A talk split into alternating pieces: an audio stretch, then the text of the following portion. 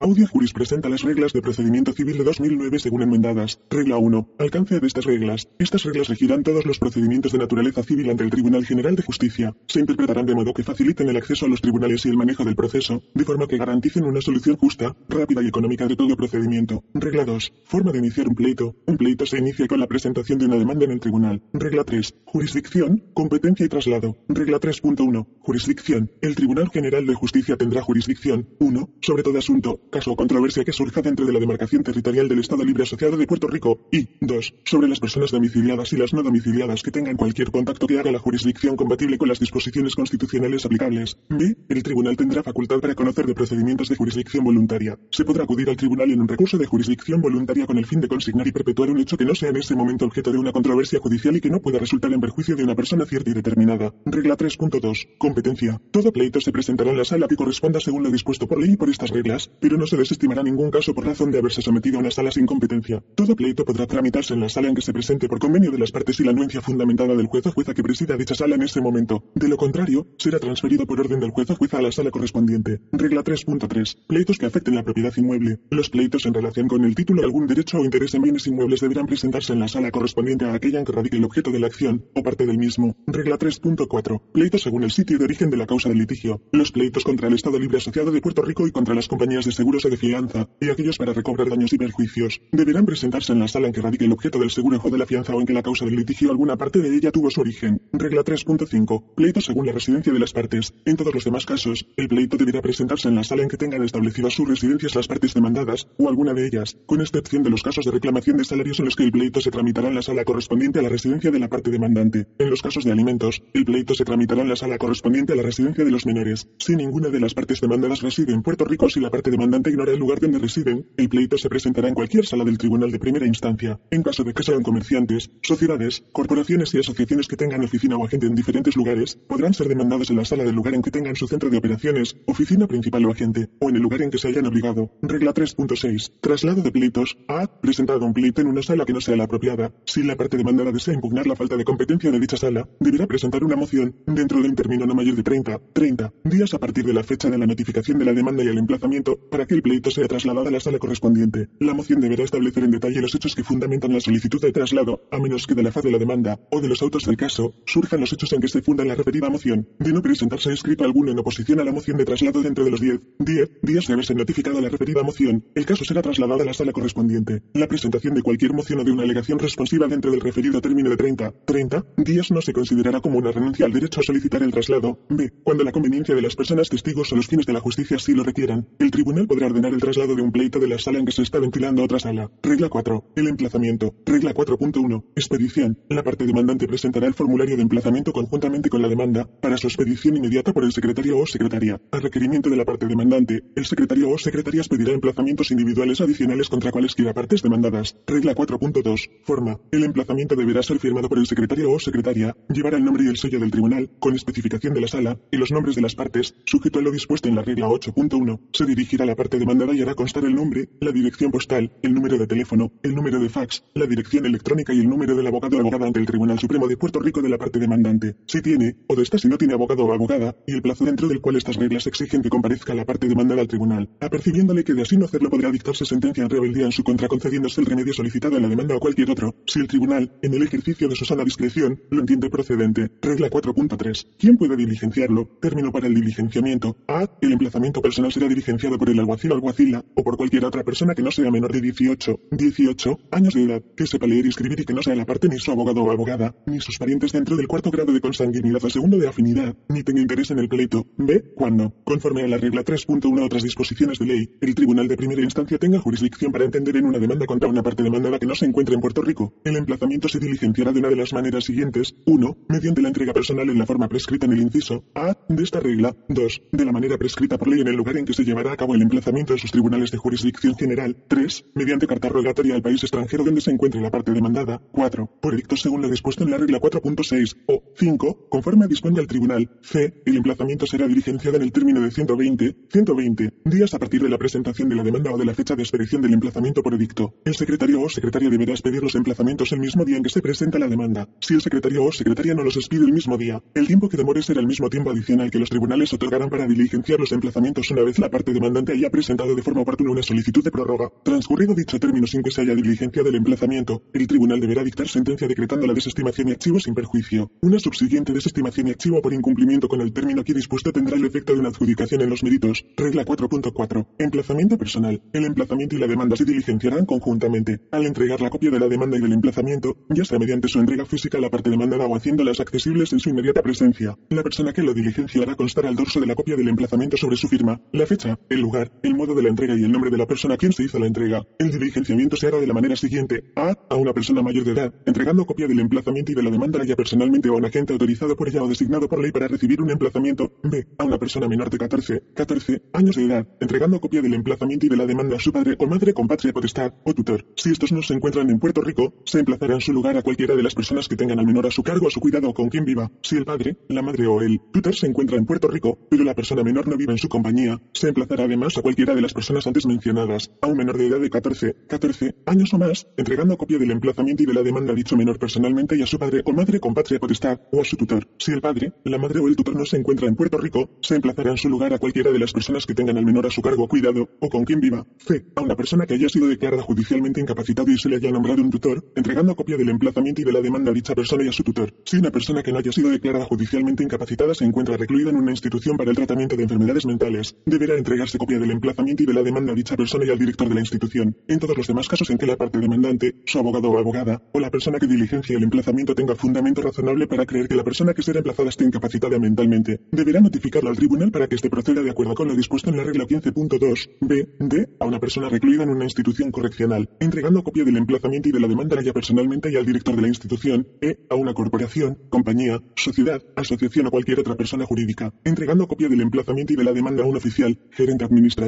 agente general o a cualquier otro agente autorizado por nombramiento o designado por ley para recibir emplazamientos, a la sociedad legal de gananciales, entregando copia del emplazamiento y de la demanda a ambos cónyuges, F, al Estado Libre Asociado de Puerto Rico, entregando copia del emplazamiento y de la demanda al secretario o secretaria de Justicia o a la persona que designe, G, a un funcionario o una instrumentalidad del Estado Libre Asociado de Puerto Rico, que no sea una corporación pública, entregando copia del emplazamiento y de la demanda a dicho funcionario al jefe ejecutivo de dicha instrumentalidad. Además, será requisito indispensable que en todos los pleitos que se insten contra un funcionario o una instrumentalidad del Estado Libre Asociado de Puerto Rico, que no sea una corporación pública, la parte demandante entregue copia del emplazamiento y de la demanda al secretario o secretaria de Justicia o a la persona que designe, si la instrumentalidad es una corporación pública, entregando las copias según lo dispuesto en la regla 4.4 EH a una corporación municipal o instrumentalidad que está con poder para demandar y ser demandada, entregando una copia del emplazamiento y de la demanda a su jefe ejecutivo a la persona que designe. Regla 4.5. Renuncia al emplazamiento personal. Deber de la parte demandada de evitar los gastos del diligenciamiento del emplazamiento. A. Una persona mayor de edad, una corporación, una compañía, una sociedad, una asociación o cualquier otra persona jurídica que sea notificada de que se ha presentado una acción civil ordinaria en su contra. Tiene el deber de evitar los gastos del diligenciamiento del emplazamiento personal. A tales fines, podrá renunciar al emplazamiento bajo las circunstancias que se describen más adelante. La renuncia al diligenciamiento del emplazamiento personal no conlleva una renuncia a presentar cualquier defensa por falta de jurisdicción o solicitar el traslado a otra por razón de competencia. B. La parte demandante podrá notificar a la parte demandada que ha presentado una acción en su contra y solicitarle que renuncie a ser emplazada. La notificación y solicitud de renuncia deberá 1. Hacerse por escrito y dirigirse a la parte demandada, si es una persona natural mayor de edad o a un oficial, gerente administrativo, agente general o a cualquier otro agente autorizado por nombramiento o designado por ley para recibir reemplazamientos, si se trata de una corporación, una compañía, una sociedad, una asociación o cualquier otra persona jurídica. 2. Enviarse por correo certificado con acusado de recibo y entrega restringida a la parte demandada o a la persona autorizada por esta. 3. Estar acompañada de copia de la demanda, debidamente sellada con la fecha y hora de presentación, e identificar el tribunal en el que fue presentada. 4. Notificar a la parte demandada de las consecuencias de cumplir o de no cumplir con la solicitud de renuncia. 5. Informar a la parte demandada que si acepta la renuncia deberá firmar la solicitud aceptando que la misma fue voluntaria y no como producto de coacción, y devolverla dentro del término de 20, 20 días desde la fecha en que se envió la solicitud, o de 30, 30 días si la parte demandada se encuentra fuera de Puerto Rico. 6. Proveer a la parte demandada una copia adicional de la solicitud de renuncia, así como un sobre predirigido. Si la parte demandada no completa la solicitud de renuncia, el tribunal le impondrá el pago de los gastos en que se haya incurrido en el diligenciamiento del emplazamiento, a menos que demuestre justa causa para no completar la solicitud. C. Una parte demandada que devuelva la renuncia al emplazamiento dentro del término establecido en el inciso B. 5. De esta regla, deberá notificar su contestación a la demanda dentro de los 30, 30 días después de la fecha en que se devuelva la solicitud de renuncia. D. La parte demandante presentará la solicitud de renuncia al diligenciamiento del emplazamiento ante el tribunal y la acción debe proceder como si el emplazamiento y la demanda se hubiesen diligenciado al momento de la aceptación de la renuncia. Y no podrá requerirse prueba alguna del diligenciamiento del emplazamiento. E. Una parte demandada que incumpla con la solicitud de renuncia al emplazamiento pagará aquellos gastos en que incurra la parte demandante para el diligenciamiento del emplazamiento. Además, de los gastos en honorarios de abogado o abogada para la preparación de la moción solicitando el pago por los gastos del emplazamiento. F. El mecanismo de solicitud de renuncia al emplazamiento dispuesto en los incisos A al E. De esta regla no podrá utilizarse para emplazar al Estado Libre Asociado de Puerto Rico, sus agencias, corporaciones, instrumentalidades, municipios o funcionarios públicos en su carácter oficial o personal, ni a menores de edad o incapaces. En todos estos casos se les emplazará conforme lo dispone la regla 4.4. Regla 4.6. Emplazamiento por edictos y su publicación. A. Cuando la persona a ser emplazada esté fuera de Puerto Rico, o que estando en Puerto Rico no pudo ser localizada después de realizadas las diligencias pertinentes, o se oculte para no ser emplazada, o si es una corporación extranjera sin agente residente, y así se compruebe a satisfacción del tribunal mediante declaración jurada que exprese dichas diligencias, y aparezca también de dicha declaración, o de la demanda presentada, que existe una reclamación que justifica la concesión de algún remedio contra la persona que ha de ser emplazada, o que dicha persona es parte apropiada en el pleito, el tribunal podrá dictar una orden para disponer que el emplazamiento se haga por un edicto. No se requerirá un diligenciamiento negativo como condición para dictar la orden que disponga que el emplazamiento se haga por edicto. La orden dispondrá que la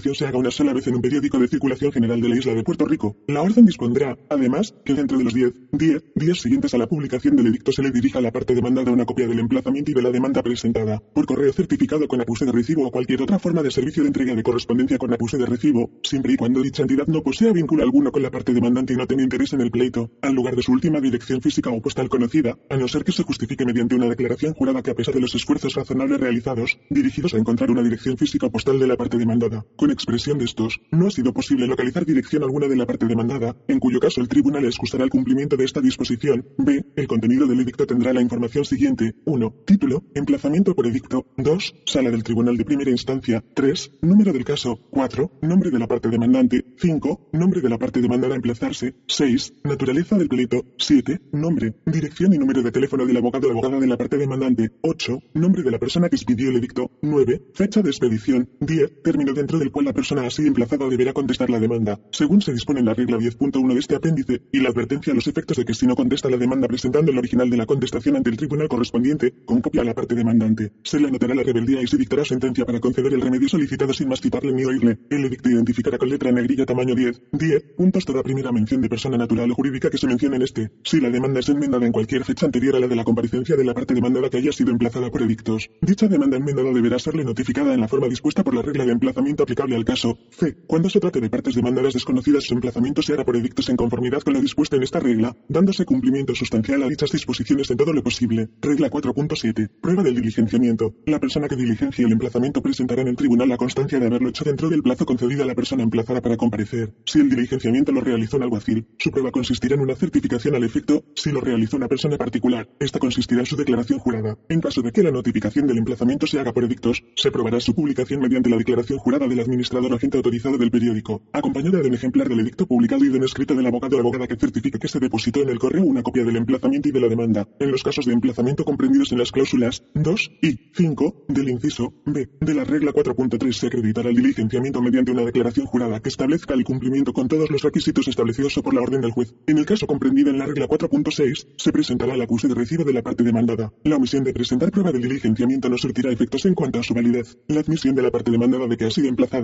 su renuncia del diligenciamiento del emplazamiento o su comparecencia hará innecesaria tal prueba. Regla 4.8. Enmienda en cualquier momento, a su discreción y en los términos que crea justos. El tribunal puede permitir que se enmiende cualquier emplazamiento o la constancia de su diligenciamiento, a menos que se demuestre claramente que de así hacerlo se perjudicarían sustancialmente los derechos esenciales de la parte contra quien se expidió el emplazamiento. 3. Alegaciones y mociones. Regla 5. Las alegaciones permitidas. Regla 5.1. Alegaciones. Las alegaciones permitidas serán la demanda, la reconvención, la demanda contra coparte, la demanda contra tercero y sus respectivas contestaciones. No se permitirá ninguna otra alegación, pero el tribunal podrá exigir que se presente una réplica o una contestación o una contestación de tercero. Regla 5.2. Pleito por estipulación de hechos. Cuando exista una controversia que pueda dar lugar a un pleito, las partes, sin necesidad de presentar sus alegaciones, podrán presentar al tribunal una estipulación de hechos acompañada de una declaración jurada acreditativa de que existe una controversia real y efectiva entre ellas, y de que dicha estipulación se presenta de buena fe para que el tribunal determine los derechos de las partes. Si el tribunal determina que existe dicha controversia, los procedimientos se regirán por estas reglas. Regla 6. Normas generales para las alegaciones. Regla 6.1. Solicitud de remedio. Una alegación que exponga una solicitud de remedio contendrá 1. Una relación sucinta y sencilla de los hechos demostrativos de que la parte peticionaria tiene derecho a un remedio y 2. Una solicitud del remedio a que crea tener derecho. Podrán ser solicitados remedios alternativos o de diversa naturaleza. Regla 6.2. Defensas. Modo de negar. A. La parte a quien corresponda presentar una alegación responsiva admitirá o negará las aseveraciones en que descanse la parte contraria y expondrá sus defensas contra cada reclamación interpuesta, junto con una relación de los hechos demostrativos de que le asisten tales defensas B. En caso de que la parte que presente una alegación responsiva incumpla total o parcialmente con los requisitos impuestos en el inciso A de esta regla, el tribunal, a iniciativa propia o a solicitud de parte, podrá dictar una orden para requerirle que satisfaga las exigencias de dicho inciso. C. Si la parte no tiene el conocimiento o la información suficiente para formar una opinión en cuanto a la veracidad de alguna de las aseveraciones expuestas, por tratarse de hechos que no pueden constatarse dentro del término concedido para contestar, así lo hará constar. La parte que proceda de este modo estará obligada a investigar la veracidad o falsedad de la aseveración negada por falta de información y conocimiento y enmendar su alegación dentro del término que fije el tribunal en la conferencia inicial o, en antes de la fecha señalada para la conferencia con antelación al juicio. Si a la parte respondiente no le es posible constatar las aseveraciones así negadas, luego del uso de los métodos de descubrimiento disponibles y de otras diligencias razonables, deberá enmendar su alegación para negarla. Si la alegación no se enmienda para admitir o negar las aseveraciones negadas por falta de información y conocimiento, estas se considerarán admitidas. D. Las negaciones impugnarán en lo sustancial las aseveraciones correspondientes y expresarán afirmativamente la versión de los hechos negados por la parte que presenta la alegación responsiva. Cuando la parte que presenta una alegación responsiva intente negar solamente una parte de una aseveración o una condición a una aseveración, especificará aquella parte de ella que sea cierta y material, y negará el resto. La parte respondiente podrá negar específicamente cada una de las aseveraciones o párrafos de la alegación, o podrá negar, en forma general, todas las aseveraciones o párrafos de dicha alegación, excepto aquellas aseveraciones o párrafos que ella admita expresamente. Sin embargo, si la parte se propone negar todas las aseveraciones expuestas en dicha alegación, podrá hacerlo mediante una negación general, sujeta a lo establecido en la regla 9, regla 6.3. Defensas afirmativas. 1. Al responder a una alegación, las siguientes defensas deberán expresarse afirmativamente. A. Transacción. B. Aceptación como finiquito. C. Laudo y adjudicación. D. Asunción de riesgo. E. Negligencia. F. Exoneración por quiebra. G. Coacción. H. Impedimento. I. Falta de causa. J. Fraude. K. Ilegalidad. L. Falta de diligencia. M. Autorización. N. Pago. O. Exoneración. P. Cosa juzgada. Q. Prescripción adquisitiva o extintiva. R. Renuncia a cualquier otra materia constitutiva de excusa o de defensa afirmativa. Estas defensas deberán plantearse en forma clara, expresa y específica al responder a una alegación o se tendrán por renunciadas, salvo la parte venga en conocimiento de la existencia de la misma durante el descubrimiento de prueba, en cuyo caso deberá hacer la enmienda a la alegación pertinente. 2. Cuando la parte denomina equivocadamente una defensa como una reconvención, una reconvención como una defensa, tribunal, cuando así lo requiera la justicia y bajo los términos que estime apropiados, considerará la alegación como si se hubiese denominado correctamente. Regla 6.4. Consecuencias de no negar. Las aseveraciones contenidas en cualquier alegación que requiera una alegación responsiva y que no se refieran al monto de los daños, se considerarán admitidas si no fueron negadas en la alegación responsiva. Las aseveraciones contenidas en una alegación que no requiera ni admita una alegación responsiva, se tendrán por negadas. Regla 6.5. Alegación concisa y directa. Incompatibilidad. A. Cada aseveración en una alegación será sencilla, concisa y directa. No se exigirán fórmulas técnicas para la redacción de las alegaciones o mociones. Todas las alegaciones se interpretarán con el propósito de hacer justicia. B. Sujeto a lo dispuesto en la regla 9 de este apéndice, una parte podrá formular en la alternativa cuantas reclamaciones o defensas tenga aunque sean incompatibles. Regla 6.6. Normas sobre prórrogas. Toda solicitud de prórroga deberá acreditar la existencia de justa causa con explicaciones concretas debidamente fundamentadas. Cualquier solicitud de prórroga deberá presentarse antes de expirar el plazo cuya prórroga se solicita y hacerse conforme lo establece la regla 68.2. El término de la prórroga comenzará a transcurrir al día siguiente del vencimiento del plazo cuya prórroga se solicita. Regla 7. Aseveración de materias especiales. Regla 7.1. Capacidad. No es necesario aseverar la capacidad de la parte para demandar o ser demandada, la autoridad de una parte para demandar o ser demandada en una capacidad representativa ni la existencia legal de una persona jurídica que se haga parte. Cuando una parte desee controvertir la existencia legal de otra, la capacidad de cualquier otra parte para demandar o ser demandada o la autoridad de una parte para demandar o ser demandada en una capacidad representativa, lo aseverará específicamente y afirmará aquellos pormenores que estén dentro de su peculiar conocimiento. Regla 7.2. Fraude. Error o estado mental. En todas las aseveraciones de fraude o error, las circunstancias que constituyen el fraude o error deberán exponerse detalladamente. La malicia, la intención, el conocimiento y cualquier otra actitud o estado mental de una persona puede aseverarse en términos generales. Regla 7.3. Tiempo y lugar. A los fines de determinar la suficiencia de una alegación, las aseveraciones de tiempo y lugar son esenciales y recibirán la misma consideración que las demás aseveraciones de carácter esencial. Regla 7.4. Daños especiales. Cuando se reclamen daños especiales, se detallará el concepto de las distintas partidas. Regla 7.5. Descripción de inmuebles. Una alegación en que se reclame un derecho sobre un inmueble deberá describir el inmueble con tal precisión que pueda ser identificado. Regla 8. Forma de las alegaciones y mociones. Regla 8.1. Encabezamiento. Toda alegación tendrá un encabezamiento en el que se consignará el nombre del tribunal, con especificación de la sala, el nombre de las partes, el número de presentación, la naturaleza, la materia o el asunto del pleito. La demanda incluirá los nombres de todas las partes, pero en los demás escritos será suficiente exponer el nombre del primer A, litigante de cada parte con una referencia demostrativa de la existencia de otras partes. En los procedimientos de jurisdicción voluntaria se incluirá el nombre completo de la parte peticionaria sobre la frase ex parte. Regla 8.2. Párrafos. Exposiciones separadas. Todas las aseveraciones de reclamaciones o de defensas se expondrán en párrafos numerados, limitándose el contenido de cada párrafo, en cuanto sea posible, a un solo conjunto de circunstancias, pudiendo hacerse referencia a cualquier párrafo por su número en todas las alegaciones subsiguientes. Cada reclamación basada en un acto, una omisión o un evento independiente, y cada defensa que no constituya una mera negación, se hará constar como una reclamación o defensa separada, siempre que la separación facilite una formulación más clara de los asuntos expuestos. Regla 8.3. Adopción por referencia y exhibit. Cualquier aseveración hecha en una alegación podrá adoptarse por referencia en cualquier otra aseveración de la misma alegación en otra alegación o moción. Una copia de cualquier documento escrito que se acompañe como exhibit a una alegación se considerará para todos los efectos como parte de esta. Regla 8.4. Mociones. La petición para que se expida una orden se hará mediante una moción, la cual, a menos que se haga durante una vista o un juicio, se hará por escrito, haciendo constar con particularidad los fundamentos legales y argumentos en que se basa y exponiendo el remedio a la orden que se interesa. Deberá, además, estar acompañada de cualquier documento o affidavit que sea necesario para su resolución. Cualquier parte que se oponga a una moción deberá presentar su posición fundamentada dentro de los 20, 20 días siguientes a ser notificada de la moción. La oposición deberá acompañarse de cualquier documento o affidavit necesario para su resolución. Si no se presenta una oposición dentro de dicho término de 20, 20 días, se entenderá que la moción queda sometida. Toda moción se considerará sometida para resolución sin la celebración de vista a menos que el tribunal a iniciativa propia o a solicitud de una parte resuelva su discreción señalarla para vista. Esta regla no será aplicable a aquellas mociones que por disposición de ley estas reglas requieran la celebración de una vista. Regla 8.5. Mociones de suspensión o de transferencia de vista. Toda moción de suspensión o de transferencia de vista antes del juicio se hará por escrito y expondrá los fundamentos para tal solicitud.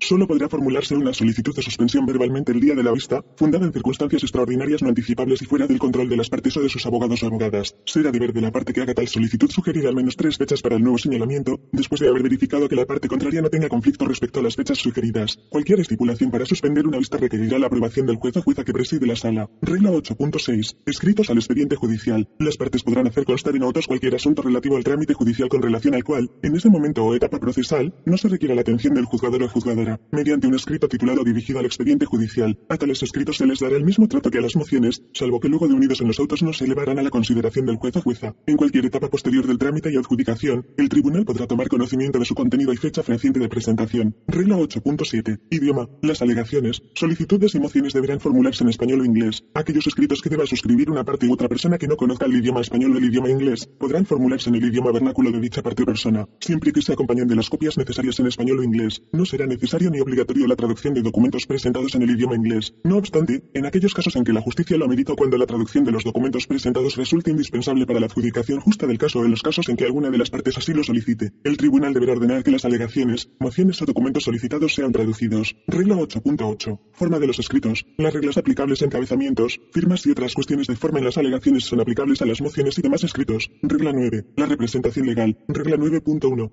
Firma y información de los escritos. Cuando la parte en el pleito tenga representación legal, todo escrito será firmado al menos por un abogado o abogada de autos, quien incluirá en el escrito su nombre, su número de abogado, A, ante el Tribunal Supremo de Puerto Rico, número de teléfono y número de fax, y su dirección postal y dirección electrónica, según consten en el registro del Tribunal Supremo de Puerto Rico. Además, en el primer escrito que presente el abogado, deberá notificar la dirección física y postal y el número de teléfono de la parte que representa. Cuando una persona natural sea parte en el pleito y no esté representada por abogado, firmará su escrito y expresará su número de teléfono, número de fax y su dirección postal y dirección electrónica, si los tiene. El abogado o la parte deberá notificar inmediatamente al tribunal, mediante una moción bajo el epígrafe del caso, cualquier cambio en su número de teléfono, número de fax y en su dirección postal o dirección electrónica, excepto cuando se requiera específicamente por alguna disposición legal. No será necesario jurar escrito alguno acompañarlo de una declaración jurada. La firma del abogado o de la parte equivale a certificar que está hábil y disponible para cumplir con los señalamientos y las órdenes del tribunal, que ha leído el escrito y que, de acuerdo con su mejor conocimiento, información y creencia, formada luego de una investigación razonable, dicho escrito está bien fundado en los hechos y respaldado por el derecho vigente, y que no se ha presentado con propósito de causar una injusticia, dilación o opresión o de aumentar el costo del litigio. Si un escrito se afirma en violación de esta regla, el tribunal, a moción de parte o a iniciativa propia, impondrá a la persona que lo firmó, a la parte representada o a ambas, cualquier sanción conforme lo dispuesto en la regla 9.3, o podrá incluir una orden para pagar a la otra parte o partes una suma razonable en concepto de gastos incurridos con motivo de la presentación del escrito, incluso una cantidad razonable para honorarios de abogado. Si se determina que un escrito se ha presentado con información falsa, simulada, difamatoria o indecorosa o se utiliza lenguaje ofensivo o soez, el tribunal impondrá cualquier sanción conforme lo dispuesto en la regla 9.3. Regla 9.2. Representación legal. El abogado que asuma la representación profesional de una parte en un procedimiento pendiente ante el tribunal deberá presentar una moción a esos efectos, en la cual incluirá su número de abogado, A, ante el Tribunal Supremo de Puerto Rico, número de teléfono, número de fax y dirección postal y dirección electrónica. Cuando un abogado que haya comparecido ante un tribunal en representación de un cliente solicita renunciar a esa representación, deberá presentar una moción por escrito a tal efecto. El abogado expondrá las razones por las cuales debe permitirse su renuncia e informará el número de teléfono y la dirección postal de quien represente. Hará constar, además, que ha notificado la renuncia a su cliente y que ha cumplido con las exigencias de los cánones del Código de Ética Profesional. El tribunal tendrá facultad para rechazar la renuncia solicitada en aquellos casos excepcionales en que estime que los derechos de una parte podrían verse seriamente lesionados o que se retrasaría indebidamente el procedimiento. Regla 9.3. Conducta. La comparecencia de un abogado a cualquier vista, conferencia o procedimiento sin estar debidamente preparado. A. Podrá ser considerada conducta constitutiva de obstáculo para la sana administración de la justicia. El tribunal, en el ejercicio de su poder inherente de supervisar la conducta de los abogados y abogadas que postulen ante sí, podrá, a iniciativa propia o a solicitud de parte, imponer sanciones económicas o de otra naturaleza, o descalificar a un abogado que incurra en conducta que constituya un obstáculo para la sana administración de la justicia o infrinja sus deberes hacia el tribunal, sus representados o sus compañeros abogados. Regla 9.4. Representación por derecho propio. Las personas naturales en los casos civiles ordinarios podrán autorrepresentarse. La persona que se autorrepresenta deberá cumplir con los requisitos siguientes. A. Que la persona no está representada por abogado. B. Que la decisión de autorrepresentarse es voluntaria e inteligente, así como con pleno conocimiento de causa y de que la persona será tratada como cualquier otra parte representada por abogado. C. Que la persona puede representarse a sí misma de manera adecuada, de acuerdo a la complejidad de la controversia a adjudicarse. D. Que la persona tiene los conocimientos mínimos necesarios para defender adecuadamente sus intereses, cumplir con las reglas procesales y alegar el derecho sustantivo aplicable. Y E. Que la autorrepresentación no va a causar o contribuir a una demora indebida o una interrupción de los procedimientos, que no entorpecerá la adecuada administración de la justicia ni atentará contra la dignidad del tribunal, las partes o sus abogados. El tribunal deberá asegurarse de que la persona cumple con estos requisitos a partir de su comparecencia inicial y durante todo el proceso. El incumplimiento con alguno de estos requisitos será causa justificada para suspender su autorrepresentación. Cuando el tribunal suspenda la autorrepresentación de una persona, le ordenará que en determinado plazo comparezca representada por abogado. Si una parte durante el transcurso de un proceso desea autorrepresentarse, deberá solicitar autorización al tribunal, pero además de cumplir con los incisos A al E de esta regla, deberá satisfacer los criterios siguientes. 1. Que la persona ha solicitado autorrepresentarse de forma oportuna. Y 2. Que la persona ha manifestado de manera expresa e inequívoca el propósito o interés de comenzar con su autorrepresentación. La persona que comparece por derecho propio está sujeta a que se le impongan las mismas sanciones que la regla 9.3 provee para los abogados y abogadas, así como las consecuencias procesales que estas reglas proveen para las partes representadas por abogado. El tribunal no está obligado a ilustrar a la persona que se representa por derecho propio acerca de las leyes o reglas, ni a nombrarle abogados para que las usen durante el proceso, ni a inquirir respecto a las razones por las cuales ha elegido la representación por derecho propio, aunque en los casos que estime conveniente para lograr la sana administración de la justicia, deberá así hacerlo. Regla 10. Las defensas y objeciones. Regla 10.1. Cuando se presentan, una parte demandada que se encuentra en Puerto Rico deberá notificar su contestación dentro de 30, 30 días de haberse entregado copia del emplazamiento y de la demanda o de haberse publicado el edicto. Si el emplazamiento se hizo conforme a lo dispuesto en la regla 4.6, la parte a la cual se notifique una alegación que contenga una demanda contra coparte en su contra, notificará copia de su contestación a la misma dentro de 10, 10 días de haber sido notificada. La parte demandante notificará su réplica a una reconvención, así denominada en la contestación, dentro de los 10, 10 días de notificada la contestación, cuando el Estado Libre Asociado de Puerto Rico y los municipios, sus funcionarios a una de sus instrumentalidades,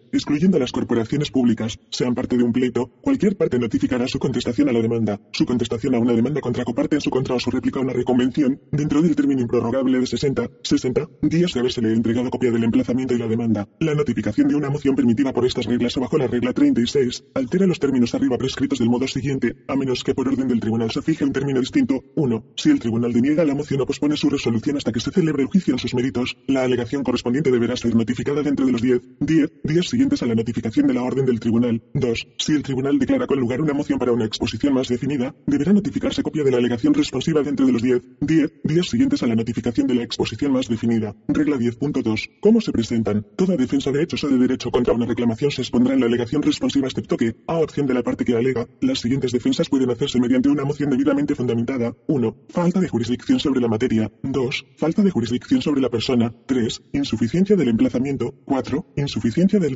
del emplazamiento. 5. Dejar de exponer una reclamación que justifique la concesión de un remedio. 6. Dejar de acumular una parte indispensable. Ninguna defensa o objeción se considerará renunciada por haberse formulado conjuntamente con otra u otras defensas o objeciones en una alegación responsiva moción. Si en una alegación se formula una reclamación contra la cual la parte no está obligada a presentar una alegación responsiva, dicha parte podrá mantener en el juicio cualquier defensa de hechos o de derecho contra tal reclamación. Si en una moción en que se formula la defensa número 5, dejar de exponer una reclamación que justifique la concesión de un remedio, se exponen materias no contenidas en la alegación impugnada, y estas no son excluidas por el tribunal. La moción deberá ser considerada como una solicitud de sentencia sumaria y estará sujeta a todos los trámites ulteriores provistos en la regla 36 hasta su resolución final, y todas las partes deberán tener una oportunidad razonable de presentar toda materia pertinente a tal moción bajo dicha regla. Regla 10.3. Moción para que se dicte sentencia por las alegaciones. Después que se hayan presentado todas las alegaciones, cualquier parte podrá solicitar al tribunal que dicte sentencia parcial o total por las alegaciones, sujeto a las disposiciones de la regla 42.3. Si en una moción en la que se solicite sentencia por las alegaciones se exponen materias no contenidas en dichas alegaciones y estas no son excluidas por el tribunal. La moción deberá considerarse como una solicitud de sentencia sumaria y estará sujeta hasta su resolución final a todos los trámites ulteriores dispuestos en la regla 36, y todas las partes tendrán una oportunidad razonable de presentar todo asunto pertinente a dicha moción conforme a lo provisto en la citada regla. Regla 10.4. Moción para solicitar una exposición más definida. Si una alegación contra la cual se permita una alegación responsiva es tan vaga o ambigua que no sería razonable exigirle a una parte que formule una alegación responsiva, dicha parte podrá solicitar una exposición más definida antes de presentar su alegación responsiva. La moción deberá estar debidamente fundamentada y señalará los defectos de la alegación y las especificaciones interesadas. Si el tribunal declara con lugar la moción y no se cumple la orden dentro de 10, 10 días de notificada, o dentro de cualquier otro plazo que fije el tribunal, este podrá eliminar la alegación contra la cual iba dirigida la moción o resolver lo que en justicia proceda. Regla 10.5. Moción eliminatoria. El tribunal podrá ordenar que se elimine de una alegación cualquier defensa insuficiente o cualquier materia redundante, inmaterial, impertinente o difamatoria, y cualesquiera documentos en apoyo de las mismas, por iniciativa propia en cualquier momento, o a moción de una parte, presentado antes de contestar una alegación o dentro de los 10, 10 días de haberse notificado dicha alegación si no se permite una alegación responsiva. Regla 10.6. Determinaciones preliminares. Las defensas indicadas en los incisos 1 al 6 de la regla 10.2 que deban presentarse o estén presentadas mediante alegación o por moción. La moción para que se dicte sentencia mencionada en la regla 10.3 y la moción eliminatoria mencionada en la regla 10.5 se dilucidarán en los méritos en antes de la conferencia inicial. Regla 10.7. Acumulación de defensas. La parte que presente una moción de acuerdo con esta regla 10 puede unirla con las demás mociones que en la misma se disponen y a las cuales tenga entonces derecho. La parte que presente una moción de acuerdo con esta regla 10 y no incluya en ella cualquiera de las defensas y objeciones a que tenga derecho y que esta regla 10 le permita presentar mediante moción, no podrá presentar luego una moción fundada en las defensas o objeciones así omitidas, excepto las provistas en las reglas 10.2, 1 y 10.8, b. Regla 10.8. Renuncia de defensas a la defensa de falta de jurisdicción sobre la persona, insuficiencia del emplazamiento o insuficiencia del diligenciamiento del emplazamiento se entenderá renunciada, 1. Si no se incluye en una moción de acumulación de defensas bajo la regla 10.7, o 2. Si no es formulada mediante una moción como se dispone en la regla 10 ni se incluye en una alegación responsiva mediante una enmienda que no requiera permiso del tribunal, conforme lo dispuesto por la regla 13.1, b. La defensa de haber dejado de exponer una reclamación que justifique la concesión de un remedio. La defensa de haber omitido acumular una parte indispensable como se dispone en la regla 16 y la objeción de haber omitido exponer una defensa legal o una reclamación. Pueden hacerse mediante cualquier alegación permitida o ordenada según lo dispuesto en la regla 5.1 o mediante una moción para que se dicte sentencia por las alegaciones o en el juicio, c. Siempre que surja, por indicación de las partes o de algún otro modo, que el tribunal carece de jurisdicción sobre la materia, este desestimará el pleito. Regla 11.1. Reconvenciones compulsorias. Una alegación contendrá por vía de reconvención cualquier reclamación que la parte que la formula tenga contra cualquier parte adversa al momento de notificar dicha alegación, siempre que surja del acto, de la omisión o del evento que motivó la reclamación de la parte adversa y no requiera para esa adjudicación la presencia de terceros sobre quienes el tribunal no pueda adquirir jurisdicción. Sin embargo, no será necesario incluir dicha reclamación mediante reconvención si al momento de comenzarse el pleito tal reclamación era ya objeto de otro pleito pendiente. Regla 11.2. Reconvenciones permisibles. Una alegación podrá exponer como reconvención contra una parte adversa cualquier reclamación que no surja del acto, de la omisión o del evento que motivó la reclamación de dicha parte. Regla 11.3. Alcance de la reconvención. Una reconvención puede disminuir o derrotar la reclamación de la parte adversa y también puede reclamar un remedio por cantidad mayor o de naturaleza diferente al solicitado en la alegación de la parte adversa. Regla 11.4. Reconvención luego de presentada la alegación responsiva. Una reclamación propia para alegarse por reconvención, cuya exigibilidad surja después de la parte haber notificado su alegación, podrá presentarse por vía de reconvención con el permiso del tribunal. Regla 11.5. Reconvención omitida. Cuando la parte que presente una alegación deje de formular una reconvención por descuido, inadvertencia o negligencia excusable, o cuando así lo requiera la justicia, dicha parte podrá, con el permiso del tribunal, formular la reconvención mediante una enmienda. Regla 11.6. Demanda contra coparte. Una demanda contra coparte podrá contener cualquier reclamación que surja del acto, de la omisión o del evento que motive la demanda original, o de una reconvención en el pleito, o que esté relacionada con cualquier propiedad que constituya el objeto de la demanda original. La referida demanda contra coparte podrá contener una reclamación al efecto de que la parte contra la cual se dirige es, o puede ser, responsable a la parte demandante contra coparte de la totalidad o de parte de una reclamación en su contra ligada en el pleito. La demanda contra coparte podrá presentarse, sin permiso del tribunal, dentro de los 30, 30 días contados a partir de la fecha de presentación de la contestación de todas las partes demandadas. Transcurrido este término, la parte deberá solicitar permiso al tribunal para presentar dicha demanda, previo demostración de justa causa. Regla 11.7. Inclusión de partes adicionales. Podrán añadirse como partes a una reconvención o demanda contra coparte, personas adicionales a aquellas que ya sean partes en el pleito, de acuerdo con lo dispuesto en las reglas 16 y 17. Regla 12. Alegaciones en cuanto a terceras partes. Regla 12.1. ¿Cuándo podrá una parte demandada hacer parte a un tercero? La parte demandada podrá notificar, como demandante contra tercero, un emplazamiento y demanda a una persona que no sea parte en el pleito y que sea o pueda ser responsable a la parte demandada por la totalidad o parte de la reclamación de la parte demandante, o que sea o pueda ser responsable a cualquier parte en el pleito. La demanda contra tercero podrá presentarse sin permiso del tribunal dentro de los 30, 30 días contados a partir de la fecha de la presentación de la contestación a la demanda o de la réplica a una reconvención. Transcurrido dicho término, deberá solicitarse permiso al tribunal para presentar la demanda, previo demostración de justa causa. La persona así emplazada, quien en lo sucesivo se denominará tercero demandado, presentará sus defensas a la reclamación del demandante contra tercero según se dispone en la regla 10, y presentará su reconvención a la reclamación del demandante contra tercero y las reclamaciones contra coparte que tenga contra cualquier otro tercero demandado según se dispone en la regla 11. El tercero demandado podrá oponer contra la parte demandante cualesquiera defensas que el demandante contra tercero tenga contra la reclamación de la parte demandante. El tercero demandado podrá también presentar contra la parte demandante cualquier reclamación que surja del acto, de la omisión o del evento que motive la reclamación original en el pleito. La parte demandante podrá presentar cualquier reclamación contra el tercero demandado que surja del acto, de la omisión o del evento que motive su reclamación original en el pleito y el tercero demandado deberá, entonces, presentar sus defensas como se dispone en la regla 10 y su reconvención y reclamaciones contra coparte según se dispone en la regla 11. Cualquier parte podrá solicitar que se le separe, que se le conceda un juicio por separado a la desestimación de la reclamación contra tercero, y el tribunal podrá dictar sentencia bien sobre la reclamación original o sobre la reclamación contra tercero solamente de acuerdo con la regla 42.3. Un tercero demandado podrá proceder de acuerdo con esta regla 12 contra cualquier persona que no sea parte en el pleito y que sea o pueda serle responsable o cualquier litigante en el pleito por la totalidad o parte de la reclamación hecha en el pleito. Regla 13. Alegaciones enmendadas. Regla 13.1. Enmiendas. Cualquier parte podrá enmendar sus alegaciones en cualquier momento antes de haberse notificado una alegación responsiva, o si su alegación es de las que no admiten alegación responsiva y el pleito no ha sido señalado para juicio, podrá de igual modo enmendarla en cualquier fecha dentro de los 20, 20 días de haber notificado su alegación. En cualquier otro caso, las partes podrán enmendar su alegación únicamente con el permiso del tribunal o mediante el consentimiento por escrito de la parte contraria, y el permiso se concederá liberalmente cuando la justicia así lo requiera. La solicitud de autorización para enmendar las alegaciones deberá estar acompañada de la alegación enmendada en su totalidad. Una parte notificará su contestación a una alegación enmendada dentro del tiempo que le reste para contestar la alegación original o dentro de 20, 20 días de haber sido notificada la alegación enmendada. Cualquiera de estos plazos que sea más largo, a menos que el tribunal de otro modo lo ordene. Regla 13.2. Enmiendas para conformar las alegaciones con la prueba. Cuando con el consentimiento expreso o implícito de las partes se sometan a juicio cuestiones no suscitadas en las alegaciones, aquellas se considerarán para todos los efectos como si se hubieran suscitado en las alegaciones. La enmienda a las alegaciones que sea necesaria para conformarlas a la evidencia de los efectos de que las alegaciones reflejen las cuestiones suscitadas, podrá hacerse mediante una moción de cualquiera de las partes en cualquier momento, aún después de dictarse sentencia, pero la misión de enmendar no afectará el resultado del juicio en relación con tales cuestiones. Si se objeta la evidencia en el juicio por el fundamento de ser ajena a las cuestiones suscitadas en las alegaciones, el tribunal podrá permitir las enmiendas, siempre que con ello se facilite la presentación del caso y la parte que presente la enmienda demuestre justa causa por la cual no pudo presentar la enmienda en el momento oportuno del proceso y que la admisión de tal prueba no perjudicará la reclamación o defensa de la otra parte. Al resolver la moción, el tribunal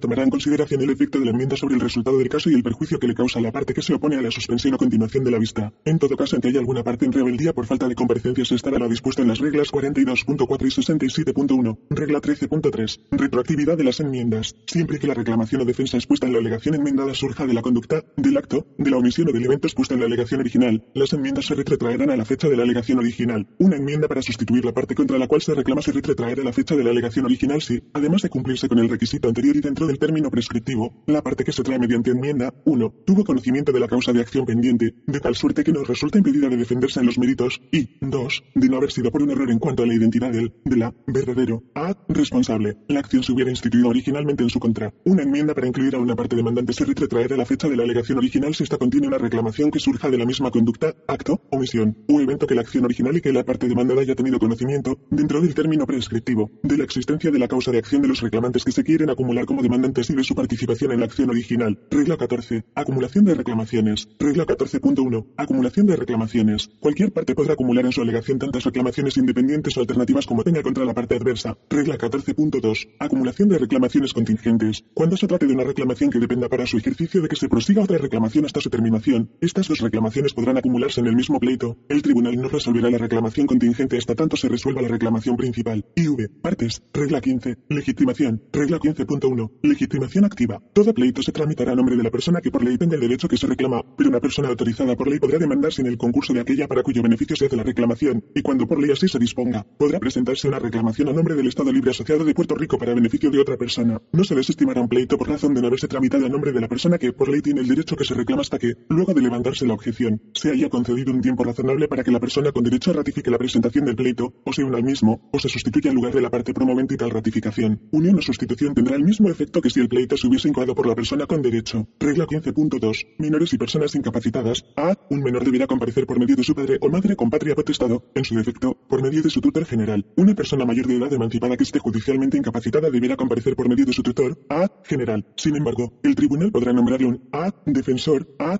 Judicial a cualquier menor o persona incapacitada judicialmente siempre que lo juzgue conveniente o esté dispuesto por ley. B. En los casos previstos en la última oración de la regla 4.4. C. Y en la regla 22.2, el tribunal determinará sobre el estado mental de la parte I si es conveniente y procede el nombramiento de un A. Defensor A. Judicial. Regla 15.3. Partes demandadas bajo un nombre común. Cuando dos o más personas operan un negocio bajo un nombre común, comprendaste o no los nombres de dichas personas, estas podrán ser demandadas bajo el referido nombre común, siendo suficiente emplazar a una de ellas. Regla 15.4. Parte demandada de nombre desconocido. Cuando una parte demandante ignore el verdadero nombre de una parte demandada, deberá hacer constar este hecho en la demanda exponiendo la reclamación específica que alega tener contra dicha parte demandada. En tal caso, la parte demandante podrá designar con un nombre ficticio a dicha parte demandada en cualquier alegación o procedimiento, y al descubrirse el verdadero nombre, hará con toda prontitud la enmienda correspondiente en la alegación o procedimiento. Regla 16. Acumulación indispensable de partes. Regla 16.1. Acumulación indispensable. Las personas que tengan un interés común sin cuya presencia no pueda adjudicarse la controversia, se harán partes y se acumularán como demandantes o demandadas, según corresponda. Cuando una persona que deba unirse como demandante rehúse hacerlo, podrá unirse como demandada. Una parte indispensable se define como aquella que tiene tal interés en la cuestión envuelta en la controversia que no puede dictarse un decreto final entre las partes en la acción sin lesionar y afecta radicalmente su interés, o sin permitir que la controversia quede en tal estado que su determinación final haya de ser inconsistente con la equidad y una conciencia limpia. En el análisis de si una parte es indispensable debe emplearse un enfoque práctico de los intereses involucrados en diversos géneros de casos. En este sentido, la determinación final de si una parte es indispensable depende de los hechos específicos de cada caso, incluyendo el tiempo, el lugar, las alegaciones, la prueba y las clases de derechos e intereses en conflicto. Es por ello que los tribunales tienen que hacer un análisis juicioso que incluya la determinación de los derechos del ausente y las consecuencias de no unirlo como parte en el procedimiento. Regla 16.2. Acumulación no indispensable. El tribunal podrá ordenar la comparecencia de aquellas personas sujetas a su jurisdicción quienes, a pesar de no ser partes indispensables, deben ser acumuladas si se ha de conceder un remedio completo a las personas que ya sean partes en el pleito. Regla 17. Acumulación permisible de partes. Regla 17.1. Acumulación permisible. Podrá acumularse en un pleito cualquier número de personas, como demandantes o como demandadas, si reclaman o se reclama contra ellas conjunta o separadamente, o en alternativa, cualquier derecho a un remedio relacionado con lo que surja del mismo acto, omisión, evento o serie de actos, omisiones o eventos siempre que cualquier cuestión de hecho de derecho, común a todas, haya de surgir en el pleito. No será requisito que una parte demandante o parte demandada tenga interés en obtener o defenderse de todo el remedio solicitado. Podrá dictarse sentencia a favor de una o más partes demandantes de acuerdo con sus respectivos derechos a un remedio y contra una o más partes demandadas de acuerdo con sus respectivas responsabilidades. Regla 17.2. Órdenes para evitar perjuicios. El tribunal podrá dictar las órdenes que crea oportunas para evitar dificultades, dilación o gastos a una parte debido a la inclusión de otra contra quien nada reclama y quien nada reclama contra ella. Podrá ordenar juicios por separado o dictar cualquier otra providencia para evitar dilación o perjuicio y podrá dictar sentencia sobre una reclamación de o contra una o más partes de acuerdo con lo dispuesto por la regla 42.3. Regla 18. Acumulación indebida de partes. La acumulación indebida de partes no constituirá motivo para desestimar un pleito. Cualquier parte podrá ser incluida o eliminada por orden del tribunal, a iniciativa de este o a moción de parte en cualquier estado del procedimiento, bajo las condiciones que sean justas. Cualquier reclamación contra una parte puede ser separada y proseguirse independientemente. Regla 19. Procedimientos para obligar a partes reclamantes adversas a litigar entre sí. Todas aquellas personas que tengan reclamaciones justiciables contra la parte demandante podrán ser unidas como partes demandadas y requerírseles para que litiguen entre sí dichas reclamaciones. Cuando sean estas de tal naturaleza que la parte demandante estaría o podría estar expuesta a una doble o múltiple responsabilidad, no será motivo para objetar a la acumulación el que las reclamaciones de los distintos reclamantes a los títulos en los cuales descansan sus reclamaciones no tengan un origen común o no sean idénticos sin adversos e independientes entre sí, o que la parte demandante asegure que no es responsable en todo en parte de lo solicitado por cualquiera de las partes reclamantes. Una parte demandada que se haya expuesta a una responsabilidad similar puede obtener el mismo remedio a través de una reclamación contra coparte, contra tercero o reconvención. Las disposiciones de esta regla suplementan y no limitan la acumulación de partes permitida en la regla 17. Regla 20. Pleitos que afectan a una clase. Regla 20.1. Requisitos para un pleito de clase. Uno o más miembros de una clase podrán demandar o ser demandados como representantes de todos los miembros de la clase solamente si 1. La clase es tan numerosa que la acumulación de todos los miembros resulta impracticable. 2. Existen cuestiones de hecho o de derecho comunes a la clase. 3. Las reclamaciones o defensas de los y las representantes son típicas de las reclamaciones o defensas de la clase. Y 4. Los y las representantes protegerían los intereses de la clase de manera justa y adecuada. Regla 20.2. Pleitos de clase sostenibles. Un pleito podrá sostenerse como un pleito de clase si los requisitos de la regla 20.1 son satisfechos y además, a. La tramitación de pleitos separados por en contra de miembros individuales de la clase crearía un riesgo de 1. Adjudicaciones inconsistentes o variadas con respecto a los y las miembros individuales de la clase que establecerían normas de conducta incompatibles para la parte que se opone a la clase o 2. Adjudicaciones con respecto a miembros individuales de la clase quienes para todos los fines prácticos dispondrían de los intereses de los otros miembros que no sean partes de las adjudicaciones o empeorarían e impedirían sustancialmente su habilidad para proteger sus intereses o b. La parte que se opone a la clase ha actuado o rehusado actuar por razones aplicables a la clase en general, en forma tal que resulte apropiado conceder finalmente un remedio mediante interdicto o sentencia declaratoria correspondiente con respecto a la clase en general o c. El tribunal determina que las cuestiones de hechos o de derecho comunes a los y las miembros de la clase predominan sobre cualesquiera cuestiones que afecten solamente a miembros individuales y que el pleito de clase superior a otros métodos disponibles para la justa y eficiente adjudicación de la controversia. Los asuntos pertinentes para las determinaciones incluyen 1. El interés de los y las miembros de la clase en controlar individualmente la tramitación o defensa de pleitos separados. 2. La naturaleza y el alcance de cualquier litigio relativo a la controversia haya comenzado por o en contra de miembros de la clase específico y de clase 3. La deseabilidad de concentrar o no el trámite de las reclamaciones en el foro 4. Las dificultades que probablemente surgirían en la tramitación de un pleito. Regla 20.3. Determinación mediante orden si el pleito de clase se mantendrá. Notificación. Sentencia. Pleitos parcialmente tramitados como pleitos de clase. Tan pronto como sea factible, luego del comienzo de un pleito traído como pleito de clase, el tribunal, previa celebración de vista, determinará si se mantendrá como tal. La resolución bajo este inciso podrá ser condicional y podrá ser alterada o enmendada antes de la decisión en los méritos. En cualquier pleito de clase mantenido bajo la regla 20.2 c, el tribunal dirigirá a los y las miembros de la clase la mejor notificación posible dentro de las circunstancias, incluyendo la notificación individual a todos los miembros que puedan ser identificados mediante esfuerzo razonable, excepto cuando por ser tan oneroso dificulte la tramitación del pleito en cuyo caso el tribunal dispondrá la forma de hacer tal notificación. La notificación avisará a cada miembro que 1. El tribunal lo excluirá de la clase en una fecha específica si él o ella así lo solicita. 2. La sentencia, sea favorable o no, incluirá a todos los miembros que no soliciten la exclusión. Y 3. Cualquier miembro que no solicite la exclusión podrá, si así lo desea, comparecer a través de su abogado. La sentencia en un pleito tramitado como pleito de clase bajo el inciso A o B de la regla 20.2, sea o no favorable a la clase, incluirá y describirá a aquellos a quienes el tribunal determine que son miembros de la clase. La sentencia en un pleito tramitado como pleito de clase bajo la regla 20.2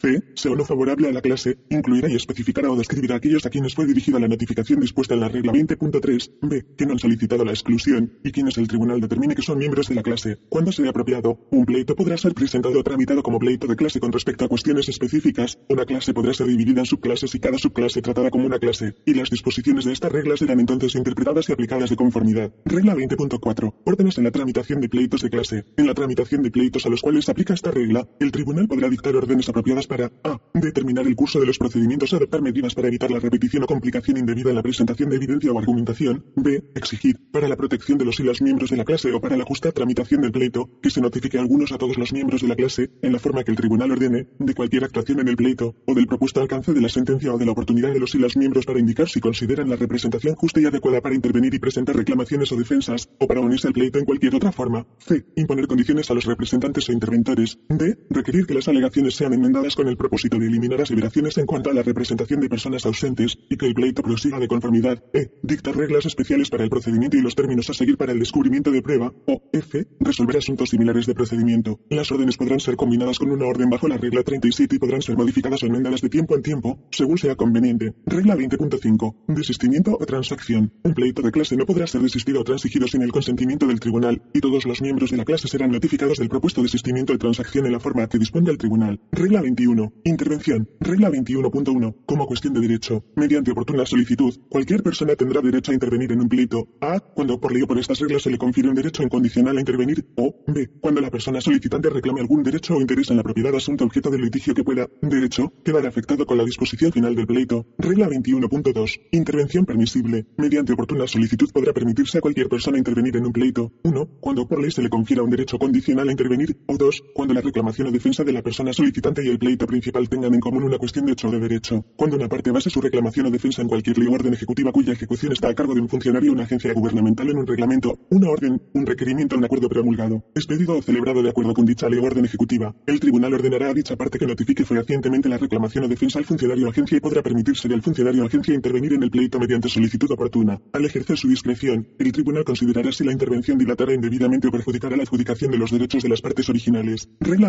21.3. Validez de disposición constitucional, ley, orden ejecutiva, franquicia reglamento administrativo. Siempre que la constitucionalidad de una ley, orden ejecutiva, franquicia reglamento administrativo del Estado Libre Asociado de Puerto Rico se impugne en algún pleito en que esté o algún funcionario, funcionaria o agencia del mismo no sea parte, el tribunal notificará dicha impugnación al secretario o secretaria de justicia y permitirá la intervención del Estado Libre Asociado de Puerto Rico. El tribunal, de así estimarlo necesario, ordenará comparecer al Estado Libre Asociado de Puerto Rico. Regla 21.4. Procedimiento. Toda persona que desee intervenir notificará su solicitud de intervención a todas las partes conforme lo dispuesto en la regla 67. La solicitud expondrá las razones en que se base y se acompañará de una alegación en que se establezca la reclamación o defensa que motive la intervención. Regla 21.5. Derecho de intervención de terceros que reclaman bienes muebles e inmuebles embargados. Siempre que un alguacil alguacila proceda a cumplimentar una orden de ejecución, de embargo cualquier otra orden contra alguna propiedad mueble o inmueble, y dicha propiedad o cualquier parte de ella, o algún interés en ella, sea reclamada por un tercero, este tendrá derecho a presentar una demanda de intervención. El procedimiento de intervención relacionado con bienes muebles e inmuebles se regirá por estas reglas. Regla 21.6. Moción para entrega de bienes y fianza. En aquellos casos en que la parte interventora desee obtener la posesión de la propiedad embargada, deberá presentar una moción al efecto, la cual se resolverá ofreciendo a las partes la oportunidad de una vista para expresarse sobre la solicitud del interventor. Si se declara con lugar dicha moción, la parte interventora deberá prestar fianza por el importe del embargo más cualquier otra suma que el tribunal estime apropiada para garantizar los derechos a la parte afectada como condición para recuperar la posesión de dicha propiedad. Regla 21.7. Condiciones de la fianza. La fianza se constituirá con la condición de que si la parte reclamante no logra justificar su derecho, devolverá la propiedad al funcionario que haya efectuado el embargo, al sucesor de este o al depositario de los bienes, y deberá responder por cualquier deterioro o menoscabo que haya sufrido la propiedad, incluso por su pérdida total. Asimismo, la parte reclamante satisfará cualquier otra compensación que el tribunal estime justa y razonable, si ésta procede según los hechos específicos del caso. Si la parte reclamante logra justificar su derecho, se cancelará la fianza. Regla 22. Sustitución de partes. Regla 22.1. Muerte. Si una parte fallece y la reclamación queda por ello extinguida, se dictará sentencia desestimando el pleito. Si una parte fallece y la reclamación no queda por ello extinguida, cualquiera de las partes en el procedimiento o sus abogados notificarán el fallecimiento al tribunal y a las otras partes dentro del término de 30, 30 días, contados desde la fecha en que se conozca tal hecho. El tribunal, a solicitud hecha dentro de los 90, 90 días siguientes a la fecha de dicha notificación, ordenará la sustitución de la parte fallecida por las partes apropiadas. Los causalientes o representantes podrán presentar la solicitud de sustitución del finado, y dicha solicitud se notificará a las partes en la forma dispuesta en la regla 67 y a las que no lo sean en la forma que dispone la regla 4. La demanda se enmendará a los únicos fines de conformar la sustitución e incorporar las nuevas partes al pleito. Transcurrido el término sin haberse solicitado la sustitución, se dictará sentencia desestimando el pleito, sin perjuicio de fallecer uno o más demandantes, o uno o más demandados, que fueren partes en un pleito aunque el derecho reclamado subsista solo a favor de los demandantes o en contra de los demandados que sobrevivan. El pleito no finalizará. Se consignarán los autos el hecho de la muerte y el pleito continuará en favor o en contra de las partes sobrevivientes. Regla 22.2. Incapacidad. Si una parte queda incapacitada, el tribunal, previa moción notificada en la forma dispuesta en la regla 22.1, podrá permitir que continúe el pleito por o contra su tutor o defensor judicial.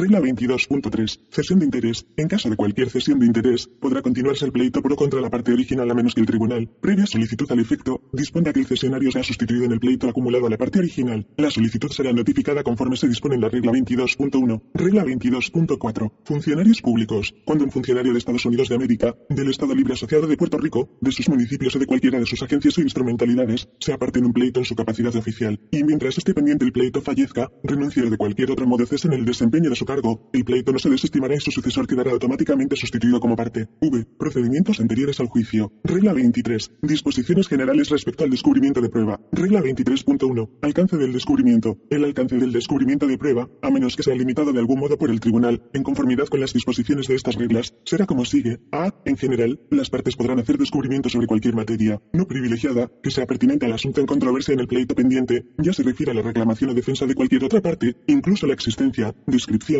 naturaleza, custodia, condición y localización de cualesquiera libros, información almacenada electrónicamente, documentos u otros objetos tangibles en la identidad y dirección de personas que conozcan hechos pertinentes, no constituirá objeción el que la información solicitada sea inadmisible en el juicio, siempre que exista una probabilidad razonable de que dicha información conduzca al descubrimiento de evidencia admisible, b. documentos, objetos y otra prueba obtenida en preparación para el juicio, sujeto a las disposiciones del inciso c. de esta regla, una parte podrá hacer descubrimiento de documentos y objetos que, con anterioridad al pleito para el juicio, hayan sido preparados por para otra parte, o por para el representante de dicha parte, incluyendo su abogado, consultor, fiador, asegurador o agente, estarán fuera del alcance del descubrimiento las impresiones mentales, conclusiones, opiniones o teorías legales sobre el caso, del abogado o de cualquier otro representante de una parte. Una parte podrá requerir de la otra una lista de las personas testigos que la parte solicitada intenta utilizar en el juicio, así como un resumen breve de lo que se propone declarar cada uno. Igualmente, cualquier parte podrá requerir a cualquier otra que produzca copia de todas las declaraciones de testigos en poder de dicha parte. Asimismo, tanto las partes como las personas testigos pueden obtener copia de cualquier declaración prestada por ellos anteriormente. Para los propósitos de esta regla, una declaración prestada con anterioridad al juicio incluye cualquier declaración escrita, firmada o aprobada por la persona que la prestó, o cualquier tipo de grabación de una declaración o la transcripción de la misma, documentos, objetos y otra prueba obtenida en preparación para el juicio. C. Persona perita. El descubrimiento de prueba pericial podrá llevarse a cabo como sigue. 1. Una parte podrá, a través de interrogatorios, requerir a cualquier otra parte que suministre el nombre y la dirección de las personas peritas que haya consultado y de las que intente presentar en el juicio. Respecto a estos últimos, podrá requerirse a la parte que exprese la materia sobre la cual la persona perita se propone declarar, así como un resumen de sus opiniones y una breve expresión de las teorías, los hechos o los argumentos que sostienen las opiniones. A solicitud de parte, el tribunal podrá ordenar el descubrimiento de prueba pericial por cualquier otro medio, sujeto a aquellas condiciones o limitaciones que estime razonables. 2. Una parte podrá hacer uso de los métodos de descubrimiento en relación a hechos conocidos o opiniones de una persona perita que ha sido contratada por otra parte con anterioridad al pleito en preparación para el juicio la cual no habrá de ser llamada a testificar solamente si se demuestra circunstancias excepcionales que harían impráctico para la parte que interesa el descubrimiento obtener hechos o opiniones sobre la misma materia. Por otros medios en el caso que dispone la regla 32.2.3, el tribunal ordenará a la parte que solicita el descubrimiento que pague a la persona perita honorarios razonables por el tiempo invertido durante el descubrimiento. Si la parte que interesa el descubrimiento de prueba pericial demuestra al tribunal que carece de los medios económicos para sufragar dichos honorarios, el tribunal podrá ordenar el descubrimiento en los términos y las condiciones que estime justos y razonables. 4. El tribunal tendrá facultad para citar testigos periciales ajenos a los de las partes con sujeción a aquellas condiciones que discrecionalmente considere apropiadas, incluyendo el disponer su compensación por una o ambas partes litigantes. D. Obligación de preservar prueba sujeta al descubrimiento. Una persona apercibida de una posible reclamación en su contra tiene la obligación de preservar prueba. También tiene dicha obligación si existe un deber legal o ético que le exija preservar prueba, si voluntariamente asumió la obligación o si surge de las circunstancias particulares del caso. Asimismo, una parte tiene la obligación de preservar prueba que podría estar sujeta al descubrimiento, aunque esta no se le haya requerido. La obligación de preservar información almacenada electrónicamente estará sujeta a lo dispuesto en la regla 34.3. Obligación de preservar prueba sujeta al descubrimiento. E. Obligación continua de actualizar, corregir o enmendar la prueba que se ha descubierto y de notificarla. Una parte que haya respondido a una solicitud de descubrimiento tiene el deber continuo de actualizar, corregir o enmendar sus respuestas y notificar a la parte contraria toda información adicional que obtenga con posterioridad a dicha solicitud y que esté relacionada con dicho descubrimiento, siempre que el tribunal se lo ordene o que ocurra lo siguiente. 1. Que la parte tenga conocimiento de que el material entregado está incorrecto o incompleto y que la información adicional o correctiva no se ha dado a conocer a la otra parte. 2. Que la parte tenga conocimiento de que la información provista en la contestación del interrogatorio, el requerimiento de producción de documentos o el requerimiento de admisiones esté incompleta o incorrecta y que la información adicional o correctiva no se ha dado a conocer.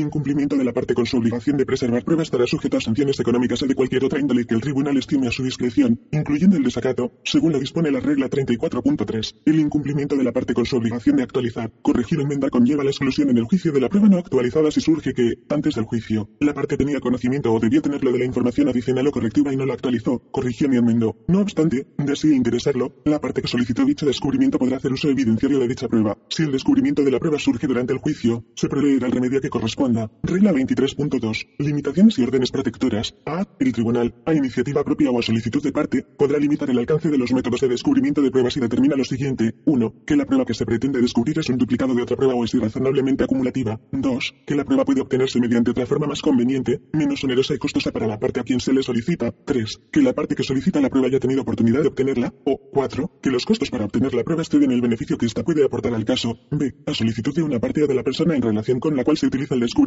presentada mediante moción acompañada de una certificación indicativa de que está intentado de buena fe resolver la controversia sobre el descubrimiento conforme lo dispuesto en la regla 34.1 y por justa causa. El tribunal podrá emitir cualquier orden que se requiera en justicia para proteger a dicha parte o persona de hostigamiento, perturbación u opresión, así como de cualquier molestia o gasto indebido. La orden del tribunal podrá incluir una o más de las medidas siguientes. 1. Que no se lleve a cabo el descubrimiento. 2. Que el descubrimiento se realice en conformidad con los términos y las condiciones que se dispongan, incluyendo la designación de fecha y sitio. 3. Que se lleve a cabo el descubrimiento por un método diferente al seleccionado por la parte que lo interesa. 4. Que no se lleve a cabo el descubrimiento de ciertas materias, que se limite su alcance o que son irrelevantes si no conducen al descubrimiento de evidencia admisible. 5. Que se realice el descubrimiento en presencia de aquellas personas autorizadas para ello por el tribunal. 6. Que una deposición, una vez sellada, sea abierta únicamente por orden del tribunal. 7. Que un secreto comercial u otra información confidencial no sea divulgada o que lo sea únicamente bajo ciertas condiciones. 8. Que las partes presenten simultáneamente, en sobresellado, determinados documentos e informes para ser abiertos de acuerdo con las instrucciones del tribunal. Si la moción solicitando una orden protectora es denegada en todo o en parte, el tribunal podrá, bajo aquellos términos y condiciones que sean justos, ordenar que la parte solicitante provea o permita el descubrimiento interesado. Las disposiciones de la regla 34 serán de aplicación en lo concerniente a la concesión de gastos y honorarios en relación con dicha moción. Regla 23.3. Reclamo de privilegios. A. Información retenida. Cuando una parte retiene información requerida, reclamando que es materia privilegiada o protegida en contemplación de la preparación para el juicio, deberá hacer su reclamo de manera expresa y fundamentada especificando la naturaleza de los documentos, de las comunicaciones o de los objetos no producidos o revelados, de forma que, sin revelar información privilegiada, las demás partes puedan evaluar la aplicabilidad del privilegio o protección y expresarse sobre estos. B. Información producida por inadvertencia. Cuando una parte produce información inadvertidamente durante el descubrimiento de prueba que sea objeto de un reclamo de privilegio o de protección, la parte promovente del reclamo notificará a la parte que la recibió su reclamo y los fundamentos. Al ser notificada, la parte deberá devolver la información inmediatamente, retenerla o destruirla, así como cualquier copia que tenga, y no podrá utilizarla ni divulgarla hasta que el reclamo sea resuelto. La parte promovida podrá presentar inmediatamente la información al tribunal en un sobre sellado para la adjudicación del reclamo. Si la parte promovida hubiese divulgado la información antes de recibir el reclamo, deberá tomar las medidas razonables correspondientes para recuperar la información. La parte que produjo la información deberá preservarla hasta que el reclamo sea adjudicado. Regla 23.4. Forma de llevar a cabo el descubrimiento. Los métodos de descubrimiento de prueba podrán ser utilizados en cualquier orden. El hecho de que una parte esté llevando a cabo un descubrimiento por cualquier método no tendrá el efecto de dilatar o posponer el descubrimiento de cualquier otra parte, a menos que el tribunal, a solicitud de parte, y para conveniencia de estas y las personas testigos, y en interés de la justicia, ordene lo contrario. Regla 24. Deposiciones antes de iniciarse el pleito o durante la apelación. Regla 24.1. Antes del inicio del pleito. A. Petición. Quien desee perpetuar su propio testimonio o el de otra persona con relación a un asunto en el cual pueda entender el tribunal, podrá presentar antes de una petición jurada al efecto. Se intitulará la petición con el nombre de la persona peticionaria y en ella se hará constar 1. Que la persona peticionaria espera ser parte en un pleito en el cual puede entender el tribunal, pero que por el presente ley es imposible iniciarlo o lograr que lo inicie otra persona. 2. La cuestión implicada en el pleito en expectativa y su interés en este. 3. Los hechos que desea establecer mediante el testimonio propuesto y las razones que tenga para interesar su perpetuación. 4. Los nombres o una descripción de las personas que la persona peticionaria espera que habrán de ser partes adversas a sus direcciones, si son conocidas. 5. Los nombres y las direcciones de las personas que han de ser interrogadas y la sustancia del testimonio que espera obtener de cada una. Y 6. Su interés en que la deposición sea tomada mediante examen oral o preguntas escritas. B. Notificación. Presentada la solicitud, la persona peticionaria la notificará por escrito a cada una de las personas mencionadas en ella como probables partes adversas. La notificación será diligenciada en la forma prescrita por la regla 4.4 para diligenciar un emplazamiento y fijar a un término no menor de 15, 15 días en que las partes notificadas podrán comparecer a oponerse a la solicitud. Pero si a pesar de la debida diligencia no puede notificarse alguna de las personas mencionadas en la petición, el tribunal podrá dictar la orden que considere justa para que la notificación se haga mediante publicación en cualquier otra forma y tomará las medidas que estime razonables para proteger los intereses de las personas que no hayan sido notificadas. Si alguna de las personas es un menor incapacitado, se aplicarán las disposiciones de la regla 15.2. C. Orden interrogatorio. Si el tribunal queda satisfecho de que la perpetuación del testimonio puede impedir un fracaso o una dilación de la justicia, dictará una orden en la que designe o describa las personas cuyas deposiciones podrán ser tomadas y especifique los asuntos sobre los cuales versará el interrogatorio, así como si las deposiciones deberán ser tomadas mediante interrogatorio oral o escrito. Se podrán entonces tomar las deposiciones de acuerdo con estas reglas y el tribunal podrá dictar órdenes similares a las dispuestas en las reglas 31 y 32. A los efectos de la aplicación de estas reglas a las deposiciones para perpetuar testimonio, toda referencia en estas al tribunal ante el cual el pleito esté pendiente. Se entenderá qué significa el tribunal ante el cual se presentó la petición para la toma de tales deposiciones. D. Uso de la deposición. Si una deposición para perpetuar un testimonio es tomada de acuerdo con estas reglas o, aunque no haya sido así tomada, es admisible en evidencia en los tribunales de la jurisdicción en que fue tomada, podrá ser usada en cualquier pleito incoado posteriormente que involucre el mismo asunto, con arreglo a las disposiciones de la regla 29.1. Regla 24.2. Durante la apelación, si se ha interpuesto una apelación contra una sentencia del tribunal, o antes de interponerse una apelación si el plazo para tal acción no ha expirado, el tribunal que haya dictado la sentencia podrá permitir que se tomen deposiciones de testigos para perpetuar sus testimonios y usarlos en casos de ulteriores procedimientos ante la misma. En tal caso, la parte que desee perpetuar el testimonio podrá presentar ante el tribunal una moción en la que solicite permiso para tomar las deposiciones, con igual aviso y notificación a la parte contraria como si el pleito estuviera pendiente ante dicho tribunal. En la moción se hará constar 1. Los nombres y las direcciones de las personas que han de ser interrogadas y la sustancia del testimonio que se espera obtener de cada una, y 2. Las razones para la perpetuación de sus testimonios. Si el tribunal estima que la perpetuación del testimonio es necesaria para evitar un fracaso o dilación de la justicia, podrá dictar una orden para autorizar la toma de las deposiciones y podrá dictar órdenes similares a las que disponen las reglas 31 y 32. Y desde entonces estas deposiciones podrán ser tomadas y usadas del mismo modo y bajo las mismas condiciones dispuestas en estas reglas para deposiciones en pleitos pendientes. Regla 25. Personas ante quienes podrán tomarse deposiciones. Regla 25.1. En Puerto Rico, en la jurisdicción del Estado Libre Asociado de Puerto Rico se tomarán las deposiciones ante una persona autorizada para tomar juramentos por las leyes de Puerto Rico o ante la persona especialmente designada por la sala ante la cual esté pendiente el pleito. La persona así designada tendrá facultad para tomar juramentos, recibir testimonios y dirigir la toma de la deposición. No es necesario que la persona que administre el juramento permanezca en la toma de la deposición una vez el la deponente sea juramentado. Cuando una persona ya ha sido reconocida como litigante insolvente, el tribunal podrá ordenar la toma de la deposición bajo las circunstancias que estime convenientes. Regla 25.2. Fuera de Puerto Rico, fuera de la jurisdicción del Estado Libre Asociado de Puerto Rico se tomarán las deposiciones previa notificación. 1. Ante una persona autorizada a tomar juramentos en Puerto Rico en el lugar donde se vaya a tomar la deposición. 2. Ante la persona o el funcionario que pueda ser designado por un tribunal mediante comisión para esos fines. O 3. Por medio de una suplicatoria. Una comisión o suplicatoria será expedida solamente cuando sea necesario o conveniente, mediante petición, bajo los términos y de acuerdo con las instrucciones que sean justas y apropiadas. Los funcionarios o funcionarias podrán designarse en las notificaciones o comisiones por su nombre o por su título descriptivo, y las suplicatorias podrán ser dirigidas a la autoridad judicial competente en, aquí el nombre del lugar. La prueba obtenida como resultado de una suplicatoria no debe ser excluida meramente por el fundamento de que no constituye una transcripción verbatim, o porque el testimonio no se tomó bajo juramento por no cumplir con algún requisito similar a los exigidos para las deposiciones tomadas dentro de Puerto Rico. Regla 25.3. Descalificación por causa de interés. No se tomará deposición alguna ante una persona que sea pariente dentro del cuarto grado de consanguinidad o segundo de afinidad, o empleado, o abogado de cualquiera de las partes, salvo lo dispuesto en la regla 26, o que sea pariente dentro de los grados ya indicados o empleado de tal abogado, o que tenga interés pecuniario en el pleito. Regla 26. Estipulaciones referentes a disposiciones y otros métodos de descubrimiento, siempre que no sean contrarias a la orden de calendarización que establece la regla 37.3, las partes podrán estipular que 1. Las deposiciones sean tomadas ante cualquier persona, en cualquier fecha o lugar, notificadas por cualquier medio llevadas a cabo de cualquier forma, y cuando así sea, podrán ser utilizadas de la misma manera que las otras deposiciones. 2. Que el procedimiento dispuesto por estas reglas para cualquier otro método de descubrimiento pueda ser modificado. 3. Que cualquiera de los abogados presentes pueda tomarle juramento o afirmación al deponente, y en caso de que hubiera, al taquígrafo y al traductor. Regla 27. Deposiciones mediante examen oral. Regla 27.1. ¿Cuándo podrán tomarse? A. Luego de iniciado un pleito, cualquier parte podrá tomar el testimonio de cualquier persona, incluyendo el de una parte, mediante una deposición en forma de examen oral sin el permiso del tribunal, excepto que la parte demandante no podrá tomar ninguna de deposición sin el permiso del tribunal dentro de los 30, 30 días siguientes a la fecha del emplazamiento de la parte demandada. Si la parte demandada inicia cualquier tipo de descubrimiento dentro del referido plazo, dicha limitación no será de aplicación. Las personas testigos podrán ser obligadas a comparecer mediante citaciones expedidas de acuerdo con las disposiciones de la regla 40. La deposición de una persona que esté recluida en prisión podrá ser tomada solamente con el permiso previo del tribunal y bajo las condiciones que éste prescriba. B. La parte demandante podrá tomar la deposición de cualquier persona sin permiso del tribunal dentro de los 30, 30 días luego de emplazarse a la parte demandada si la notificación expresa que Lola deponente se propone salir de Puerto Rico y que estará disponible luego para ser examinado oralmente. El abogado de la parte demandante firmará la notificación y la firma equivaldrá a una certificación al efecto de que, según su mejor información y creencia, los hechos expuestos en la notificación son ciertos. La firma estará también sujeta a las disposiciones de la regla 9. Regla 27.2. Notificación, fecha, lugar y método. La parte que desee tomar la deposición de alguna persona mediante un examen oral notificará por escrito con no menos de 20, 20 días de anticipación a todas las otras partes en el pleito. En la notificación se hará constar la fecha, la hora, el lugar y el método que se utilizará para tomar la deposición y el nombre y la dirección de cada una de las personas que habrán de ser examinadas, si son conocidas. Si el nombre no es conocido, constará una descripción general suficiente para identificar la persona o la clase o grupo particular a que dicha persona pertenece. El aviso de toma de deposición a una parte podrá ir acompañado de un requerimiento para la producción de documentos objetos, en conformidad con las disposiciones de la regla 31. Si el deponente no es una parte y se le notifica una citación para la producción de documentos objetos en ocasión de la toma de la deposición, estos documentos objetos deben ser relacionados en la notificación a las partes. El lugar del examen y la citación para la toma de la deposición se regirán por las disposiciones de la regla 40.4. Regla 27.3. Medios de reproducción. La de deposición podrá ser tomada o grabada mediante taquigrafía, estenografía o cualquier otro método de grabación videomagnetófónico o digital que garantice la preservación e integridad del proceso y permita la reproducción de la grabación. Regla 27.4. Deposiciones orales por teléfono, videoconferencia u otros medios electrónicos a distancia. Las partes podrán estipular por escrito, a solicitud de parte, el tribunal podrá ordenar que la deposición mediante examen oral se realice por teléfono, videoconferencia o por cualquier otro método electrónico a distancia. La parte que desea tomar la deposición notificará por escrito, con no menos de 20, 20 días de anticipación, a la deponente y a todas las demás partes en el pleito. En la notificación se hará constar la fecha, la hora, el lugar y el método en que será tomada la deposición. Las personas testigos podrán ser obligadas a comparecer mediante citaciones expedidas de acuerdo con las disposiciones de la regla 40. El aviso de toma de deposición podrá ir acompañado de un requerimiento para la producción de documentos objetos los cuales deberán ser provistos con razonable anticipación a la fecha de toma de la deposición a la parte que la convocó. Una vez tenga disponibles los documentos objetos requeridos a lo a la deponente, la parte promovente facilitará copia de los documentos a la persona que grabará la deposición y a las demás partes notificadas. Si la parte promovente decide comparecer por teléfono, videoconferencia u otro método electrónico a distancia, deberá realizar los arreglos pertinentes para que cualquier parte pueda comparecer de igual manera. Si la parte promovente decide comparecer en persona al lugar de la toma de deposición, cualquier parte podrá comparecer por teléfono, videoconferencia u otro método electrónico a distancia, siempre que realice los arreglos necesarios con la persona que grabará la deposición y con la parte que la convocó. Si la deposición se toma por estos medios, el lugar de la deposición será donde la deponente contesta las preguntas ante una persona autorizada por ley para tomar juramento y recibir el testimonio.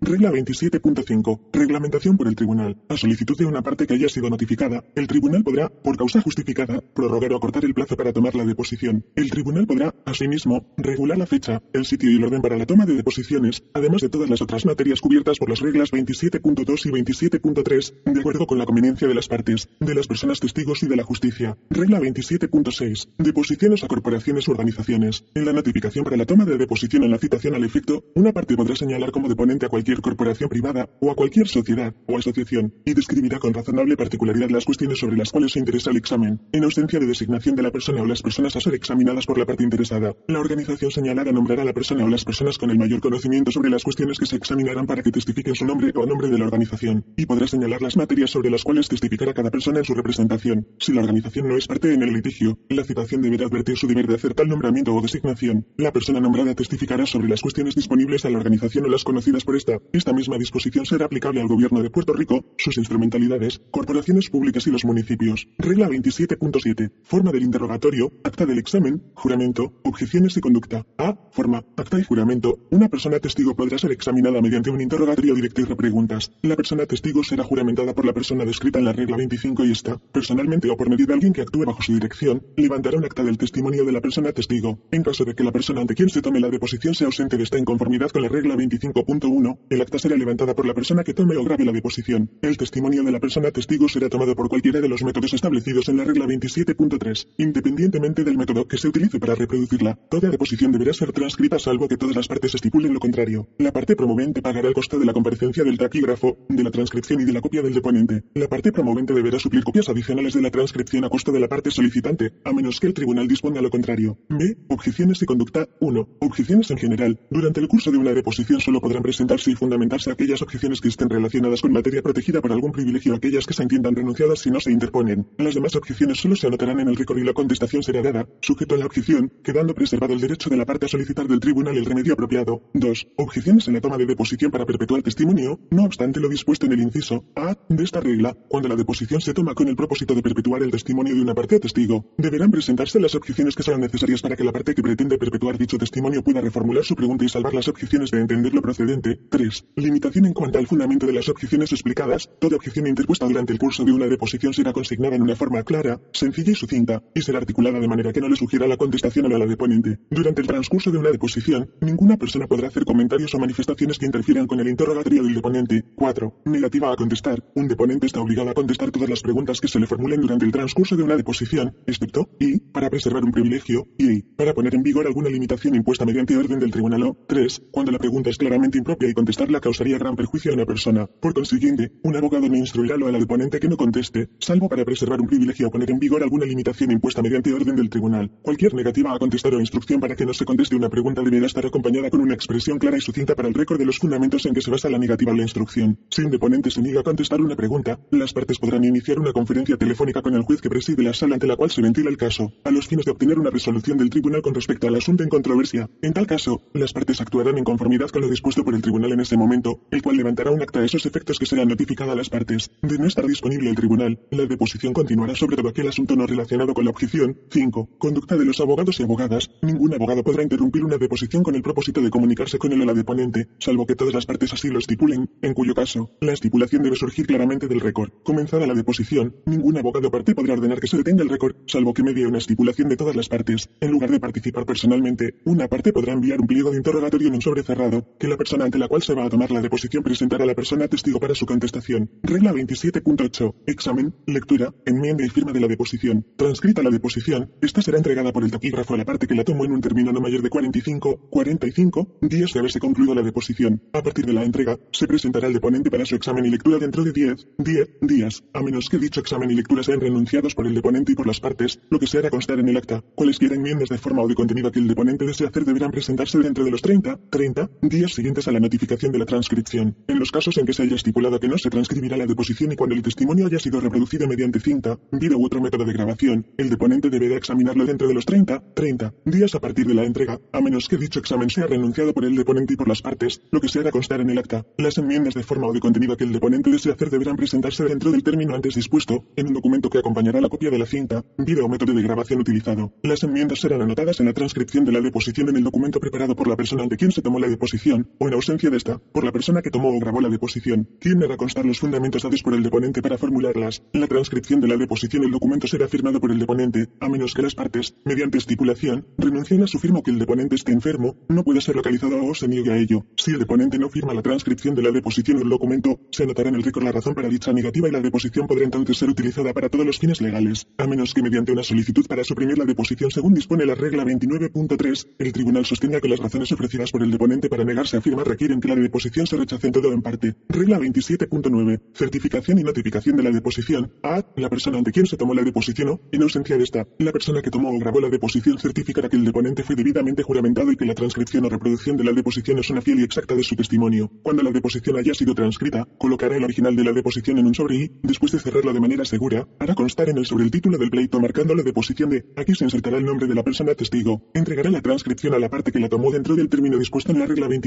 27.8, quien tendrá la obligación de notificar a todas las demás partes que la transcripción le ha sido entregada al deponente. Además, tendrá la obligación de conservar el original y producirlo en el juicio. B. Los documentos y objetos que se produzcan para la inspección durante la toma de una deposición, a solicitud de parte, serán marcados para identificación y unidos a la transcripción a la cinta, video o método de grabación utilizado. Dichos documentos y objetos podrán ser inspeccionados y copiados por cualquier parte. La persona que produce los documentos o objetos puede sustituirlos por copias que sean marcadas para identificación, siempre que le dé oportunidad a las demás partes a verificar que son copias fieles y exactas de los originales. Igualmente, si la persona que produce estos documentos y objetos solicita que sean devueltos, cada parte tendrá oportunidad de inspeccionarlos o copiarlos y serán devueltos a la persona que los produjo, luego de ser debidamente marcados por las partes, y así podrán ser usados como si estuvieran unidos a la deposición. C. La persona ante quien se tomó la deposición o, en ausencia de esta, la persona que tomó o grabó la deposición suministrará una copia de esta a cualquier parte en el pleito al deponente, mediante el pago de los honorarios correspondientes por quien lo solicita. D. En los casos en que se estipule que la deposición no se transcriba, la parte promovente tendrá la obligación de conservar y producir en el juicio el contenido del testimonio en la forma en que fue originalmente tomado. Regla 28. Deposiciones mediante preguntas escritas. Regla 28.1. Notificación y entrega de las preguntas. La parte que desee tomar la deposición de alguna persona por medio de preguntas escritas hará entrega de estas preguntas a cada una de las otras partes con una notificación haciendo constar el nombre y la dirección de la persona que ha de contestarlas y el nombre o título descriptivo y la dirección de la persona que habrá de tomar el juramento de la deposición y el nombre y la dirección de la persona que tomará o grabará la deposición. Dentro de los 10, 10 días siguientes al de la notificación, la parte así notificada podrá entregar repreguntas a la parte que propuso la toma de la deposición.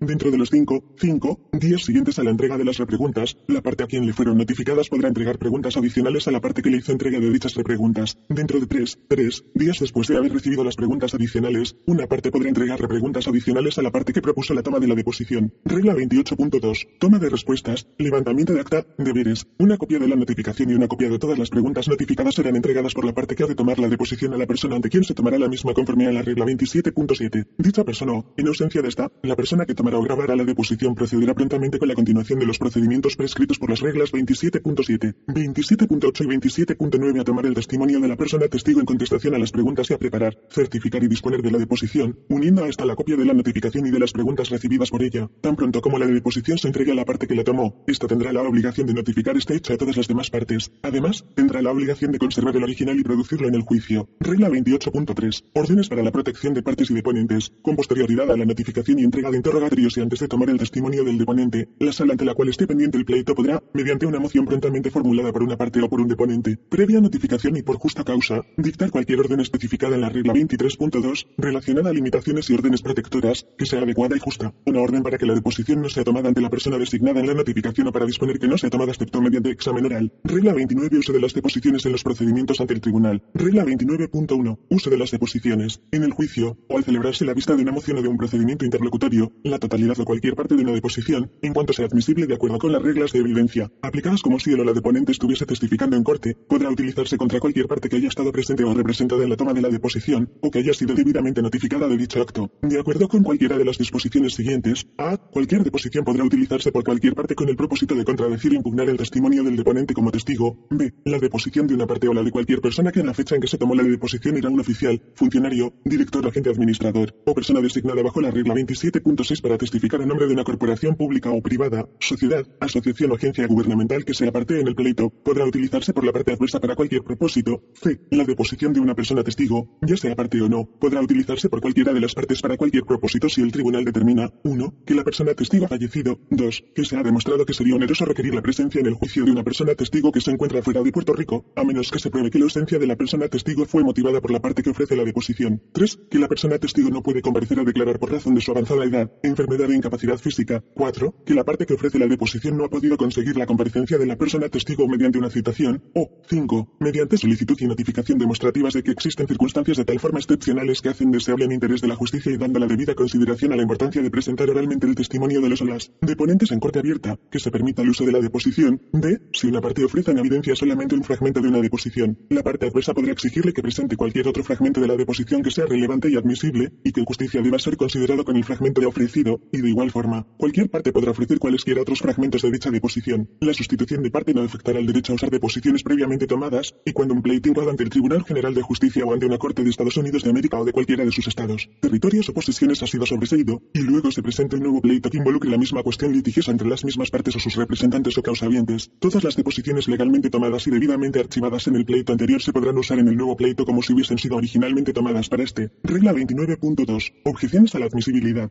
Sujeción a las disposiciones disposiciones de estas reglas, podrá presentarse objeción en el juicio vista la admisión en evidencia de cualquier deposición o fragmento de esta, por cualquiera de los fundamentos que requeriría su exclusión si la persona testigo está entonces prestando declaración en persona. Regla 29.3. Efecto de errores e irregularidades en las deposiciones. A. En cuanto a la notificación, todos los errores e irregularidades en la notificación para la toma de una deposición se considerarán renunciados a menos que se entregue prontamente una objeción por escrito a la parte que hizo la notificación. B. En cuanto a la capacidad de la persona ante quien se toma, la objeción a la toma de una deposición por causa de incapacidad de la persona ante quien ha de ser tomada, se entenderá renunciada a menos que se presente antes de comenzar la toma de la deposición o tan pronto como la incapacidad sea conocida o pudo ser descubierta mediante diligencia razonable. C. En cuanto a la toma de la deposición, 1. Las objeciones a la competencia de una persona testigo a la admisibilidad de un testimonio no se entenderán renunciadas por no haber sido presentadas antes de durante la toma de la deposición a menos que el fundamento de la objeción haya podido obviarse o eliminarse de haberse presentado en aquel momento. 2. Los errores e irregularidades cometidos en el examen oral, en la manera de tomar la deposición, en la forma de las preguntas o de las contestaciones, en el juramento de afirmación, o en la conducta de las partes, y los errores de cualquier clase que hayan podido ser obviados, eliminados o subsanados si se hubiese objetado prontamente, quedarán renunciados a menos que se hubiese presentado oportunamente una objeción contra ellos durante la toma de la deposición. 3. Las objeciones a la forma de las preguntas escritas, presentadas de acuerdo con la regla 28, quedarán renunciadas a menos que sean notificadas por escrito a la parte que las propuso dentro del plazo concedido para la notificación de las subsiguientes repreguntas u otras preguntas escritas y dentro de los 5, 5 días siguientes a la notificación de las últimas preguntas escritas permitidas. D. En cuanto a la tramitación de la deposición, los errores e irregularidades cometidos en la transcripción o reproducción del testimonio o en la forma en que la deposición ha sido preparada, firmada, certificada, sellada, endosada, transmitida o presentada, se entenderán renunciados a menos que se presente una moción para suprimir la deposición o alguna parte de ella dentro de los 30, 30 días a partir de que dicho defecto fuera descubierto o que mediante la debida diligencia haya podido ser descubierto. Regla 30. Interrogatorios a las partes. Regla 30.1. Procedimiento para su uso. Una parte podrá notificar interrogatorios por escrito a cualquier otra parte para ser contestados por la parte así notificada, o si esta es una corporación pública o privada, una sociedad, asociación o agencia gubernamental, por cualquier oficial, funcionario o agente de estas, quien suministrará aquella información que esté al alcance de la parte. Los interrogatorios podrán ser notificados a la parte demandante luego del comienzo del pleito sin el permiso del tribunal. Los interrogatorios podrán también ser notificados a cualquier otra parte siempre que haya transcurrido el término de los 30, 30 días siguientes a la fecha de su emplazamiento. Si la parte demandada inicia cualquier tipo de descubrimiento dentro del referido plazo, dicha limitación no será de aplicación. Cada interrogatorio será contestado por escrito, en forma separada y completa, y bajo juramento, a menos que sea debidamente objetado. Si el interrogatorio es objetado, se expondrán mediante moción las razones para ello en sustitución de la contestación, y se deberá acompañar copia del interrogatorio objetado. Si solo se objeta parte del interrogatorio, la parte que lo objeta deberá incluir literalmente la pregunta así como los fundamentos en que se basa la objeción. En este caso, la parte objetante, junto con sus objeciones, deberá notificar a la parte que sometió el interrogatorio las contestaciones a la parte no objetada de este. Las contestaciones deberán ser firmadas y juradas por la persona que las da. La parte a la cual le sean notificados los interrogatorios deberá entregar una copia de las contestaciones, o de las objeciones, si algunas, o de ambas conjuntamente, a la parte que formuló dicho interrogatorio dentro del término de 30, 30 días a partir de la fecha de notificación del interrogatorio. El tribunal podrá, previa moción al efecto y por razones justificadas, ampliar o acortar este término. La parte que somete un interrogatorio podrá objetar las contestaciones, sujeto a lo dispuesto en la regla 34.1, mediante una moción al tribunal que incluya una transcripción literal de la pregunta y de la contestación concernida y los fundamentos en que se basa la objeción. La parte que somete un interrogatorio puede solicitar una orden bajo las disposiciones de la regla 34 con relación a cualquier objeción u omisión en la contestación a un interrogatorio. Regla 30.2. Alcance. Uso en el juicio. Los interrogatorios pueden referirse a cualquier asunto que pueda ser investigado bajo las disposiciones de la regla 23 y las contestaciones pueden ser usadas según lo permitan las reglas de evidencia. Un interrogatorio que de otra forma sea apropiado no es necesariamente objetable porque su contestación implique una opinión o contención relacionada con hechos o conclusiones de derecho, pero el tribunal, por causa justificada, podrá ordenar que dicho interrogatorio no sea contestado o lo sea en el tiempo y dentro de las circunstancias que estime razonable. Regla 30.3. Opción de producir libros, documentos, recuerdos e información almacenada electrónicamente. Cuando la contestación a un interrogatorio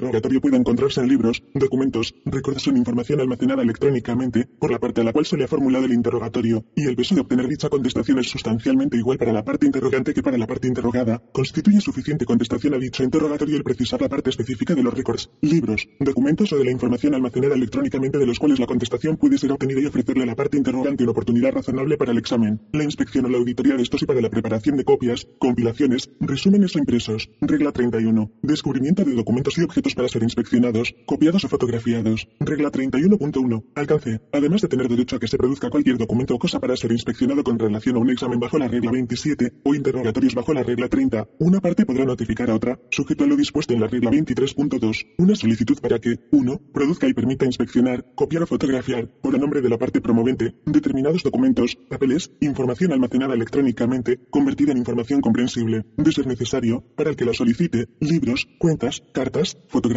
objetos o cosas tangibles, de naturaleza no privilegiada, que constituyan o contengan evidencia relacionada con cualquiera de las materias que estén dentro del alcance del examen permitido por la regla 23.1 y que estén en o bajo su posesión, custodia o dominio, o 2. Permita la entrada en terreno designado u otra propiedad en su posesión o bajo su dominio, con el propósito de inspeccionar, medir, mensurar o tomar fotografías de la propiedad o de cualquier objeto u operación que se esté realizando en esta dentro del alcance permitido por la regla 23.1. La solicitud especificará la fecha, la hora, el lugar y el modo de hacer la inspección, tomar las fotografías y hacer las copias, y podrá prescribir los términos y las condiciones que se estimen justos para ello. Regla 31.2. Procedimiento. La solicitud será notificada a la parte demandante, sin el permiso del tribunal, luego de comenzado el pleito, y a cualquier otra parte en cualquier momento luego de transcurrido el término de los 30, 30 días siguientes a la fecha de su emplazamiento. Si la parte demandada inicia cualquier tipo de descubrimiento dentro del referido plazo, dicha limitación no será de aplicación. La solicitud expresará los objetos a ser inspeccionados, los cuales serán descritos con razonable particularidad, y especificará la fecha, la hora, el sitio y la manera, siguiendo criterios de razonabilidad. La parte que reciba tal solicitud deberá responder a la parte que la formula dentro del término de 15, 15 días. En la respuesta se expresará con respecto a cada objeto especificado en la solicitud, que se permitirá la inspección, a menos que ésta se objete, en cuyo caso se deberán exponer las razones para la objeción. La parte que solicita la inspección puede solicitar una orden bajo la regla 34.2 sobre cualquier reparo u objeción presentado por la parte promovida o en relación con cualquier falta de respuesta adecuada a la solicitud aparte de ella, así como cualquier negativa a permitir la inspección solicitada. La parte que produce los documentos deberá presentarlos tal y como se mantiene en el curso ordinario de los negocios,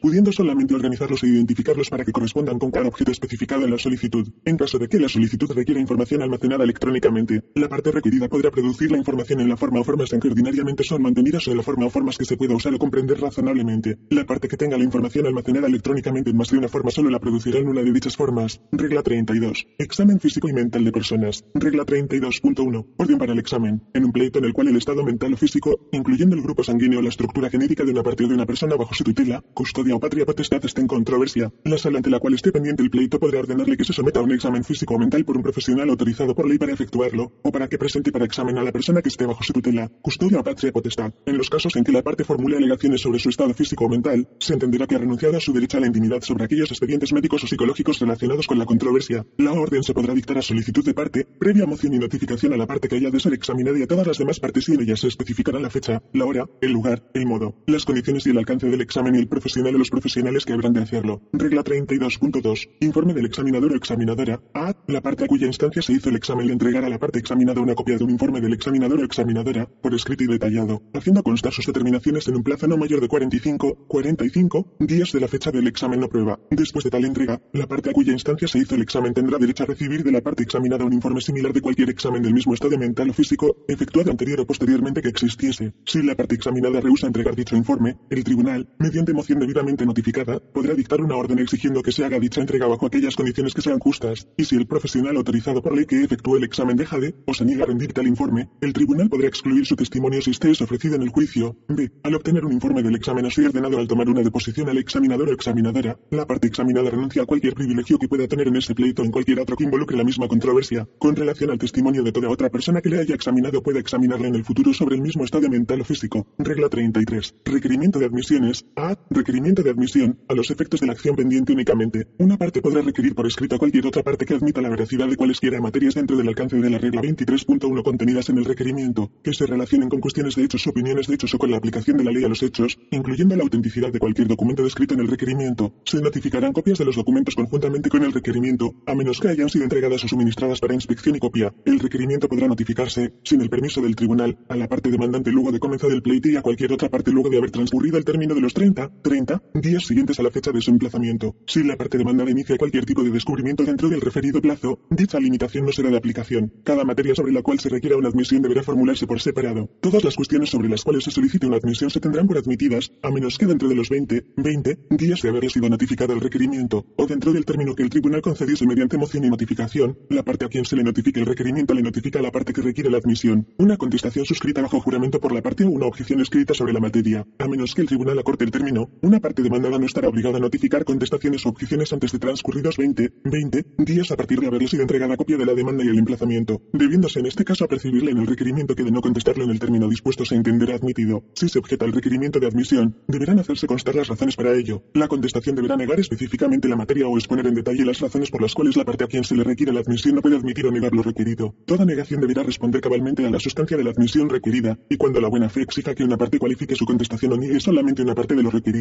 deberá especificarse lo que sea cierto y negarse solamente el resto. Una parte a quien se le requiere una admisión no podrá aducir como razón para así no hacerlo la falta de información o de conocimiento, a menos que demuestre que ha hecho las gestiones necesarias para obtener dicha información y que la información conocida o obtenida es insuficiente para admitir o negar. Una parte no podrá objetar el requerimiento basándose únicamente en que la materia requerida presenta una controversia justiciable, podrá, sujeto a lo dispuesto en la regla 34.4, negar lo requerido o exponer las razones por las cuales no puede admitir o negar. La parte que ha requerido las admisiones podrá, mediante una moción, cuestionar la suficiencia de las contestaciones o objeciones. A menos que el tribunal determine que una objeción está justificada, ordenará que se conteste lo requerido. Si el tribunal determina que una contestación no cumple con los requisitos de esta regla, podrá ordenar que se dé por admitido lo requerido que se notifique una contestación enmendada. El tribunal podrá, en su lugar, determinar que se dispondrá finalmente del requerimiento en una conferencia con antelación al juicio en una fecha señalada antes del juicio. Las disposiciones de la regla 34.2 c son de aplicación a la imposición de gastos en que se incurra con relación a la moción. b. Efecto de la admisión. Cualquier admisión hecha en conformidad con estas reglas se considerará definitiva, a menos que el tribunal, moción al efecto, permita el retiro o enmienda de la admisión, sujeto a lo dispuesto en la regla 37, que regula las enmiendas de una orden dictada en conferencia con antelación al juicio. El tribunal podrá permitir el retiro o enmienda de la admisión si ello contribuye a la disposición del caso en sus méritos y la parte que obtuvo la admisión no demuestra al tribunal que el retiro o la enmienda afectará adversamente su reclamación o defensa. Cualquier admisión de una parte bajo estas reglas solo surtirá efecto a los fines del pleito pendiente y no constituirá una admisión de dicha parte para ningún otro fin, ni podrá ser usada en su contra en ningún otro procedimiento. Regla 34. Controversias en torno al descubrimiento. Negativa a descubrir lo solicitado y sus consecuencias. Regla 34.1. Controversias en torno al descubrimiento. Cuando surja una controversia en torno al descubrimiento de prueba, el tribunal solo considerará las mociones que contengan una certificación de la parte promovente en la que indica al tribunal en forma particularizada que ha realizado esfuerzos razonables, con prontitud y de buena fe, para tratar de llegar a un acuerdo con el abogado de la parte adversa para resolver los asuntos que se plantean en la moción y que estos han resultado infructuosos. Regla 34.2. Moción para que se ordene a descubrir lo solicitado. Luego de que la parte promovente haya realizado con prontitud esfuerzos razonables y de buena fe con la parte adversa y ésta se niega a descubrir lo solicitado. La parte promovente de una moción bajo esta regla podrá requerir al tribunal que dicte una orden para que se obligue a la parte promovida a descubrir lo solicitado, según se dispone a continuación. A. Moción. Si un deponente se niega a contestar alguna pregunta que le sea hecha sometida según lo dispuesto en las reglas 27 y 28, una corporación u organización deja de designar una persona según dispone la regla 27.6. Una parte deja de contestar cualquier interrogatorio que se le haya sometido bajo la regla 30, o si la parte en su contestación a una orden dictada bajo la regla 31 deja de responder a la solicitud para efectuar una inspección o no permita efectuarla, la parte promovente podrá solicitar que se obligue a dicha parte a contestar o especificar lo solicitado, o que se dicte una orden para obligar a que se cumpla con la inspección solicitada. Cuando se tome la deposición de una persona mediante un examen oral, la parte proponente de la pregunta podrá completar el examen oral o suspenderlo antes de solicitar la orden. B. Respuesta evasiva o incompleta. Para los propósitos de este inciso, una respuesta evasiva o incompleta se considerará como si se deja de contestar lo solicitado. C. Concesión de gastos. Si se declara con lugar la moción, el tribunal, después de dar a las partes la oportunidad de salidas, podrá imponer a la parte o deponente que incumplió, o a la parte o al abogado que haya aconsejado tal conducta, o a el pago a la parte promovente del importe de los gastos incurridos en la obtención de la orden, incluyendo honorarios de abogado, a menos que el tribunal determine que existía una justificación válida para oponerse a la solicitud o que dentro de las circunstancias, el pago de los gastos resultaría injusto. Si se declara sin lugar la moción, el tribunal, después de dar a las partes la oportunidad de salidas, podrá imponer a la parte promovente o al abogado que la aconsejó, o a el pago a la parte o deponente que se opuso a la moción, del importe de los gastos razonables incurridos en la oposición a la moción, incluyendo honorarios de abogado, a menos que el tribunal determine que existía una justificación válida para presentar la moción o que dentro de las circunstancias el pago de los gastos resultaría injusto. Cuando las circunstancias lo justifiquen, el tribunal podrá prorratear los gastos incurridos entre las partes o las personas involucradas, o entre ambas. Regla 34.3. Negativa a obedecer la orden. A. Desacato. Si cualquier deponente rehúsa prestar juramento o se niega a contestar alguna pregunta después de haber el tribunal ordenado que lo haga, la negativa podrá ser considerada como desacato. B. Otras consecuencias. Si una parte un A. Funcionario A. O agente administrador A. De una parte, una persona designada para testificar a su nombre según disponen las reglas 27.6 o 28, deja de cumplir una orden para llevar a cabo o permitir el descubrimiento de prueba, incluyendo una orden bajo las reglas 32 y 34.2, el tribunal podrá dictar, con relación a la negativa, todas aquellas órdenes que sean justas, entre ellas las siguientes. 1. Una orden para que las materias comprendidas en las órdenes antes mencionadas o cualesquiera otros hechos designados por el tribunal sean considerados como probados a los efectos del pleito, en conformidad con la reclamación de la parte que obtuvo la orden. 2. Una orden para impedir a la parte que incumpla, que sostenga o se oponga a determinadas reclamaciones o defensas, o para prohibirle la presentación de determinada materia en evidencia. 3. Una orden para eliminar alegaciones aparte de ellas, o para suspender todos los procedimientos posteriores hasta que la orden sea acatada, o para desestimar el pleito o procedimiento o cualquier parte de ellos, o para dictar una sentencia en rebeldía contra la parte que incumpla. 4. En lugar de cualquiera de las órdenes anteriores adicional a ellas, una orden para considerar como desacato al tribunal la negativa a obedecer cualquiera de dichas órdenes, excepto una orden para someterse a examen físico o mental. 5. Cuando una parte deja de cumplir con una orden bajo la regla 32 requiriéndole que presente para examen a otra persona bajo su tutela, custodia o patria potestad, cualesquiera de las órdenes mencionadas en las cláusulas 1, 2 y 3 de este inciso, excepto que la parte que incumpla demuestre que está impedida de presentar tal persona para examen. 6. Una orden, bajo las condiciones que estime justas, para imponer a cualquier parte, testigo, abogado una sanción económica como resultado de sus actuaciones. C. En lugar de cualquiera de las órdenes anteriores adicional a ellas, el tribunal impondrá la parte que incumpla la orden al abogado que la aconsejó, o a ambos, el pago del importe de los gastos incurridos, incluyendo honorarios de abogado, a menos que el tribunal determine que existía una justificación válida para el incumplimiento o que dentro de las circunstancias, el pago de los gastos resultaría injusto. D. Si la parte promovente del descubrimiento de prueba pertinente a las alegaciones o defensas justifica con prueba fehaciente que la parte promovida se niega a descubrir lo solicitado por haber destruido o incumplido con su deber de preservar prueba, pendiente de litigio razonablemente utilizable en un pleito futuro, estará sujeta a las sanciones dispuestas en estas reglas. El tribunal no podrá ordenar la imposición de sanciones bajo esta regla a una parte por no proveer información almacenada electrónicamente que demuestre que se ha perdido como resultado de la operación rutinaria de buena fe del sistema de almacenamiento electrónico de información, salvo que antes de efectuar dicha operación se le haya requerido a la parte preservar la prueba. En tal caso, la parte requerida tendrá el peso de demostrar que la información almacenada electrónicamente no pudo ser producida por las razones indicadas anteriormente. Regla 34.4. Gastos por negarse a admitir. Si una parte se niega a admitir la autenticidad de cualquier documento o la veracidad de cualquier asunto requerido bajo la regla 33 y la parte requiriente prueba posteriormente la autenticidad de tal documento o la veracidad del asunto, dicha parte podrá solicitar del tribunal una orden para exigir de la otra parte el pago de los gastos razonables incurridos en obtener tal prueba, incluyendo honorarios de abogado. El tribunal concederá dicha compensación excepto cuando determine que 1. El requerimiento era objetable según lo dispuesto en la regla 30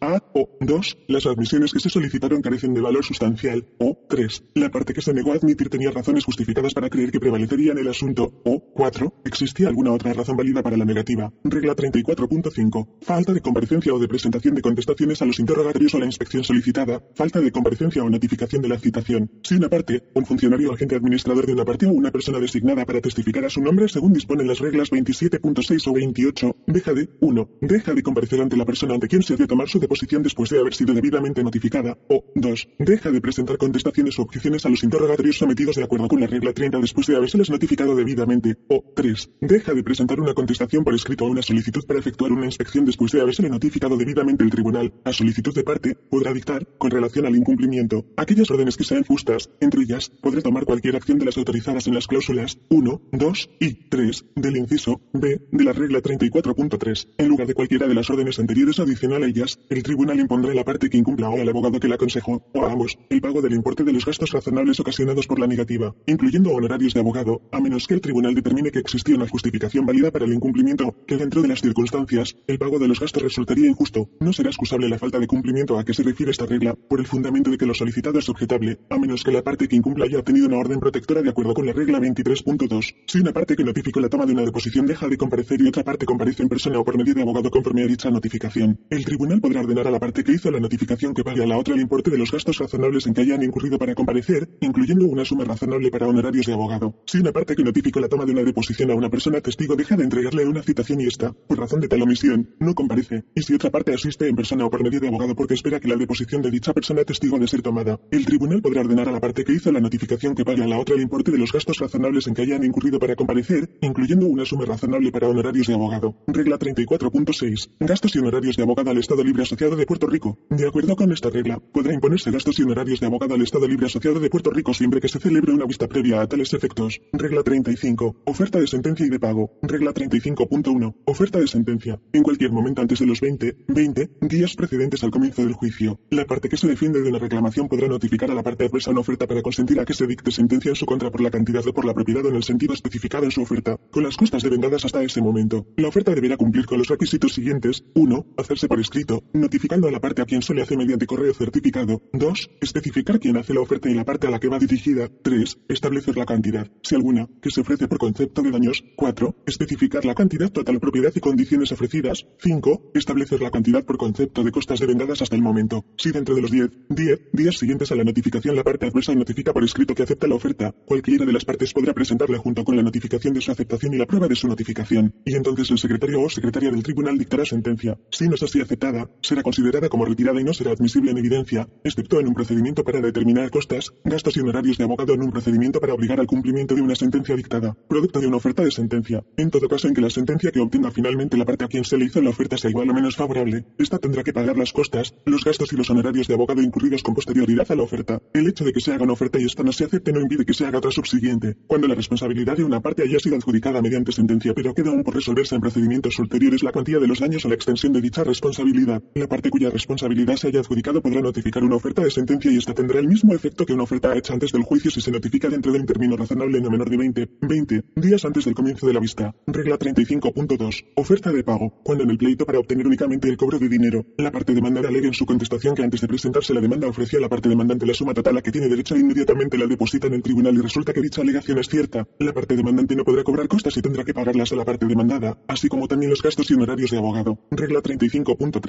Depósito en el tribunal. En un pleito que cualquier parte del remedio que se solicite sea una sentencia mediante la cual se ordene el pago de una suma de dinero o la disposición de cualquier otra cosa que pueda ser objeto de entrega, una parte, previa notificación a cada una de las otras partes y con el permiso del tribunal, podrá depositar en el tribunal la totalidad de dicha suma o cosa, o cualquier parte de esta, para ser retenida por el secretario o secretaria sujeta a ser retirada, en todo o en parte, en cualquier momento por orden del tribunal. Regla 35.4. Pronunciamiento de sentencia por consentimiento. A. Podrá dictarse sentencia sin la celebración de un juicio o sin haberse iniciado un pleito, fundado en el consentimiento de una persona con capacidad legal para obligarse, ya sea por dinero debido que haya de deber, o para asegurar a otra contra responsabilidades eventuales contraídas a favor de la parte demandada, o por ambas cosas, en la forma prescrita en esta regla. Una vez el tribunal pase el juicio, la misma será registrada y notificada por el secretario o secretaria del tribunal y advendrá final y firme desde la fecha de su registro. B. Dicho consentimiento deberá aparecer de un escrito firmado bajo juramento por la parte demandada, haciendo constar lo siguiente. 1. Su autorización para que se dicte sentencia en su contra por una suma determinada. 2. Si es por dinero debido que haya de deberse, expondrá concisamente los hechos y el origen de la deuda y demostrará que la suma consentida se debe o se deberá en justicia. 3. Si es con el fin de garantizar a la parte demandante contra una responsabilidad eventual, expondrá concisamente los hechos constitutivos de la responsabilidad y demostrará que la suma consentida no excede del importe de la responsabilidad. Regla 36. Sentencia dictada sumariamente. Regla 36.1. A favor de la parte reclamante. Una parte que solicite un remedio podrá presentar una moción fundada en declaraciones juradas o en aquella evidencia que demuestre la inexistencia de una controversia sustancial de hechos esenciales y pertinentes, para que el tribunal dicte sentencia sumariamente a su favor sobre la totalidad o cualquier parte de la reclamación solicitada, en cualquier momento después de haber transcurrido 20, 20 días a partir de la fecha en que se emplaza a la parte demandada, o después que la parte contraria le haya notificado una moción de sentencia sumaria, pero no más tarde de los 30, 30 días siguientes a la fecha límite establecida por el tribunal para concluir el descubrimiento de prueba. Regla 36.2. A favor de la parte contra quien se reclama. Una parte contra la cual se haya formulado una reclamación podrá presentar una moción fundada en declaraciones juradas o en aquella evidencia que demuestre la inexistencia de una controversia sustancial de hechos esenciales y pertinentes, para que el tribunal dicte sentencia sumariamente a su favor sobre la totalidad o cualquier parte de la reclamación, a partir de la fecha en que fue emplazada pero no más tarde de los 30, 30 días siguientes a la fecha límite establecida por el tribunal para concluir el descubrimiento de prueba. Regla 36.3. Moción y procedimiento. A. La moción de sentencia sumaria será notificada a la parte contraria y deberá contener lo siguiente. 1. Una exposición breve de las alegaciones de las partes. 2. Los asuntos litigiosos o en controversia. 3. La causa de acción. Reclamación o parte respecto a la cual es solicitada la sentencia sumaria. 4. Una relación concisa y organizada en párrafos enumerados de todos los hechos esenciales y pertinentes sobre los cuales no hay controversia sustancial, con indicación de los párrafos o las páginas de las declaraciones juradas u otra prueba admisible en evidencia donde se establecen los mismos, así como de cualquier otro documento admisible en evidencia que se encuentre en el expediente del tribunal. 5. Las razones por las cuales debe ser dictada la sentencia, argumentando el derecho aplicable. Y 6. El remedio que debe ser concedido. B. La contestación a la moción de sentencia sumaria deberá ser presentada dentro del término de 20, 20 días de su notificación y deberá contener lo siguiente. 1. Lo indicado en las cláusulas 1, 2 y 3 del inciso A de esta regla. 2. Una relación concisa y organizada, con una referencia a los párrafos enumerados por la parte promovente, de los hechos esenciales y pertinentes que están realmente y de buena fe controvertidos, con indicación de los párrafos o las páginas de las declaraciones juradas u otra prueba admisible en evidencia donde se establecen los mismos, así como de cualquier otro documento admisible en evidencia que se encuentre en el expediente del tribunal. 3. Una numeración de los hechos que no están en controversia, con indicación de los párrafos o las páginas de las declaraciones juradas u otra prueba admisible en evidencia donde se establecen los mismos, así como de cualquier otro documento admisible en evidencia que se encuentre en el expediente del tribunal. Y 4. Las razones por las cuales no debe ser dictada la sentencia, argumentando el derecho aplicable. C. Cuando se presente una moción de sentencia sumaria y se sostenga en la forma provista en esta regla 36, la parte contraria no podrá descansar solamente en las aseveraciones o negaciones contenidas en sus alegaciones, sino que estará obligada a contestar en forma tan detallada y específica como lo haya hecho la parte promovente. De no hacerlo así, se dictará la sentencia sumaria en su contra si procede. D. Toda relación de hechos expuesta en la moción de sentencia sumaria o en su contestación podrá considerarse admitida si se indican los párrafos o las páginas de las declaraciones juradas o de otra prueba admisible en evidencia donde ésta se establece,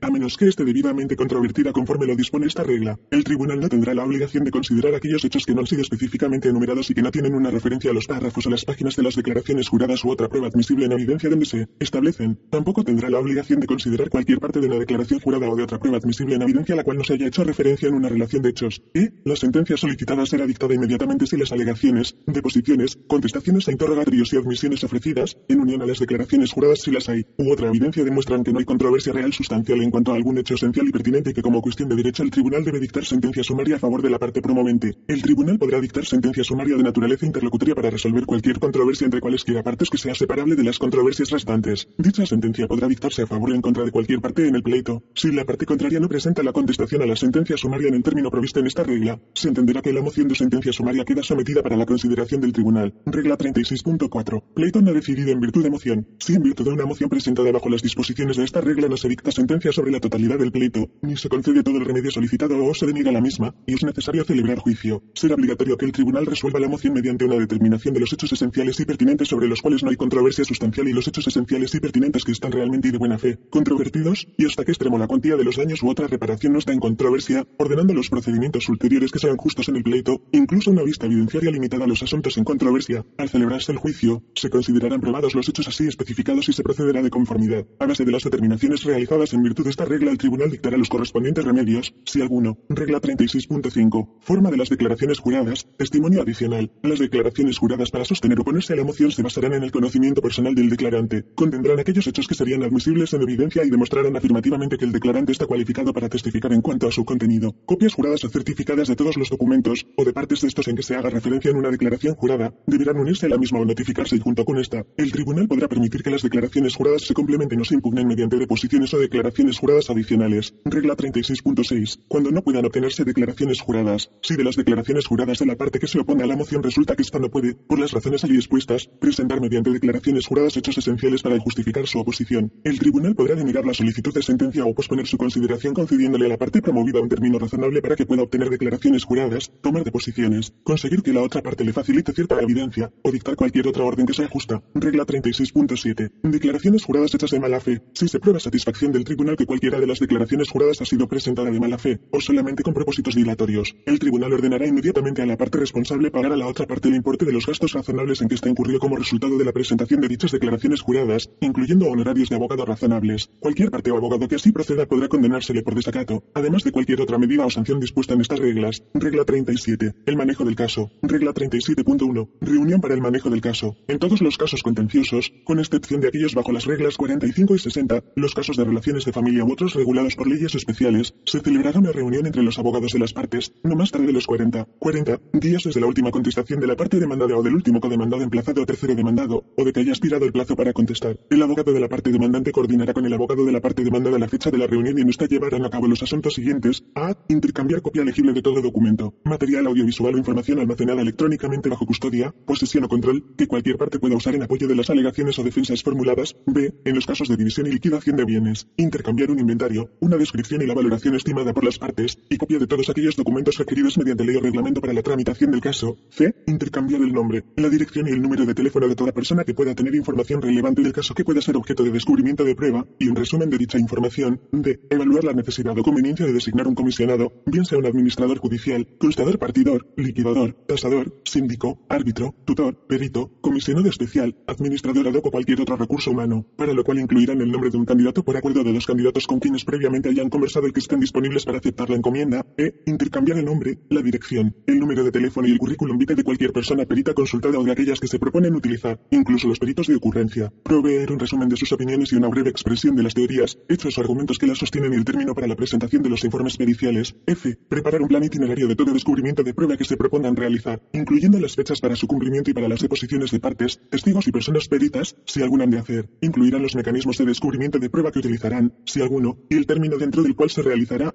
G. Evaluar el caso conforme a la reglamentación relativa a los métodos alternos para la solución de conflictos. H. Informar los pleitos relacionados pendientes por presentarse o sujetos a consolidación. I. Estipulaciones para facilitar la tramitación del litigio. J. Transacciones. Como resultado de la reunión, los abogados de las partes prepararán un documento conjunto titulado Informe para el manejo del caso, que incluya los acuerdos alcanzados en esta, y lo presentarán a la Secretaría del Tribunal dentro de los 10, 10 días siguientes a la reunión. Se podrá preparar el informe para el manejo del caso por la vía telefónica, vía fax, por correo electrónico, por teleconferencia o por cualquier otro método. En virtud de este informe, el tribunal calendarizará la conferencia inicial, la conferencia con antelación al juicio o al juicio. Las partes estarán obligadas a actualizar, suplementar, corregir o enmendar la prueba o información que deben intercambiar conforme lo dispuesto en esta regla. De incumplir con dicha obligación podrán ser sancionadas conforme lo dispuesto en la regla 23.1 e. Los términos señalados en esta regla serán de estricto cumplimiento, sujeto a lo dispuesto en la regla 37.7. Regla 37.2. Conferencia inicial. En todos los casos contenciosos, con excepción de aquellos bajo la regla 60 u otros regulados por leyes especiales, el tribunal señalará una conferencia inicial no más tarde de los 60, 60 días después de presentado el informe para el manejo del caso. En la conferencia inicial se considerará, entre otras cosas, a. las controversias sobre jurisdicción o competencia, b. la acumulación de partes o reclamaciones, c. las enmiendas a las alegaciones, d. las estipulaciones sobre los hechos y documentos, de tal forma que se evite un descubrimiento adicional y la presentación de prueba innecesaria, e. los hechos materiales controvertidos y el derecho aplicable, f. evaluar el caso conforme a la reglamentación relativa a los métodos alternos para la solución de conflictos, g. los límites, el alcance y el término final para concluir el descubrimiento de prueba pendiente, h. la expedición de órdenes protectoras, y el término para presentar mociones dispositivas, j. el término para presentar enmiendas a las alegaciones, conforme lo dispuesto en la regla 6.2, c. k. la separación de las controversias para adjudicación independiente, l. los pleitos relacionados pendientes por presentarse o su consolidación, m. el intercambio del inventario, la descripción y valoración estimada por las partes de los bienes, y copia de todos aquellos documentos requeridos mediante ley o reglamento para la tramitación del caso, n. la posibilidad de certificar el caso como un caso de litigación compleja, o la conveniencia de someter preliminarmente cuestiones litigiosas a un comisionado, administrador judicial, constador partidor, liquidador, tasador, síndico, árbitro, tutor, perito, administrador ad o cualquier otro recurso humano, p. las estipulaciones para facilitar la tramitación del caso, q. las transacciones, r. señalar la fecha del juicio, s. cualesquiera otras medidas para facilitar la más pronta tramitación del pleito. Nada de lo dispuesto en esta regla impide que el tribunal, en virtud de lo expuesto en el informe para el manejo del caso, sustituya el señalamiento de la conferencia inicial por el de la conferencia con antelación al juicio o al juicio, u ordene la celebración de conferencias adicionales con el propósito de dirigir los procedimientos relacionados con el descubrimiento de prueba. Regla 37.3. Orden de calendarización. A. En los casos señalados para la conferencia inicial, el tribunal emitirá una orden para la calendarización del proceso que recogerá las disposiciones y los acuerdos. B. En aquellos casos en que no se señale la celebración de la conferencia inicial, el tribunal emitirá una orden de calendarización en la cual adoptará las disposiciones y acuerdos incluidos en el informe para el manejo del caso. C. Los términos y los señalamientos fijados en la orden de calendarización serán de estricto cumplimiento, sujeto a la sanción establecida en la regla 37.7. Regla 37.4. Reunión en preparación para la conferencia con antelación al juicio. En los casos señalados para conferencia con antelación al juicio, los abogados de las partes se reunirán entre sí informalmente por lo menos 15, 15 días antes de la fecha señalada para la conferencia con el propósito de preparar, con arreglo al informe para el manejo del caso, a los acuerdos en la orden de calendarización y de los incidentes posteriores a estos, un informe preliminar entre abogados y abogadas que incluya lo siguiente: A. Nombres, direcciones, teléfonos, fax y correo electrónico de los abogados y abogadas que intervendrán en representación de las partes en la vista en su fondo del caso. B. Una breve relación de los hechos pertinentes a las reclamaciones o defensas de las partes. Y si se reclaman daños, un desglose detallado de estos. C. Estipulaciones sobre los hechos, documentos y asuntos sobre los cuales no exista controversia y que eviten la presentación de evidencia innecesaria. D. Una exposición breve de la posición de las partes con respecto a los hechos, documentos y asuntos sobre los cuales exista controversia y la base legal que apoye tal posición. E. Un resumen del derecho aplicable a los hechos específicos del caso. Un resumen de las cuestiones de derecho que las partes anticipen habrán de plantearse o que ya se hayan planteado, señalando aquellos en que exista desacuerdo y sus opiniones, y la jurisprudencia específica aplicable. F. Una relación detallada de la prueba documental debidamente identificada, incluyendo las deposiciones u otra prueba que se ofrecerá y respecto a cuya admisión en evidencia no exista controversia. G. Una relación de la prueba documental que ofrecerá cada parte y respecto a cuya admisión en evidencia exista controversia, incluyendo una sucinta exposición de los fundamentos en que se basa la objeción. H. Una lista de cada parte con los nombres y las direcciones de las personas testigos, incluso los peritos de ocurrencia, que testificarán en el juicio, excepto testigos de impugnación o de refutación, incluyendo un resumen de su testimonio, y una lista de cada parte con los nombres de las personas peritas que testificarán en el juicio, incluyendo un resumen de su testimonio, J. Las reclamaciones o defensas que cada parte alegue que se han desistido o renunciado, K. Una lista de todas las mociones presentadas y aquellas que consideren someter, sujeta a la discreción del tribunal, para permitirlas en esta etapa del procedimiento, L. Las enmiendas a las alegaciones y los fundamentos por los cuales estas no se presentaron con anterioridad, M. Un estimado del número de días y horas requeridas para la presentación de la prueba de cada una de las partes en el juicio en su fondo, N. La posibilidad de una transacción, o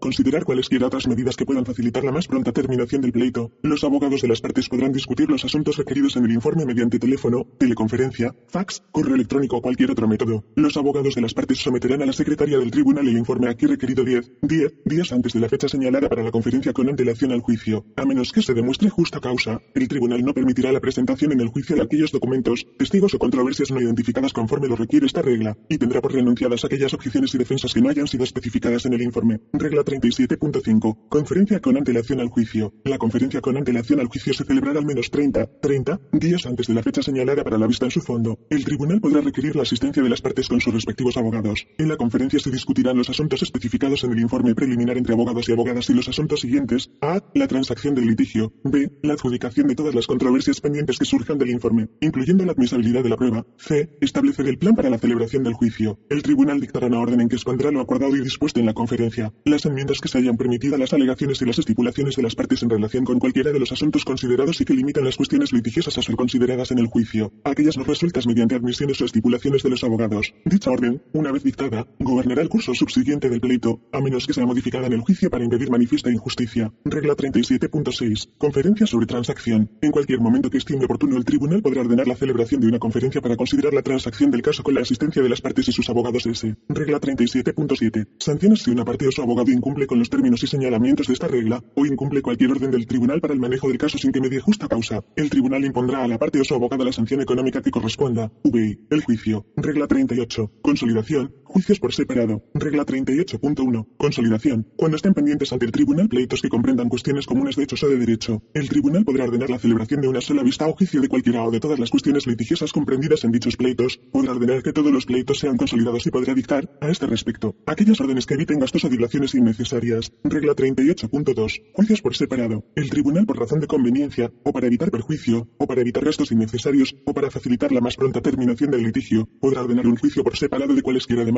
demandas contra coparte, reconvenciones, demandas contra tercero o de cualesquiera cuestiones litigiosas independientes, y podrá dictar sentencia de acuerdo con lo dispuesto en la regla 42.3. Regla 39. Desistimiento y desestimación de los pleitos. Regla 39.1. Desistimiento. A. Por la parte demandante. Por estipulación, sujeto a las disposiciones de la regla 20.5, una parte demandante podrá desistir de un pleito sin una orden del tribunal. 1. Mediante la presentación de un aviso de desistimiento en cualquier fecha antes de la notificación por la parte adversa de la contestación o de una moción de sentencia sumaria, cualesquiera de estas que se notifique primero, o 2. Mediante la presentación de una estipulación de desistimiento firmada por todas las partes que hayan comparecido en el pleito, a menos que el aviso de desistimiento o la estipulación responda a lo contrario, el desistimiento será sin perjuicio, excepto que el aviso de desistimiento tendrá el efecto de una adjudicación sobre los méritos cuando lo presente una parte demandante que haya desistido anteriormente en el Tribunal General de Justicia, o en algún tribunal federal o de cualquier estado de Estados Unidos de América, de otro pleito basado en lo que incluya la misma reclamación, b. por orden del tribunal, a excepción de lo dispuesto en el inciso a. de esta regla, no se permitirá a la parte demandante desistir de ningún pleito, excepto mediante una orden del tribunal y bajo los términos y las condiciones que éste estime procedentes, a menos que la orden especifique lo contrario, un desistimiento bajo este párrafo será sin perjuicio. Regla 39.2. Desestimación a. si la parte demandante deja de cumplir con estas reglas o con cualquier orden del tribunal. El tribunal a iniciativa propia o a solicitud de la parte demandada podrá decretar la desestimación del pleito o de cualquier reclamación contra hasta la eliminación de las alegaciones, según corresponda. Cuando se trate de un primer incumplimiento, la severa sanción de la desestimación de la demanda o la eliminación de las alegaciones tan solo procederá después que el tribunal, en primer término, haya percibido al abogado de la parte de la situación y se le haya concedido la oportunidad para responder. Si el abogado de la parte no responde a tal apercibimiento, el tribunal procederá a imponer sanciones al abogado de la parte y se notificará directamente a la parte sobre la situación. Luego de que la parte haya sido debidamente informada o apercibida de la situación y de las consecuencias que pueda tener el que la misma no sea corregida, el tribunal podrá ordenar la desestimación del pleito o la eliminación de las alegaciones. El tribunal concederá a la parte un término de tiempo razonable para corregir la situación que en ningún caso será menor de 30, 30 días, a menos que las circunstancias del caso justifiquen que se reduzca el término. B. El tribunal ordenará la desestimación y el archivo de todos los asuntos civiles pendientes en los cuales no se haya efectuado trámite alguno por cualquiera de las partes durante los últimos seis meses, a menos que tal inactividad se le justifique oportunamente. Mociones sobre suspensión o transferencia de vista o de prórroga no serán consideradas como un trámite a los fines de esta regla. El tribunal dictará una orden en todos dichos asuntos, la cual se notificará a las partes y al abogado, requiriéndoles dentro del término de 10, 10 días desde que el secretario o secretaria les notifique que expongan por escrito las razones por las cuales no deban desestimarse y archivarse los mismos. C. Después que la parte demandante haya terminado la presentación de su prueba, la parte demandada, sin renunciar al derecho de ofrecer prueba en caso de que la moción sea declarada sin lugar, podrá solicitar la desestimación fundándose en que bajo los hechos hasta ese momento aprobados y la ley, la parte demandante no tiene derecho a la concesión de remedio alguno. El tribunal podrá entonces determinar los hechos y dictar sentencia contra la parte demandante, o podrá negarse a dictar sentencia hasta que toda la prueba ya ha sido presentada, a menos que el tribunal en su orden de desestimación lo disponga de otro modo, una desestimación bajo esta regla 39.2 y cualquier otra desestimación, excepto la que se haya dictado por falta de jurisdicción o por haber omitido acumular una parte indispensable, tienen el efecto de una adjudicación en los méritos. Regla 39.3. Desistimiento y desestimación de reconvención. Demanda contra coparte o demanda contra tercero. Las disposiciones de la regla 39 aplicarán al desistimiento y a la desestimación de cualquier reconvención. Demanda contra coparte o demanda contra tercero. Un desistimiento por la parte reclamante solamente de acuerdo con la regla 39.1 a será antes de notificarse una alegación responsiva o si no hay tal alegación, será antes de que se presente la prueba en el juicio. Regla 39.4. Costas honorarios de abogado de pleitos anteriormente desistidos. Si una parte demandante que ha desistido una vez de un pleito comienza otro basado en lo incluya la misma reclamación contra la misma parte demandada, el tribunal podrá dictar la orden que estime conveniente para el pago de las costas honorarios de abogado del pleito desistido y podrá suspender los procedimientos en el nuevo pleito hasta tanto la parte demandante haya cumplido con dicha orden. Regla 40. Citación. Regla 40.1. Forma. Toda citación indicará el nombre del tribunal que la emite, la sala en la que está pendiente, el título del pleito y el número civil del caso. Ordenará a la persona o entidad a la que vaya dirigida que comparezca, ofrezca testimonio en vista, juicio o deposición, produzca o permita la inspección o copia de libros, documentos, información almacenada electrónicamente o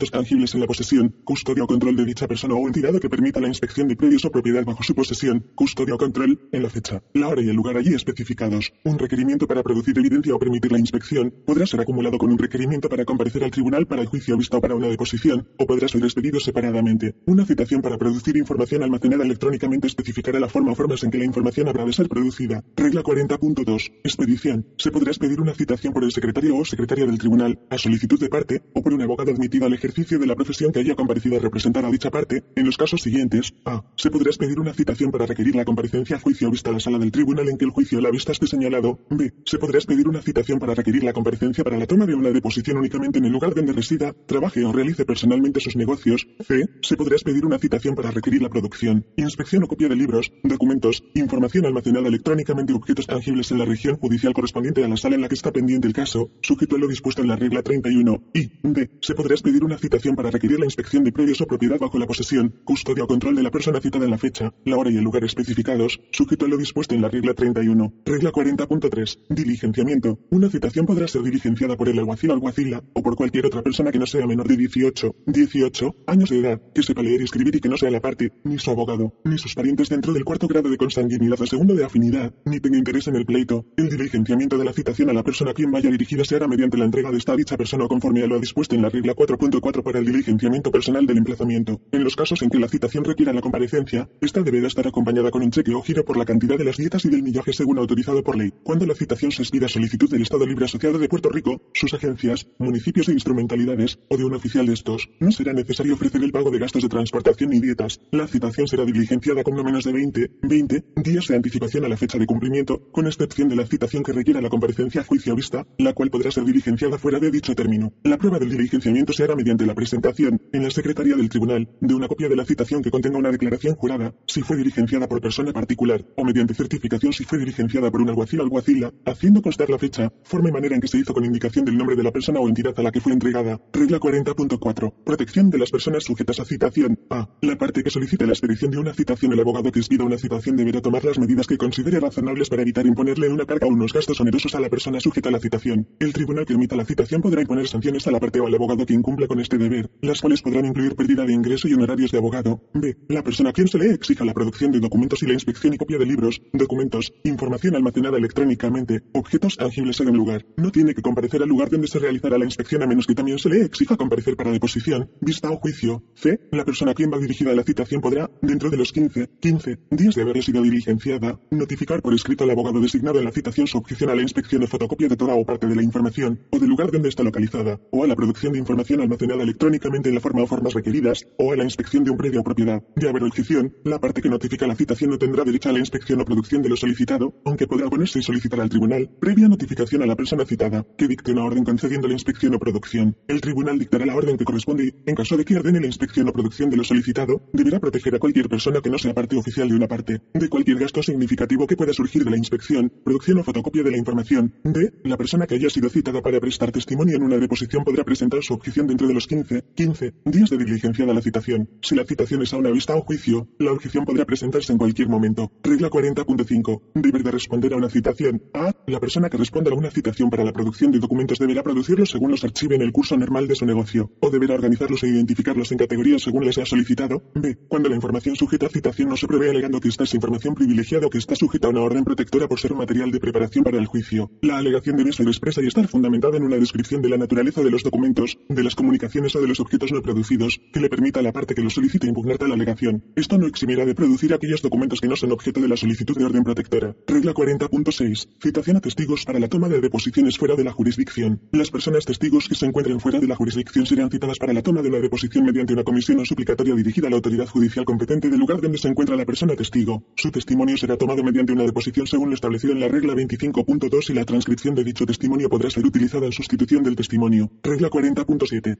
Citación innecesaria. Una persona que esté presente en el tribunal o ante un funcionario judicial podrá ser llamada a declarar lo mismo que si hubiera comparecido en virtud de citación. Regla 40.8. Ocultación de testigos. Si una persona testigo se oculta con el fin de eludir la entrega de una citación, el tribunal, previa presentación de una declaración jurada acreditativa de la ocultación de la persona testigo y de la pertinencia de su testimonio, podrá dictar una orden disponiendo que la citación sea diligenciada por el alguacil, quien deberá cumplimentarla de conformidad, pudiendo al efecto allanar cualquier edificio o propiedad donde se encuentre escondida la persona testigo. Regla 40.9. Citación de personas recluidas en prisión. El tribunal, previa presentación de una solicitud jurada acreditativa de la pertinencia del testimonio interesado, podrá ordenar la citación y comparecencia de una persona que se encuentre recluida en prisión con el fin de que preste declaración en un juicio, vista o deposición. Regla 40.10. Desacato. El dejar de obedecer, sin causa justificada, una citación debidamente diligenciada podrá ser considerado como desacato al tribunal. Regla 41. Comisionados especiales. Regla 41.1. Nombramiento y compensación. El tribunal en el que esté pendiente un pleito o procedimiento podrá nombrar un comisionado especial en relación con dicho pleito o procedimiento. A los efectos de esta regla, la palabra comisionado incluye un árbitro, un auditor y un examinador. El tribunal fijará los honorarios del comisionado y estos se cargarán a la parte que el tribunal ordene, o podrán satisfacerse de cualquier fondo o propiedad involucrada en el pleito que esté bajo la custodia y gobierno del tribunal, en la forma en que éste disponga. El comisionado no podrá retener su informe para asegurar el cobro de sus honorarios, pero cuando la parte a quien se ordene el pago no lo haga, después de notificada de la orden al efecto y dentro del plazo concedido por el tribunal, el comisionado tendrá derecho a un mandamiento de ejecución contra dicha parte. Además, cuando una parte rehúse sin justa causa cumplir con la orden para el pago de los honorarios del comisionado, el tribunal podrá imponer sanciones conforme a la regla 34.3. Regla 41.2. Encomienda. El Tribunal Supremo y el Tribunal de Apelaciones podrán encomendar un asunto a un comisionado en cualquier caso procedimiento de jurisdicción original. La encomienda de un asunto a un comisionado en el tribunal de primera instancia será la excepción y no la regla. No se encomendará el caso a un comisionado en ningún pleito, salvo cuando estén involucradas cuestiones sobre cuentas y cómputos difíciles de daños o casos que involucren cuestiones sumamente técnicas o de un conocimiento pericial altamente especializado. No se nombrará un comisionado especial si una parte demuestra que el nombramiento ocasionaría una dilación innecesaria en los procedimientos o costos irrazonables. Regla 41.3. Poderes. La orden para encomendar un asunto a un comisionado especificará con particularidad sus poderes y requerirá que informe sobre determinadas cuestiones litigiosas solamente, o que haga determinados actos, o que solamente reciba prueba y transmita el récord de la misma, y fijará un término razonable dentro del cual el comisionado deberá presentar su informe, sujeto a las especificaciones y limitaciones establecidas en la orden. El comisionado tendrá y ejercitará el poder de regular los procedimientos en toda vista celebrada ante él, y de realizar cualquier acto y tomar cualquier medida que sea necesaria o adecuada para el cumplimiento eficiente de sus deberes bajo la orden. Podrá exigir que se produzca ante cualquier prueba sobre todos los asuntos comprendidos en la encomienda, incluso la producción de todos los libros, papeles, comprobantes, documentos y escritos pertinentes. Podrá decidir sobre la admisibilidad de prueba, a menos que se disponga otra cosa en la orden de encomienda. Tendrá la facultad de juramentar personas testigos y examinarlas, de citar las partes en el pleito y de examinarlas bajo juramento. Cuando una parte así lo requiera, el comisionado hará un récord de la prueba ofrecida y excluida del mismo modo y sujeta a las mismas limitaciones dispuestas en las reglas de evidencia. Regla 41.4. Procedimiento. A. Reuniones. Cuando se encomiende un asunto a un comisionado, el secretario le entregará inmediatamente una copia de la orden dictada al efecto. A menos que la orden disponga otra cosa, el comisionado inmediatamente después de recibirla notificará a las partes o a sus abogados es la fecha y el lugar para la primera reunión, que deberá celebrarse dentro de los 20, 20 días siguientes a la fecha de la orden del tribunal. Será obligación del comisionado proceder a su encomienda con diligencia razonable, previa notificación a las demás partes y al comisionado. Cualquiera de ellas podrá solicitar del tribunal una orden para exigir al comisionado que acelere los procedimientos y rinda su informe. Si una parte deja de comparecer en la fecha y el lugar designados, el comisionado podrá proceder en su ausencia o a su discreción,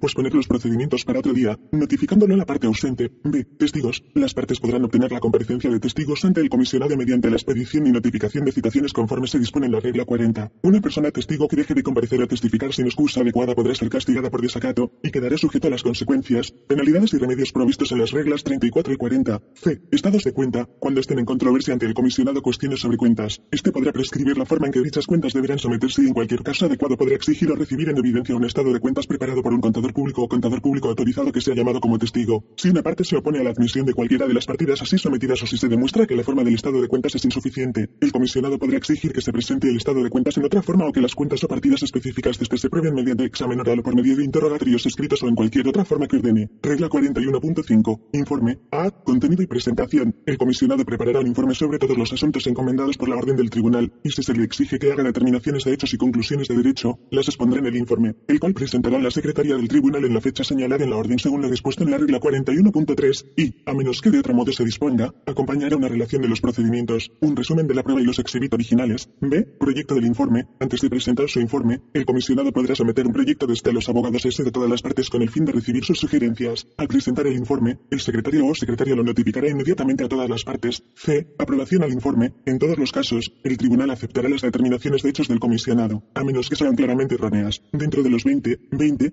días siguientes a la notificación del informe o del término que disponga el tribunal, cualquiera de las partes podrá notificar a las otras sus objeciones por escrito a dicho informe. La solicitud al tribunal para que tome la acción que proceda con respecto al informe y a las objeciones a este se hará mediante moción y con notificación, según se dispone en la regla 67. El tribunal, después de ir a las partes, podrá adoptar el informe, o modificarlo, o rechazarlo en todo o en parte, o recibir evidencia adicional, o devolverlo con instrucciones. D. Estipulación en cuanto a las determinaciones de hechos. El efecto del informe del comisionado será el mismo, hayan o no consentido las partes a que el asunto sea encomendado a un A. Comisionado A. Pero cuando las partes estipulen que las determinaciones de hechos del comisionado sean finales, solamente se considerarán en lo sucesivo las cuestiones de derecho que surjan del informe. 7. Sentencias y resoluciones. Regla 42. Sentencia y resolución. Regla 42.1. Sentencia y resolución, que incluyen, según se usan estas reglas, el término sentencia incluye cualquier determinación del tribunal de primera instancia que resuelva finalmente la cuestión litigiosa y de la cual pueda apelarse. El término resolución incluye cualquier dictamen que pone fin a un incidente dentro del proceso judicial. El término sentencia, cuando es dictada por un tribunal de apelación, se refiere a la determinación final de ese tribunal en cuanto a la apelación ante sí o en cuanto al recurso discrecional en el cual el tribunal de apelación ha expedido el auto solicitado. La determinación final del tribunal de apelación cuando éste deniega discrecionalmente el auto solicitado se denomina resolución. La determinación final del tribunal de apelación cuando éste desestima por cualquier causa o archiva por desistimiento un recurso de apelación se denomina sentencia. Regla 42.2. Declaración de hechos probados y conclusiones de derecho. En todos los pleitos el tribunal especificará los hechos probados y consignará separadamente sus conclusiones de derecho y ordenará que se registre la sentencia que corresponda. Al conceder o denegar injuncciones interlocutorios, el tribunal, de igual modo, consignará las determinaciones de hechos y conclusiones de derecho que constituyan los fundamentos de su resolución. Las determinaciones de hechos basadas en testimonio oral no se dejarán sin efecto a menos que sean claramente erróneas, y se dará la debida consideración a la oportunidad que tuvo el tribunal sentenciador para juzgar la credibilidad de las personas testigos. Las determinaciones de hechos de un comisionado, en tanto y en cuanto el tribunal las adopte, serán consideradas como determinaciones de hechos del tribunal. No será necesario especificar los hechos probados y consignar separadamente las conclusiones de derecho. A. No será necesario especificar los hechos probados y consignar separadamente las conclusiones de derecho al resolver mociones bajo las reglas 10 a 36.1 y 36.2, o al resolver cualquier otra moción, a excepción de lo dispuesto en la regla 39.2. B. No será necesario especificar los hechos probados y consignar separadamente las conclusiones de derecho en casos de rebeldía. C. No será necesario especificar los hechos probados y consignar separadamente las conclusiones de derecho cuando las partes así lo estipulen. O. D. No será necesario especificar los hechos probados y consignar separadamente las conclusiones de derecho cuando por la naturaleza de la causa de acción el remedio concedido en la sentencia, el tribunal así lo estime. En los casos en que se deniegue total o parcialmente una moción de sentencia sumaria, el tribunal determinará los hechos en conformidad con la regla 36.4. Regla 42.3. Sentencia sobre reclamaciones a partes múltiples. Cuando un pleito comprenda más de una reclamación, ya sea mediante demanda, reconvención, demanda contra coparte o demanda contra tercero o figuren en el partes múltiples, el tribunal podrá dictar sentencia final en cuanto a una o más de las reclamaciones a partes sin disponer de la totalidad del pleito, siempre que concluya expresamente que no existe razón para posponer que se dicte sentencia sobre tales reclamaciones hasta la resolución total del pleito, y siempre que orden expresamente que se registre la sentencia. Cuando se haga la referida conclusión y orden expresa, la sentencia parcial dictada será final para todos los fines en cuanto a las reclamaciones o los derechos y las obligaciones en ella adjudicada, y una vez se ha registrado y se archive en autoscopia de su notificación, comenzarán a transcurrir en lo que haya respecto a los términos dispuestos en las reglas 43.1, 47, 48 y 52.2. Regla 42.4. Remedio a concederse. Toda sentencia concederá el remedio a que tenga derecho la parte a cuyo favor se dicte, aun cuando ésta no haya solicitado tal remedio en sus alegaciones. Sin embargo, una sentencia rebeldía no será de naturaleza distinta ni excederá en cuantía lo que se haya pedido en la solicitud de sentencia. Regla 43. Enmiendas o determinaciones iniciales adicionales. Regla 43.1. Enmiendas o determinaciones iniciales adicionales. No será necesario solicitar que se consignen determinaciones de hechos a los efectos de una apelación, pero a moción de parte, presentada a más tardar 15, 15 días después de haberse archivado en autoscopia de la notificación de la sentencia. El tribunal podrá hacer las determinaciones de hechos y conclusiones de derecho iniciales correspondientes, si es que éstas no se hubiesen hecho por ser innecesarias, de acuerdo con la regla 42.2, o podrá enmendar hacer determinaciones adicionales y podrá enmendar la sentencia en conformidad. Si una parte interesa presentar una moción de enmiendas a determinaciones iniciales adicionales, reconsideración o de nuevo juicio, estas deberán presentarse en un solo escrito y el tribunal resolverá de igual manera. En todo caso, la suficiencia de la prueba para sostener las determinaciones podrá ser suscitada posteriormente aunque la parte que formule la cuestión no las haya objetado en el tribunal inferior, o no haya presentado una moción para enmendarlas, o no haya solicitado sentencia. La moción de enmiendas a determinaciones iniciales adicionales se notificará a las demás partes en el pleito dentro de los 15, 15 días establecidos por esta regla para presentarla ante el tribunal.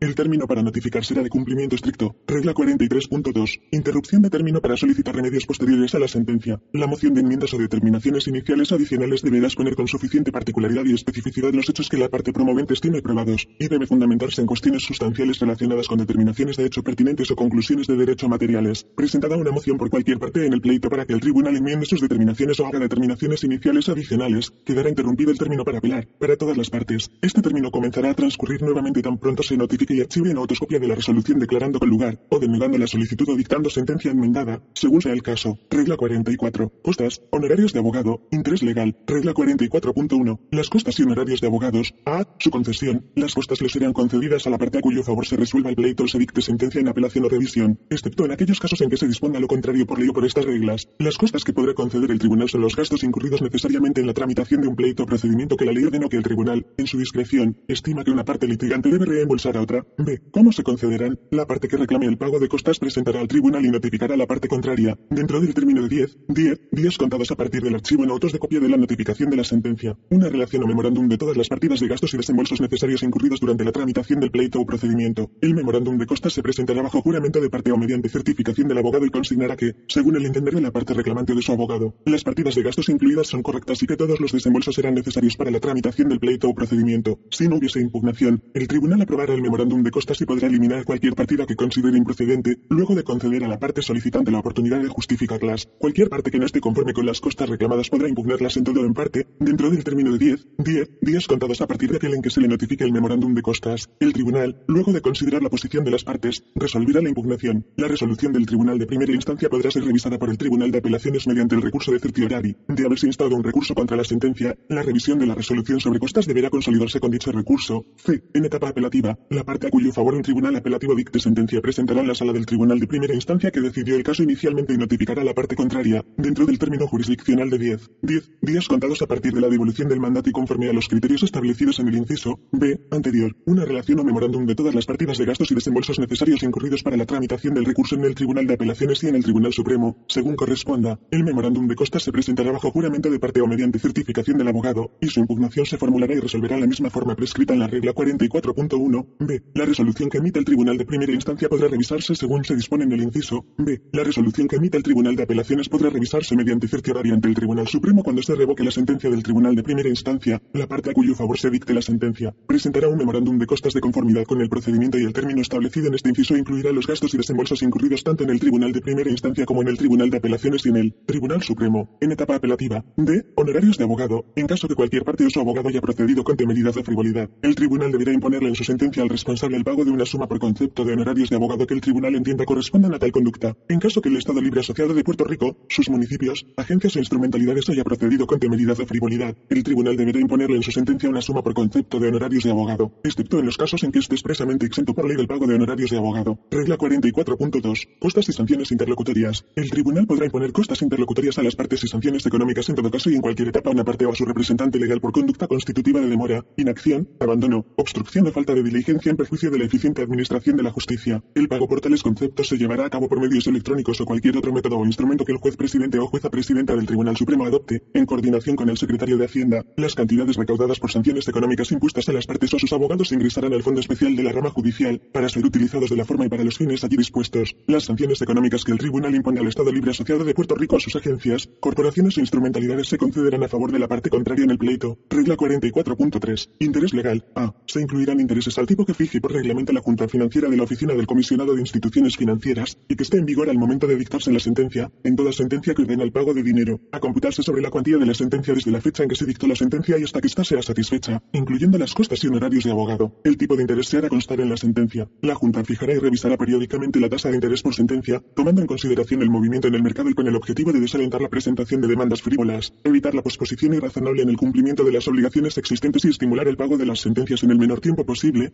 B. El tribunal también impondrá la parte que haya procedido con temeridad del pago de interés al tipo que haya fijado la Junta en virtud del inciso A. De esta regla y que esté en vigor al momento de dictarse la sentencia desde que haya surgido la causa de acción en todo caso de cobro de dinero y desde la presentación de la demanda, en caso de daños y perjuicios, y hasta la fecha en que se dicte sentencia a computarse sobre la cuantía de la sentencia, excepto cuando la parte demandada sea el Estado Libre Asociado de Puerto Rico, sus municipios, agencias, instrumentalidades o funcionarios en su carácter oficial. El tipo de interés se hará constar en la sentencia. Regla 45. La rebeldía. Regla 45.1. Anotación. Cuando una parte contra la cual se solicite una sentencia que concede un remedio afirmativo haya dejado de presentar alegaciones o de defenderse en otra forma según se disponen estas reglas, y este hecho se pruebe mediante una declaración jurada o de otro modo, el secretario anotará su rebeldía. El tribunal a iniciativa propia o a moción de parte podrá anotar la rebeldía a cualquier parte conforme a la regla 34.3 B3. Dicha anotación tendrá el efecto de que se den por admitidas las aseveraciones de las alegaciones afirmativas, sujeto a lo dispuesto en la regla 45.2 B. La omisión de anotar la rebeldía no afectará la validez de una sentencia dictada en rebeldía. Regla 45.2.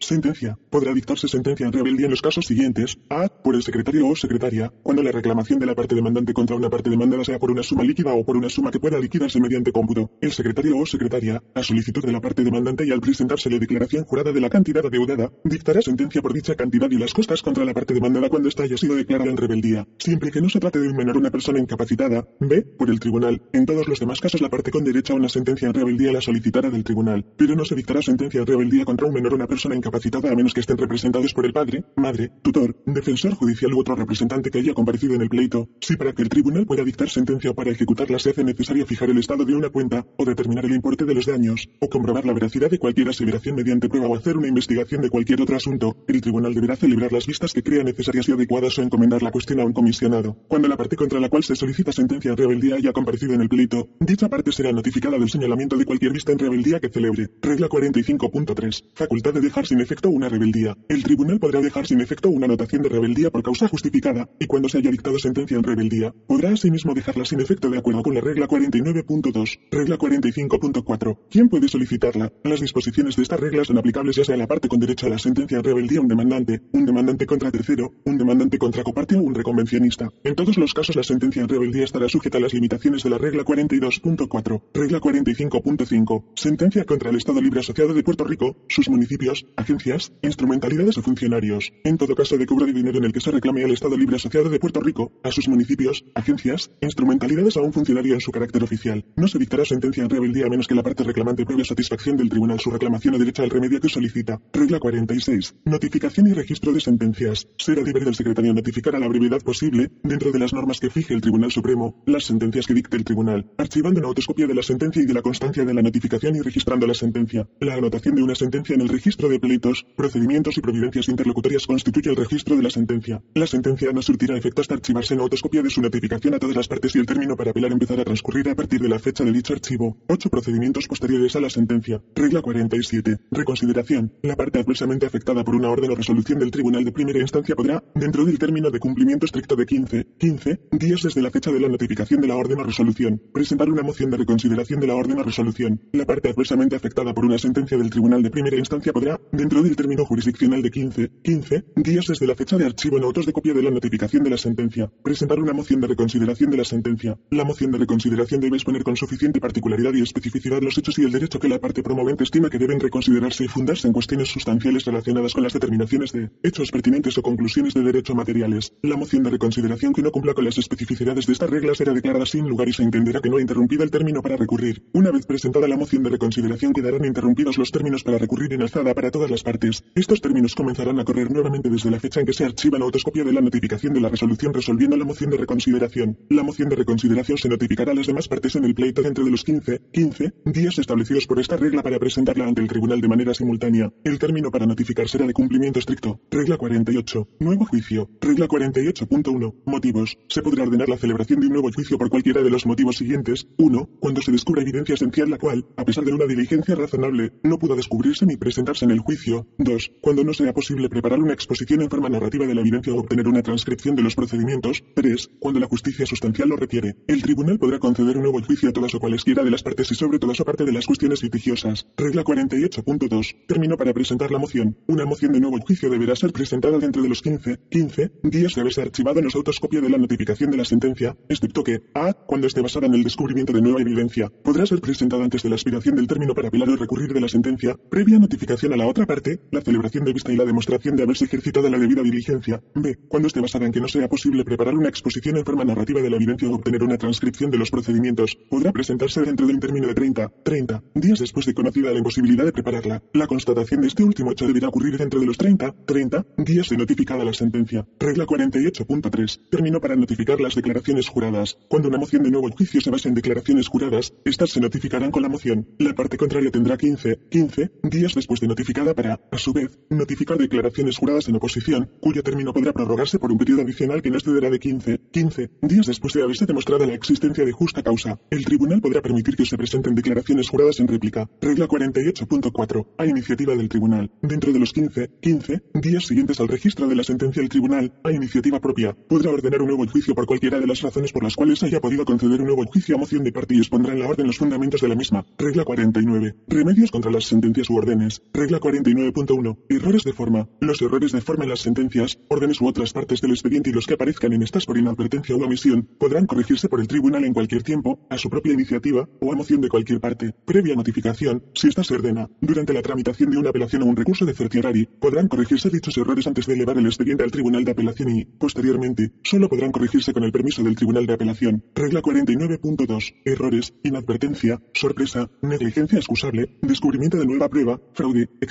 Mediante una moción y bajo aquellas condiciones que sean justas, el tribunal podrá relevar a una parte o a su representante legal de una sentencia, orden o procedimiento por las razones siguientes. A. Error, inadvertencia, sorpresa o negligencia excusable. B. Descubrimiento de evidencia esencial que, a pesar de una debida diligencia, no pudo haber sido descubierta a tiempo para solicitar un nuevo juicio de acuerdo con la regla 48. C. Fraude. Incluso el que hasta ahora se ha denominado intrínseco y el también llamado extrínseco, falsa representación u otra conducta impropia de una parte adversa. D. Nulidad de la sentencia. E. La sentencia ha sido satisfecha, renunciado se ha cumplido con ella, o la sentencia anterior en que se fundaba ha sido revocada o de otro modo dejada sin efecto, o no sería equitativo que la sentencia continúe en vigor, o F. Cualquier otra razón que justifique la concesión de un remedio contra los efectos de una sentencia. Las disposiciones de esta regla no serán aplicables a las sentencias dictadas en pleitos de divorcio, a menos que la moción se funde en fraude o nulidad. La moción se presentará dentro de un término razonable, pero en ningún caso después de transcurridos seis, seis meses de haberse registrado la sentencia o orden o haberse llevado a cabo el procedimiento. Una moción bajo esta regla no afectará la finalidad de una sentencia, ni suspenderá sus efectos. Esta regla no limita el poder del tribunal para 1. Conocer de un pleito independiente con el propósito de relevar a una parte de una sentencia, una orden o un procedimiento. 2. Conceder un remedio a una parte que en realidad no haya sido emplazada. Y 3. Dejar sin efecto una sentencia por motivo de fraude al tribunal. Mientras esté pendiente una apelación o un recurso de cerciorario de una resolución final en procedimiento de jurisdicción voluntaria, el tribunal apelado no podrá conceder ningún remedio bajo esta regla, a menos que sea con el permiso del tribunal de apelación. Una vez que el tribunal de apelación dicte sentencia, no podrá concederse ningún remedio bajo esta regla que sea inconsistente con el mandato, a menos que se obtenga previamente permiso para ello del tribunal de apelación. En ambos casos, la moción de relevo deberá siempre presentarse ante el tribunal apelado dentro del término antes señalado y, si éste determina que estaría dispuesto a conceder el remedio, se acudirá entonces ante el tribunal de apelación en solicitud del referido permiso. Regla 50. Errores no perjudiciales. Ningún error en la admisión o exclusión de prueba y ningún error o defecto en cualquier decisión o orden, o en cualquier acto realizado o omitido por el tribunal o por cualquiera de las partes, dará lugar a la concesión de un nuevo juicio o que se deje sin efecto, modifique o de otro modo se altere una sentencia o orden a menos que el tribunal considere que la negativa a tomar tal acción resulte incompatible con la justicia sustancial. Durante el curso del procedimiento, el tribunal deberá hacer caso omiso de cualquier error o defecto en este que no afecte los derechos sustanciales de las partes. Regla 51. Ejecución. Regla 51.1. ¿Cuándo procede? La parte a cuyo favor se dicte sentencia podrá ejecutarla mediante el procedimiento fijado en esta regla 51, en cualquier tiempo dentro de 5, 5 años de estarse firme. Esperado dicho término, la sentencia podrá ejecutarse mediante autorización del tribunal, a moción de parte y previa notificación a todas las partes. Si después de registrada la sentencia se suspende su ejecución por una orden o sentencia del tribunal, o por efecto de ley, el tiempo durante el cual ha sido suspendida dicha ejecución deberá excluirse del cómputo de los 5, 5 años durante los cuales podrá expedirse el mandamiento de ejecución. Regla 51.2. Procedimiento en casos de sentencia en cobro de dinero. El procedimiento para ejecutar una sentencia o orden para el pago de una suma de dinero y para recobrar las costas concedidas por el tribunal será mediante un mandamiento de ejecución. El mandamiento de ejecución especificará los términos de la sentencia y la cantidad pendiente de pago. Todo mandamiento de ejecución será dirigido al alguacil para ser entregado a la parte interesada. En todo caso de ejecución, incluso aquellos en los que se realice una venta judicial, el alguacil entregará al secretario o secretaria el mandamiento debidamente diligenciado y cualquier sobrante que tenga en su poder dentro del término de 15, 15 días a partir de la fecha en que se realice la ejecución. Se podrá expedir un mandamiento de ejecución en virtud de una más sentencias y órdenes en el mismo pleito. El mandamiento de ejecución se expedirá bajo la firma del secretario o secretaria y el sello del tribunal. En los casos en que el diligenciamiento del mandamiento de ejecución no satisfaga completamente la sentencia o este sea infructuoso, no será necesario expedir un mandamiento adicional. El alguacil tomará inmediata constancia de cada diligenciamiento al dorso de la copia fiel y exacta del mandamiento. En los casos en que se satisfaga la totalidad de la sentencia mediante un solo diligenciamiento o cuando se trate del último diligenciamiento que satisfaga la sentencia, el alguacil tomará constancia del diligenciamiento en el documento original del mandamiento de ejecución. Regla 51.3. Procedimientos en casos de sentencias para realizar actos específicos, ejecución de hipotecas y otros gravámenes. A. Cuando una sentencia ordena a una parte transferir el dominio de terrenos y otorgar escrituras y otros documentos, o realizar cualquier otro acto específico, y dicha parte no cumpla tal orden dentro del término especificado, el tribunal podrá ordenar que otra persona por él designada realice el acto a expensas de la parte que incumple. Cuando el acto haya sido realizado de este modo, tendrá el mismo efecto que si se se hubiese ejecutado por la parte, si es necesario, a solicitud de la parte con derecho al cumplimiento y previa orden del tribunal, el secretario o secretaria expedirá, además, un mandamiento de embargo contra los bienes de la parte que incumpla para obligarla al cumplimiento de la sentencia. El tribunal podrá, en casos apropiados, procesar a dicha parte por desacato. Asimismo, en lugar de ordenar el traspaso de los bienes, podrá dictar sentencia despojando del título a una parte y transfiriendo la otra, y dicha sentencia tendrá el efecto de un traspaso de dominio ejecutado de acuerdo con la ley. Cuando una orden o una sentencia disponga el traspaso de la posesión, la parte a cuyo favor se registre tendrá derecho a un mandamiento de ejecución previa solicitud al secretario o secretaria. En todos los casos en que el tribunal ordene una venta judicial de bienes muebles e inmuebles, dicha orden tendrá la fuerza y efecto de un auto que dispone la entrega física de la posesión, debiendo consignarse así en el fallo o orden para que el alguacil u otro funcionario proceda a poner al comprador en posesión de la propiedad vendida dentro del plazo de 20, 20 días desde la venta o la subasta, sin perjuicio de los derechos de terceros que no hayan intervenido en el procedimiento. B. Toda sentencia dictada en pleito sobre ejecución de hipoteca y otros gravámenes ordenará que la parte demandante recupere su crédito, intereses y costas mediante la venta de la finca sujeta al gravamen. Al efecto, se expedirá un mandamiento al alguacil o alguacila para que lo entregue a la parte interesada, en el que se disponga que proceda a venderla para satisfacer la sentencia en la forma prescrita por la ley para la venta de propiedad bajo ejecución. Si no se encuentra la finca hipotecada si el resultado de su venta resulta insuficiente para satisfacer la totalidad de la sentencia, el alguacil procederá a recuperar el resto del dinero o el remanente del importe de la sentencia de cualquier otra propiedad de la parte demandada, como en el caso de cualquier otra ejecución ordinaria. Regla 51.4. Procedimientos suplementarios. El acreedor declarado por sentencia o sucesionario podrá en auxilio de la sentencia o de su ejecución interrogar a cualquier persona,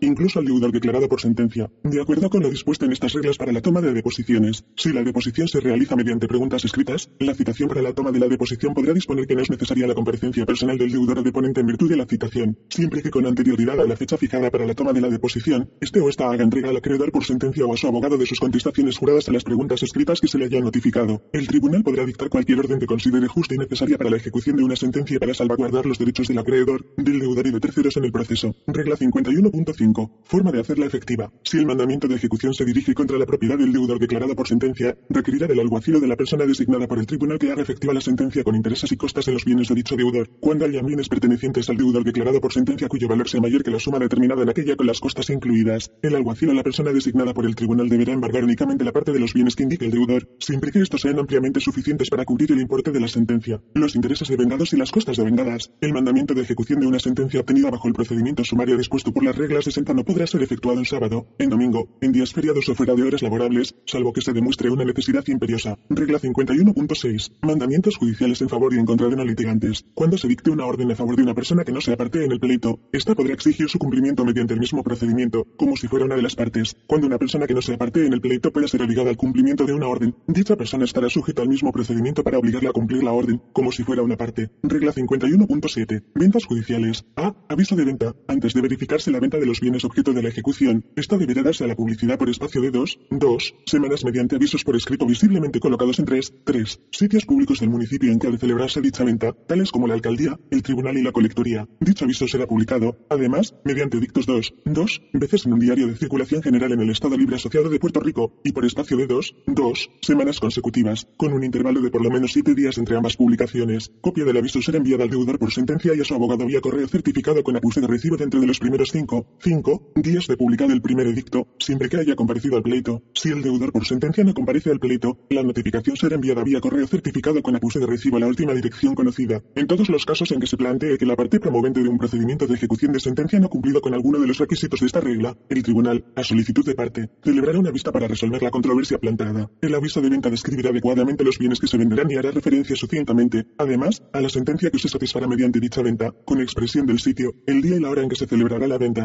Si los bienes son susceptibles de deterioro, el tribunal, a solicitud de parte, podrá reducir el término de publicación del aviso a menos de dos, dos semanas. Será nula toda venta judicial que se realice sin dar cumplimiento al aviso de venta en la forma indicada, sin perjuicio de la responsabilidad de la parte que promueva la venta sin cumplir con tal aviso. B. Manera de hacer la venta. La venta judicial de bienes en cumplimiento de una orden de ejecución podrá celebrarse después de 14, 14 días desde la primera publicación del edicto. Deberá efectuarse por subasta al mejor postor y tendrá lugar entre las 9 de la mañana, 9 am, y las 5 de la tarde, 5 pm. Una vez que se vendan bienes suficientes para cumplir la orden de ejecución, no se podrán vender bienes adicionales. El oficial que cumpla la orden, su delegado u otro funcionario empleado de cualquier sala, no podrá comprar ni participar directa o indirectamente en la compra de los bienes objeto de la venta. Cuando la venta sea de propiedad mueble, susceptible de entrega manual, esta deberá estar a la vista de los postores y venderse por lotes que tengan probabilidad de alcanzar los precios más elevados. Cuando la venta sea de propiedad inmueble, consistente de varias parcelas o lotes conocidos, deberán venderse separadamente. Pero si alguna porción de dicha propiedad inmueble se reclama por una tercera persona y esta exige que dicha porción se venda separadamente, deberá venderse en la forma exigida. El deudor declarado por sentencia podrá determinar el orden para la venta de la propiedad mueble o inmueble cuando esté compuesta de objetos que puedan venderse con ventaja separadamente o de varias parcelas o lotes conocidos, y el alguacil deberá ceñirse a sus instrucciones. C. Negativa del comprador o compradora a pagar. Si un comprador o compradora se niega a pagar el importe de su postura por bienes que se le hayan adjudicado en una subasta celebrada en cumplimiento de una orden de ejecución, el oficial podrá en cualquier tiempo vender otra vez la propiedad al mejor postor, y si resulta perdida, la parte afectada podrá reclamar ante cualquier tribunal competente el importe de dicha pérdida al comprador que se haya negado a pagar como queda dicho. Asimismo, el oficial podrá rechazar, a su arbitrio, cualquier postura subsiguiente que dicho comprador haga. El oficial solo será responsable de la suma que se ofrezca por el segundo y subsiguiente comprador. B. Acta de subasta y entrega de bienes, verificada la venta. El oficial a cargo de esta levantará un acta por escrito describiendo lo acontecido durante la subasta y la adjudicación en venta al mejor postor, quien pagará el importe de la venta en dinero efectivo o en cheque certificado a la orden del oficial en cuestión. En casos extraordinarios, el tribunal podrá ordenar cualquier otra forma de pago, la que constará en el aviso. Si se trata de bienes muebles, el oficial hará entrega al comprador del bien vendido y, si este o esta lo solicita, le hará entrega de una copia del acta de subasta debidamente certificada por él o ella. Dicha copia certificada constituirá evidencia oficial del título del comprador sobre el bien vendido subrogándole en los derechos del vendedor sobre dicho bien. En caso de venta de propiedad inmueble, el oficial encargado de la venta otorgará escritura pública a favor del comprador ante el notario o notario que este último seleccione, abonándose el importe de tal escritura. Dicho otorgamiento constituye la transferencia real del dominio del inmueble de que se trate. Regla 51.8. Derechos del comprador o compradora de ser ineficaz del título. Renovación de la sentencia. Si el comprador o su sucesor en pública subasta judicial luego del pago no obtiene el título o la posesión de la cosa adjudicada a causa de irregularidad en los procedimientos relativos a la venta, que ocasione su nulidad, o por razón de que la cosa vendida no esté sujeta a ejecución, podrá solicitar al tribunal el remedio que más le favorezca de los dispuestos en esta regla. El tribunal, a instancia de la parte interesada y previa notificación a todos los interesados y celebración de vista, deberá a. ordenar y expedir un mandamiento contra el acreedor o los acreedores por sentencia por la suma que cada uno de estos haya recibido de la ejecución, más el interés legal vigente, computados a partir de tal recibo y hasta la fecha de devolución. b. reiterar la sentencia que dio origen a la subasta a favor del licitador o licitadores victoriosos hasta la cantidad pagada en la venta judicial, con abono de intereses desde la fecha del pago al mismo tipo consignado en la sentencia. Desde esa misma fecha, la sentencia renovada tendrá la misma fuerza y efecto que la sentencia original. En caso de ejecución parcial de sentencia, el derecho a recobro del licitador victorioso sobre el acreedor por sentencia original tendrá privación y será prioritario. Regla 51.9. Procedimiento para exigir reintegro de los demás deudores o deudores de la sentencia. Cuando en un procedimiento de ejecución contra varias personas responsables solidariamente, una de ellas pague más de lo que proporcionalmente le corresponda, tendrá derecho a utilizar el pronunciamiento de la sentencia para obtener el reintegro o reembolso de lo que haya satisfecho en exceso. Si dentro de los 30, 30 días de haber pagado, presenta al secretario o secretaria del tribunal en que se haya dictado la sentencia, evidencia del pago efectuado con la solicitud de reintegro o reembolso. Presentada dicha documentación, el secretario o secretaria deberá registrar esta al margen del asiento del registro de la sentencia y, a solicitud de la parte interesada, expedirá mandamiento de ejecución contra los otros deudores solidarios. Regla 51.10. Gastos en ejecución. Serán recobrables todos los gastos necesarios en que razonablemente incurra una parte para hacer efectiva la sentencia a su favor. La solicitud al efecto se presentará bajo juramento de parte certificación del abogado dentro de los 10,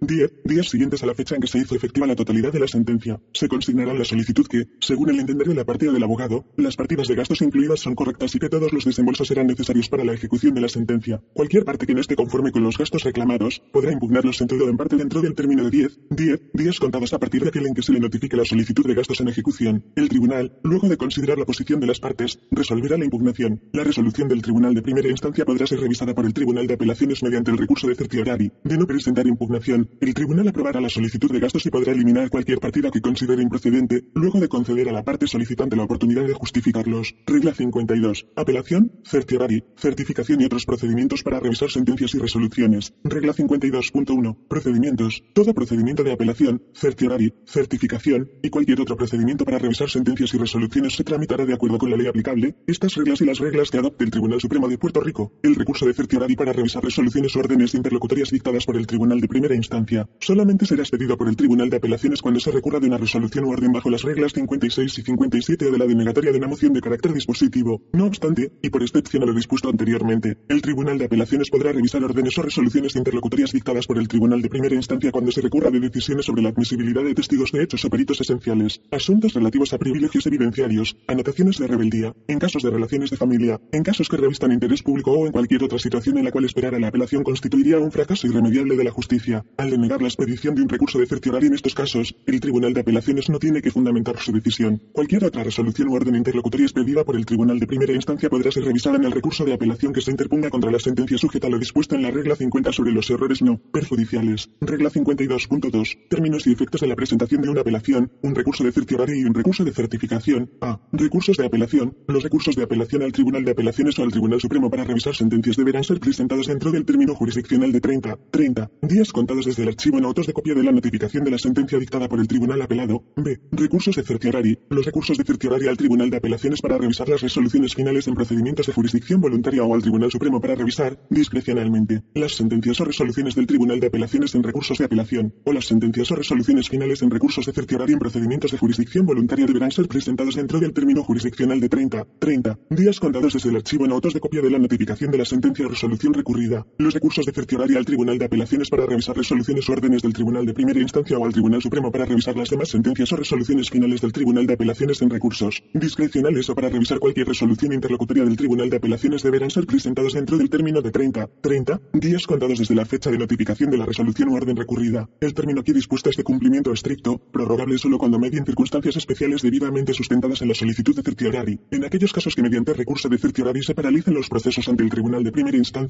el Tribunal de Apelaciones deberá resolver la controversia presentada antes y dentro de los 60, 60 días siguientes a que las partes concernidas se hayan expresado. C. Recursos de apelación o certiorari cuando el Estado Libre Asociado es parte, en aquellos casos en que el Estado Libre Asociado de Puerto Rico y los municipios, sus funcionarios o una de sus instrumentalidades, excluyendo a las corporaciones públicas, sean parte en un pleito, el recurso de apelación para revisar sentencias del Tribunal de Primera Instancia o el recurso de certiorari para revisar discrecionalmente las sentencias o resoluciones del Tribunal de Apelaciones en recursos de apelación, deberán ser presentados por cualquier parte en el pleito perjudicada por la sentencia o la resolución, dentro del término jurisdiccional de 60, 60 días contados desde la fecha del archivo en autos de copia de la sentencia o resolución recurrida. Los términos que se computen a partir del archivo en autos de copia de la notificación de una sentencia, resolución u orden comenzarán a decursar a partir del depósito en el correo de la notificación del dictamen, cuando esta fecha sea distinta a la de su archivo en autos. D. Recursos de certificación al Tribunal Supremo, mediante auto de certificación, a ser expedido discrecionalmente, moto propio a solicitud de parte. El Tribunal Supremo podrá traer inmediatamente ante sí para considerar y resolver cualquier asunto pendiente ante el Tribunal de Apelaciones cuando se plantee la existencia de un conflicto entre decisiones previas del Tribunal de Apelaciones, se planteen cuestiones noveles de derecho o se planteen cuestiones de alto interés público que incluyan cualquier cuestión constitucional sustancial al amparo de la Constitución del Estado Libre Asociado de Puerto Rico o de la Constitución de Estados Unidos de América. También el recurso de certificación se formalizará cuando el Tribunal Supremo de Estados Unidos de América, un Tribunal de Circuito de Apelaciones de Estados Unidos de América, un Tribunal de Distrito de Estados Unidos de América o el más alto tribunal apelativo de cualquiera de los estados y territorios de los Estados Unidos de América tenga ante su consideración un caso en el cual surja cualquier asunto judicial en el que estén implicadas cuestiones de derecho puertorriqueño que puedan determinar el resultado del mismo y respecto al cual, en la opinión del tribunal solicitante, no existan precedentes claros en la jurisprudencia de este tribunal. E. El transcurso del término para apelar se interrumpirá por la oportuna presentación de una moción formulada de acuerdo con cualquiera de las reglas que a continuación se enumeran, y el referido término comenzará a contarse de nuevo desde que se archive en autoscopia de la notificación de cualquiera de las siguientes órdenes en relación con dichas mociones. 1. En las apelaciones al Tribunal de Apelaciones provenientes del Tribunal de Primera Instancia, declarando con lugar, denegando o dictando sentencia enmendada ante una moción bajo la regla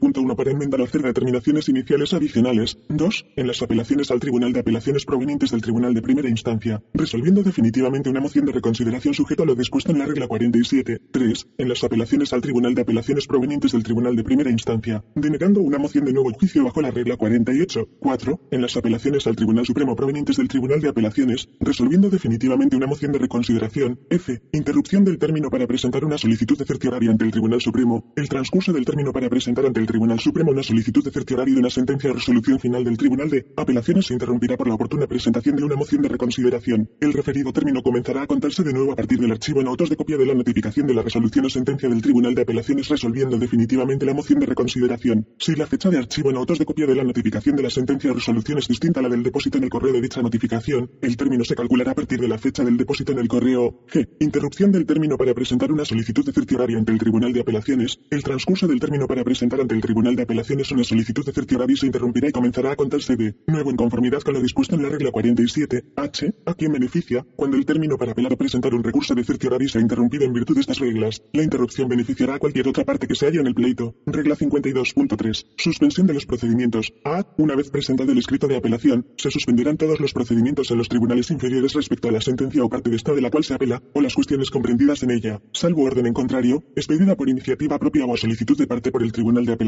Pero el Tribunal de Primera Instancia podrá proseguir el pleito en cuanto a cualquier cuestión involucrada en el mismo no comprendida en la apelación, disponiéndose que no se suspenderán los procedimientos en el Tribunal de Primera Instancia cuando la sentencia disponga la venta de bienes susceptibles de pérdida o deterioro, en cuyo caso el Tribunal de Primera Instancia podrá ordenar que dichos bienes sean vendidos y su importe depositado hasta tanto el Tribunal de Apelación dicte sentencia. B. La presentación de una solicitud de certiorari no suspenderá los procedimientos ante el tribunal recurrido, salvo orden en contrario, expedida por iniciativa propia o a solicitud de parte por el tribunal de apelación. La expedición del auto de certiorari suspenderá los procedimientos en el tribunal recurrido, salvo que el tribunal de apelaciones disponga lo contrario. C. La presentación de una solicitud de certificación no interrumpirá los procedimientos ante el tribunal de apelaciones o el tribunal de primera instancia, salvo que el tribunal supremo disponga lo contrario, por iniciativa propia o a petición de parte. En cuanto a las órdenes de entredicho provisional e injunción, se estará lo dispuesto en la regla 57.7 d. No se suspenderán los efectos de una decisión apelada recurrida, salvo una orden en contrario expedida por iniciativa propia o a solicitud de parte por el tribunal de apelación, que incluya cualquiera de los remedios siguientes. 1. Una orden de injunción, demanda museo de hacer o desistir. 2. Una orden de pago de alimentos. 3. Una orden sobre custodia o relaciones filiales. Y X. Remedios provisionales, recursos extraordinarios y procedimientos legales especiales. Regla 53. Procedimientos especiales y recursos extraordinarios. Todos los procedimientos legales especiales, los recursos extraordinarios y cualesquiera otros procedimientos de naturaleza especial no incluidos en las reglas, se tramitarán en la forma prescrita en el estatuto correspondiente. En todo aquello que no resulte incompatible ni esté en conflicto con las disposiciones de dichos estatutos se aplicarán las disposiciones de estas reglas. La expedición de una injunción preliminar se regirá exclusivamente por lo dispuesto en la regla 57 y en las leyes especiales aplicables en todo caso en que el remedio principal solicitado sea una injunción permanente. A su vez, en el contexto de un pleito cuyo objeto principal no sea la concesión de una injunción, la expedición de una orden de hacer o desistir de hacer como remedio provisional y supletorio para asegurar la sentencia se regirá por lo dispuesto en la regla 56. Regla 54. Mandamus. El auto de mandamus, tanto perentorio como alternativo, podrá obtenerse presentando una solicitud jurada al efecto. Cuando se solicite dicho remedio y el derecho a exigir la inmediata ejecución de un acto sea evidente y aparezca que no se podrá dar ninguna excusa para no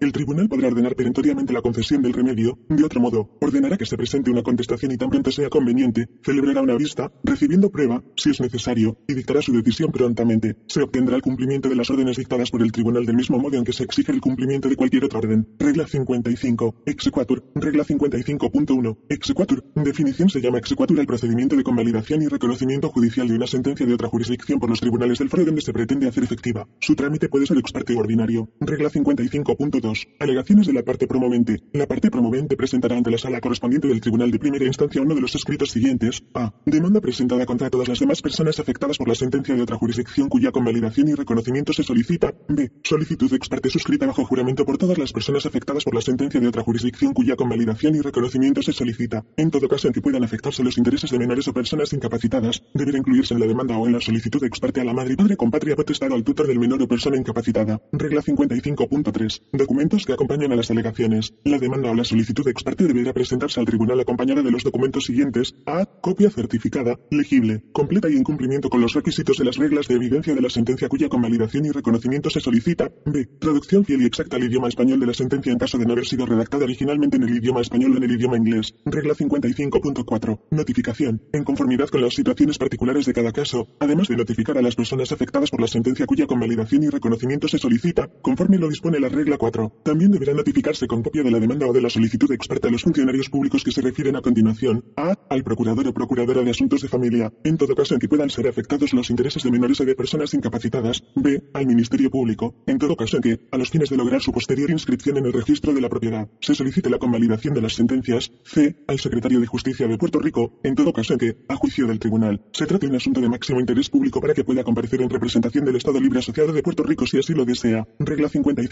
55.5. Procedimiento. El procedimiento se tramitará en la forma dispuesta en estas reglas. El tribunal, luego de resolver los planteamientos de índole procesal que sean pertinentes, determinará si la sentencia de otra jurisdicción cumple con las normas siguientes. A. Si se trata de una sentencia de un Estado de Estados Unidos de América o sus territorios. 1. Que se haya dictado por un tribunal con jurisdicción sobre la persona y el asunto que sea objeto de la misma. 2. Que el tribunal que la emitió haya observado el debido proceso de ley. Y 3. Que no haya sido obtenida mediante fraude. B. Si se trata de una sentencia dictada en otra jurisdicción que no sea un Estado de Estados Unidos o sus territorios. 1. Que se haya dictado por un tribunal con jurisdicción sobre la persona y el asunto que sea objeto de la misma. 2. Que se haya dictado por un tribunal competente. 3. Que el tribunal que la emitió haya observado los principios básicos del debido proceso de ley. 4. Que el sistema bajo el cual fue dictada se distinga por su imparcialidad y por la ausencia de prejuicio contra las personas extranjeras. 5. Que no sea contraria al orden público. 6. Que no sea contraria a los principios básicos de justicia. Y 7. Que no se haya obtenido mediante fraude. Regla 55.6. Ejecución. La ejecución de la sentencia de otra jurisdicción reconocida y convalidada se tramitará en conformidad con las disposiciones del ordenamiento procesal vigente para la ejecución de las sentencias dictadas por los tribunales de Puerto Rico. Regla 56. Remedios provisionales. Regla 56.1. Principios generales. En todo pleito antes o después de sentencia, por moción del reclamante, el tribunal podrá dictar cualquier orden provisional que sea necesaria para asegurar la efectividad de la sentencia. El tribunal podrá conceder, el tribunal podrá conceder el embargo, el tribunal podrá conceder el embargo de fondos en posesión de un tercero, el tribunal podrá conceder la prohibición de enajenar, el tribunal podrá conceder la reclamación y entrega de bienes muebles, el tribunal podrá conceder la sindicatura, el tribunal podrá conceder una orden para hacerlo desistir de hacer cualesquiera actos específicos, o podrá ordenar cualquier otra medida que estime apropiada, según las circunstancias del caso. En todo caso en que se solicite un remedio provisional, el tribunal considerará los intereses de todas las partes y dispondrá según requiera la justicia sustancial. Regla 56.2. Notificación. No se concederá, modificará, anulará, ni se tomará providencia alguna sobre un remedio provisional, sin notificar a la parte adversa y sin celebrar una vista, excepto según se disponen las reglas 56.4 y 56.5. Cuando se solicite un remedio bajo esta regla antes de haber sido emplazada la parte promovida, la parte peticionaria deberá notificar a la parte adversa copia de la orden que señala la vista, así como copia de las alegaciones, de la moción de remedios provisionales y de cualquier documento que la apoye. Regla 56.3. Fianza. Un remedio provisional si la prestación de fianza podrá concederse en cualquiera de los casos siguientes. A. Si aparece de documentos públicos o privados, según definidos por ley firmados ante una persona autorizada para administrar juramento, que la obligación es legalmente exigible. O B. Cuando sea una parte litigante insolvente que esté expresamente exceptuada por ley para el pago de aranceles y derechos de presentación. Y a juicio del tribunal la demanda luce hechos suficientes para establecer una causa de acción cuya probabilidad de triunfo sea evidente o pueda demostrarse, y haya motivos fundados para temer, previa vista al efecto, que de no obtenerse inmediatamente dicho remedio provisional la sentencia que pueda obtenerse resultaría académica porque no habría bienes sobre los cuales ejecutarla, o C. Si se gestiona el remedio después de la sentencia. En caso de que el tribunal conceda el remedio provisional si la prestación de fianza conforme lo dispuesto en esta regla, podrá excluir en su orden determinados bienes. En todos los casos en que se exija una fianza bajo esta regla, el tribunal exigirá la prestación de una fianza suficiente para responder por todos los daños y perjuicios que se causen como consecuencia del aseguramiento. Una parte demandada o querellada podrá, sin embargo, retener la posesión de bienes muebles embargados por una parte demandante o reclamante prestando una fianza por la suma que el tribunal estime suficiente para responder por el valor de dicha propiedad. El afianzamiento por la parte demandada de la suma embargada dejará sin efecto el embargo. En toda fianza bajo esta regla el fiador o fiadora se somete a la jurisdicción del tribunal y designa irrevocablemente el secretario o secretaria del tribunal como su agente para recibir cualquier notificación, emplazamiento o escrito relacionado con su responsabilidad como tal fiador. A. Mediante moción podrá hacerse efectiva la responsabilidad del fiador o fiadora, sin que sea necesario instar un pleito independiente. La moción y cualquier notificación de la misma que el tribunal ordene podrán entregarse al secretario o secretaria del tribunal, quien remitirá inmediatamente por correo copias al fiador o fiadora, si conoce su dirección. Regla 56.4. Embargo prohibición de enajenar. Si se cumple con los requisitos de la regla 56.3, el tribunal deberá expedir, a moción de una parte reclamante, una orden de embargo de prohibición de enajenar. No se podrá expedir una orden de embargo prohibición de enajenar sin previa notificación y vista, excepto que la parte reclamante demuestre tener un previo interés propietario sobre la cosa embargada, o la existencia de circunstancias extraordinarias o la probabilidad de prevalecer mediante prueba documental fehaciente que demuestre que la deuda es líquida, vencida y exigible. Cualquier parte afectada por cualquier orden dictada sin notificación y vista podrá presentar en cualquier tiempo una moción para que se modifique o anule la orden, y dicha moción se señalará para vista en la fecha más próxima posible y tendrá precedencia sobre todos los demás asuntos. A los propósitos de dicha vista, una notificación de dos días a la parte que obtuvo la orden, o la notificación más corta que el tribunal prescriba, será suficiente. En el caso de bienes inmuebles, tanto el embargo como la prohibición de enajenar se efectuarán anotándolos en el registro de la propiedad y notificándolos a la parte demandada. En el caso de bienes muebles, la orden se efectuará depositando los bienes de que se trate con el tribunal o con la persona designada por el tribunal bajo la responsabilidad de la parte reclamante. El tribunal podrá ordenar, a petición de cualquiera de las partes, la venta en pública subasta de los bienes fungibles cuyo embargo o prohibición de enajenar se haya decretado, consignándose el producto de su venta en la forma dispuesta por el tribunal. La parte que solicite la designación de una persona como depositaria de los bienes a embargarse deberá acreditar su dirección y número de teléfono, si lo tiene tanto residencial como de empleo o negocio. El depositario designado deberá notificar inmediatamente al tribunal, bajo el epígrafe del caso, cualquier cambio de dirección o número de teléfono, de sitio o condición de los bienes. Regla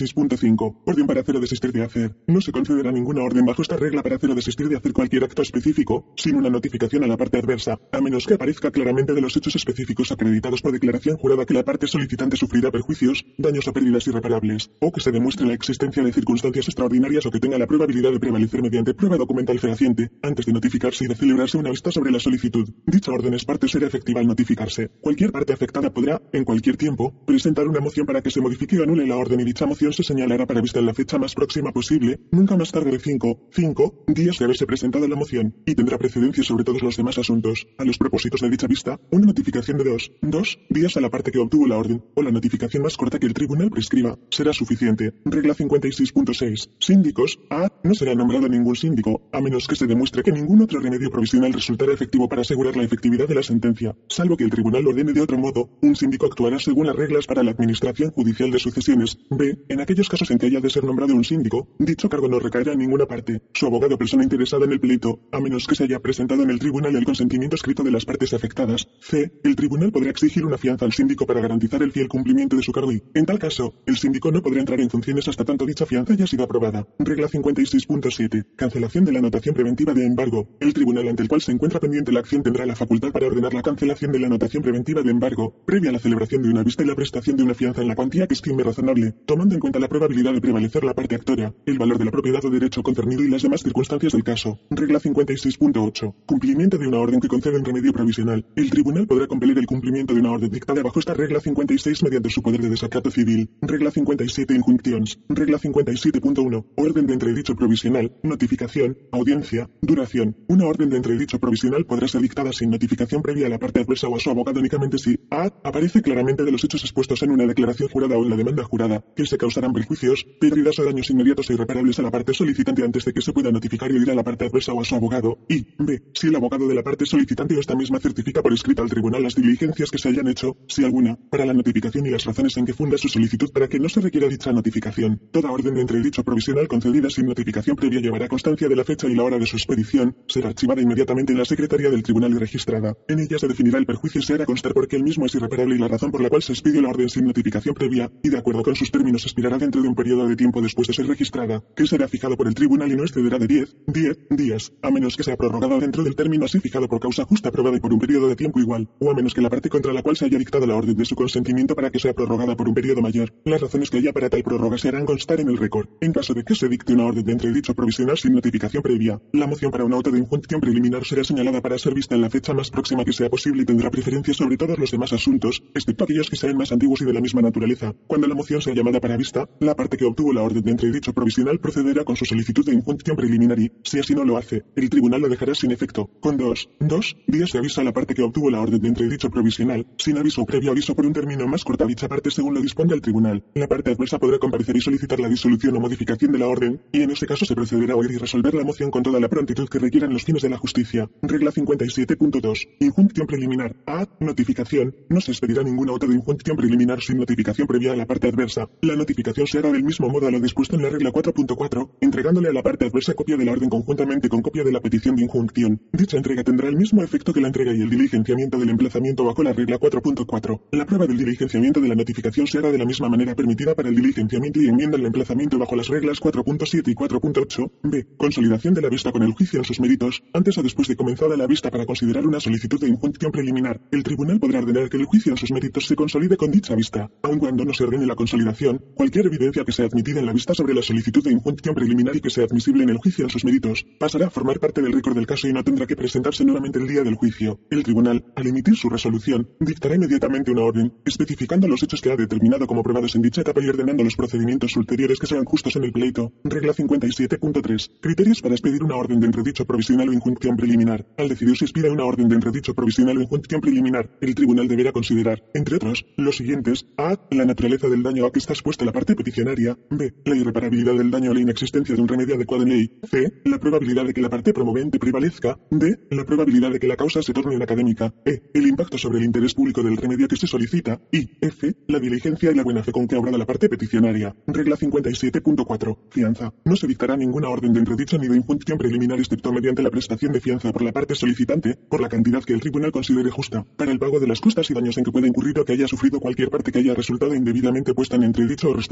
La mencionada fianza no será requerida al Estado Libre Asociado de Puerto Rico, sus municipios, agencias e instrumentalidades ni a ninguno de sus funcionarios en su carácter oficial. En toda fianza bajo esta regla el fiador o fiadora se somete a la jurisdicción del tribunal y designa irrevocablemente al secretario o secretaria del tribunal como su agente para recibir cualquier notificación, emplazamiento o escrito relacionado con su responsabilidad como tal fiador. Mediante moción podrá hacerse efectiva la responsabilidad del fiador o fiadora, sin que sea necesario instar un pleito independiente. La moción y cualquier notificación de la misma que el tribunal ordene podrán entregarse al secretario o secretaria del tribunal, quien remitirá inmediatamente y por correo copias al fiador o fiadora, si conoce su dirección. Regla 57.5. Forma y alcance de la orden de entredicho provisional y de la injunción preliminar o permanente. Toda orden que conceda un entredicho provisional o una injunción preliminar o permanente deberá expresar las razones para su expedición. Será redactada en términos específicos y describirá con detalle razonable, no mediante referencia a la demanda u otro documento, el acto o actos cuya realización se prohíbe. Será obligatorio solamente para las partes en la acción, sus oficiales, agentes, sirvientes, empleados y abogados y para aquellas personas que actúen de acuerdo o participen activamente con ellas y que reciban aviso de la orden mediante cualquier forma de notificación. Regla 57.6. Disputas obreras. Esta regla no modifica en forma alguna la sección 107 del título 29, que se refiere a la expedición de órdenes de entredicha injuncciones en casos que incluyan o surjan de una disputa obrera. Tampoco modifica las disposiciones de cualquier otra ley del Estado Libre Asociado de Puerto Rico sobre la expedición de órdenes de entredicha injunción en pleitos que afecten a patronos y empleados. Regla 57.7. Injunción pendiente la apelación o certiorari. A. Cuando una parte apele o recurra de una orden o sentencia que conceda, deje sin efecto o deniegue una injunción, el tribunal de instancia, en el ejercicio de su discreción, podrá suspender, modificar, restituir o conceder una injunción mientras se diluciera el recurso interpuesto bajo aquellos términos relativos a fianza y demás que estime adecuados para proteger los derechos de la parte contraria. B. Lo dispuesto en esta regla no restringe la facultad del tribunal de apelación o de uno de sus jueces o juezas para paralizar los procedimientos mientras se dilucira el recurso interpuesto o para suspender, modificar, restituir o conceder una injunción mientras esté pendiente la apelación o certiorari, o para dictar cualquier orden adecuada para preservar el status quo o la efectividad de la sentencia que habrá de emitirse en su día. No obstante, cuando una parte recurra de una orden que deje sin efecto o tenga un entredicho provisional, el tribunal de apelación solo podrá emitir, mientras dilucira el recurso interpuesto, una orden provisional ex parte que no debe excederse del término de 10, 10 días que caracteriza dicho recurso extraordinario, salvo que el tribunal expresamente prorrogue dicho término en conformidad con la regla 57.1, regla 58, expropiación forzosa, omitida, regla 59, sentencias declaratorias, regla 59.1. Cuando procede, el tribunal de primera instancia tendrá autoridad para declarar derechos, estados y otras relaciones jurídicas aunque se inste o pueda instarse otro remedio. No se estimará como motivo suficiente para atacar un procedimiento o una acción en el que se solicite una resolución o sentencia declaratoria. La declaración podrá ser en su forma y efectos, afirmativa o negativa, y tendrá la eficacia y el vigor de las sentencias o resoluciones definitivas. Independientemente de lo dispuesto en la regla 37, el tribunal podrá ordenar una vista rápida de un pleito de sentencia declaratoria, dándole preferencia en el calendario. Regla 59.2. ¿Quiénes pueden solicitarla? Facultad de interpretación, ejercicio de las facultades. A. Toda persona interesada en una escritura, un testamento, un contrato escrito u otros documentos constitutivos de contrato o cuyos derechos, estado u otras relaciones jurídicas fuesen afectados por un estatuto, una ordenanza municipal, un contrato o una franquicia, podrá solicitar una decisión sobre cualquier divergencia en la interpretación o validez de dichos estatutos, ordenanzas, contrato franquicia, y además que se dicte una declaración de los derechos, estados u otras relaciones jurídicas que de aquellos se deriven. Un contrato podrá ser interpretado antes o después de haber sido infringido. B. Los albacias, administradores judiciales, fideicomitentes, fideicomisarios, fiduciarios, tutores, acreedores, legatarios, herederos o causavientes que actúen en esas capacidades o en representación de otras personas interesadas, podrán pedir y obtener una declaración de derechos o de relaciones jurídicas en todos los casos en que se administren fideicomisos, fundaciones, bienes de difuntos, menores incapacitados e insolventes. 1. Para determinar sobre clases de acreedores, legatarios, herederos, causavientes u otros. O 2. Para ordenar a los albaceas, administradores o fideicomisarios que ejecuten o se abstengan de ejecutar cualquier acto determinado en su capacidad fiduciaria. O 3. Para determinar sobre cualquier cuestión que surja en la administración de los bienes o del fideicomiso, incluso las de interpretación de testamentos y otros documentos. C. La enumeración hecha en los incisos A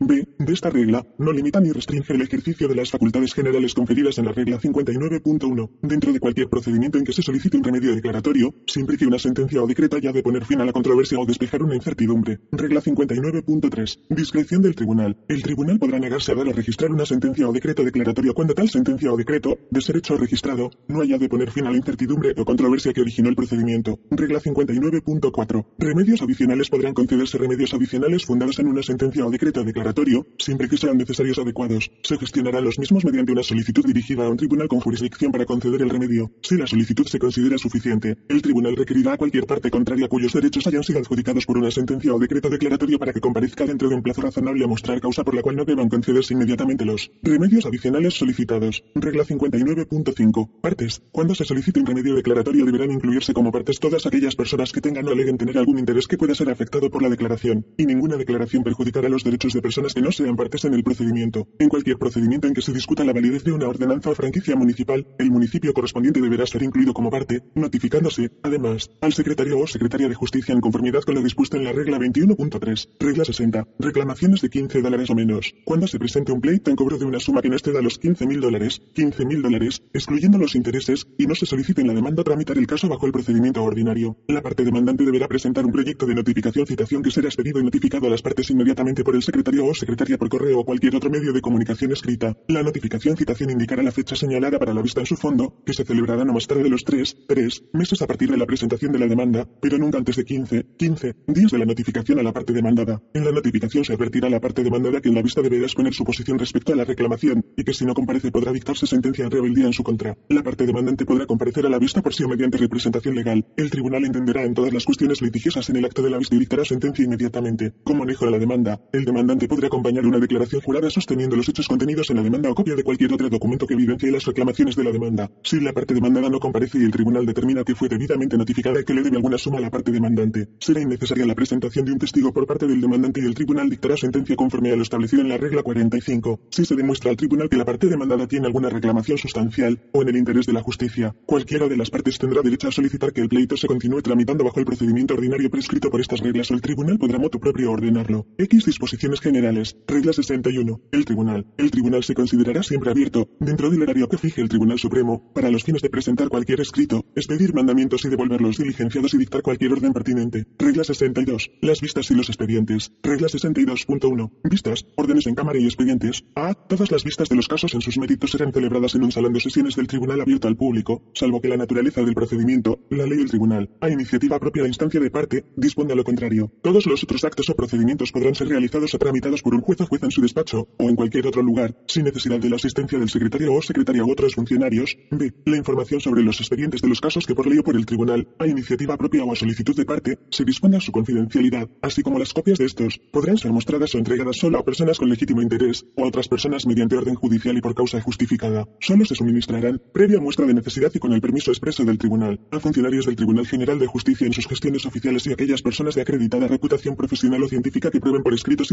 en obtener información para la realización de sus labores oficiales, estudios o trabajos, y siempre bajo las condiciones que el juez o jueza estipule. C. Serán personas con legítimo interés las siguientes. 1. Las partes en el pleito y sus herederos o herederas. 2. Los abogados de las partes en el pleito. 3. Los notarios o notarias que autorizan instrumentos públicos de cuya faz o contenido surja que el documento judicial es un documento complementario al instrumento público otorgado por estos o estas, así como en aquellas circunstancias en las cuales a los notarios o notarias se les requiera copia del documento judicial para la subsanación de errores o faltas notificadas por el registrador o registradora de la propiedad. 4. Cualquier otra persona que una de las partes en el pleito haya autorizado mediante declaración jurada. Las personas antes mencionadas no tendrán que presentar una solicitud al tribunal para que se les permita el acceso a los expedientes judiciales. Las demás personas que quieran revisar los expedientes o obtener copia de los documentos que obran en estos, tendrán que presentar una solicitud ante el tribunal mediante la cual demuestren las causas que justifican el examen de los mismos. El juez presidente o jueza presidenta del Tribunal Supremo de Puerto Rico tomará aquellas medidas administrativas necesarias para dar cumplimiento a lo aquí expuesto. Regla 62.2. Sustitución de documentos perdidos. Si se pierde un escrito o documento que forme parte de los autos en un pleito o procedimiento, el tribunal podrá admitir la presentación y el uso de una copia en lugar del extraviado. Regla 63. Inhibición o recusación del juez o jueza. Regla 63.1. ¿Cuándo ocurrirá? A iniciativa propia o a recusación de parte, un juez deberá inhibirse de actuar en un pleito o procedimiento en cualquiera de los casos siguientes. A. Por tener prejuicio o parcialidad hacia cualquiera de las personas o los abogados ese que intervengan en el pleito por haber prejuzgado el caso. B. Por tener interés personal o económico en el resultado del caso. C. Por existir un parentesco de consanguinidad o afinidad dentro del cuarto grado con el fiscal, procurador de asuntos de familia, defensor judicial, procurador de menores o con cualquiera de las partes o sus representantes legales en un procedimiento civil. D. Por existir una relación de amistad de tal naturaleza entre el juez o juez y cualquiera de las partes, sus abogados, testigos u otra persona involucrada en el pleito que pueda frustrar los fines de la justicia. E. Por haber sido abogado o asesor de cualquiera de las partes o de sus abogados en la materia en controversia, o fiscal en una investigación o procedimiento criminal en el que los hechos fueron los mismos presentes en el caso ante su consideración. F. Por haber presidido el juicio del mismo caso en un tribunal inferior o por haber actuado como magistrado a los fines de expedir una orden de arresto o citación para determinar causa probable en la vista preliminar de un procedimiento criminal. G. Por intervenir en el procedimiento una persona natural o jurídica que le haya facilitado o gestionado algún préstamo en el que no se hayan dispensado las garantías o condiciones usuales. H. Cuando en calidad de funcionario que desempeña un empleo público haya participado como abogado, asesor o testigo esencial del caso en controversia. Y. Cuando uno de los abogados de las partes sea abogado de los jueces o juezas que han de resolver la controversia ante su consideración o lo haya sido durante los últimos tres años. O. J. Por cualquier otra causa que pueda razonablemente arrojar dudas sobre su imparcialidad para adjudicar o que tienda a minar la confianza pública en el sistema de justicia. Regla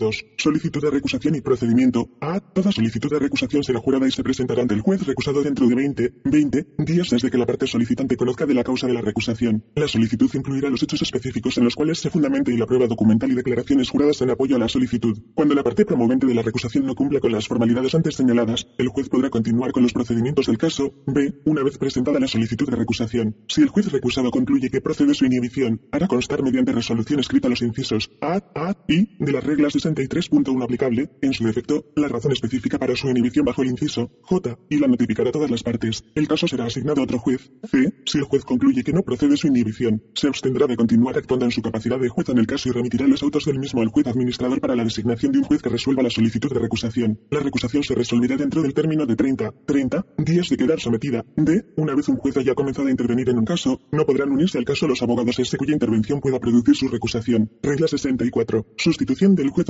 Si por razón de muerte, enfermedad, retiro por cualquier otra razón, un juez no puede continuar entendiendo en un asunto, otro juez podrá actuar en su lugar, pero sin haber comenzado o concluido el juicio. Se convence de que no puede desempeñar dichos deberes sin la celebración de un nuevo juicio, sobre todo aparte de los hechos o sin oír nuevamente algún testigo, podrá tomar las medidas que sean necesarias para resolver el pleito. Regla 65. La Secretaría. Regla 65.1. ¿Cuándo permanecerá abierta? Las oficinas de la Secretaría del Tribunal permanecerán abiertas todos los días, durante las horas laborables, excepto los sábados, domingos y días de fiesta legal. Por regla o orden administrativa especial, se podrá disponer que permanezcan abiertas fuera del horario regular y en días de fiesta legal. Regla 65.2. Actuaciones de los secretarios o secretarias. A. Todas las mociones y las solicitudes presentadas en la Secretaría del Tribunal para la expedición de mandamientos, para anotar rebeldías o para dictar sentencias en rebeldía, y para otros procedimientos para los cuales no sea requerida la actuación o orden del juez, se atenderán y despacharán por el secretario o secretaria, pero la actuación de este o esta podrá, por causa justificada, ser suspendida, alterada o dejada sin efecto por el tribunal. B. Cuando estas reglas o cualquier ley especial requiera que el secretario o secretaria expida un mandamiento a base de una orden judicial, bastará con la expedición de una copia certificada de dicha orden. La orden así expedida tendrá todos los efectos legales del mandamiento. C. El secretario o secretaria no tendrá autoridad para rechazar documento alguno por incumplimiento con requisitos formales impuestos por estas reglas o por cualquier reglamento. Regla 65.3. Notificación de órdenes, resoluciones y sentencias. A. Inmediatamente después de archivarse en autoscopia de la notificación del registro y archivo de una orden, resolución o sentencia. El secretario o secretaria notificará tal archivo en la misma fecha a todas las partes que hayan comparecido en el pleito en la forma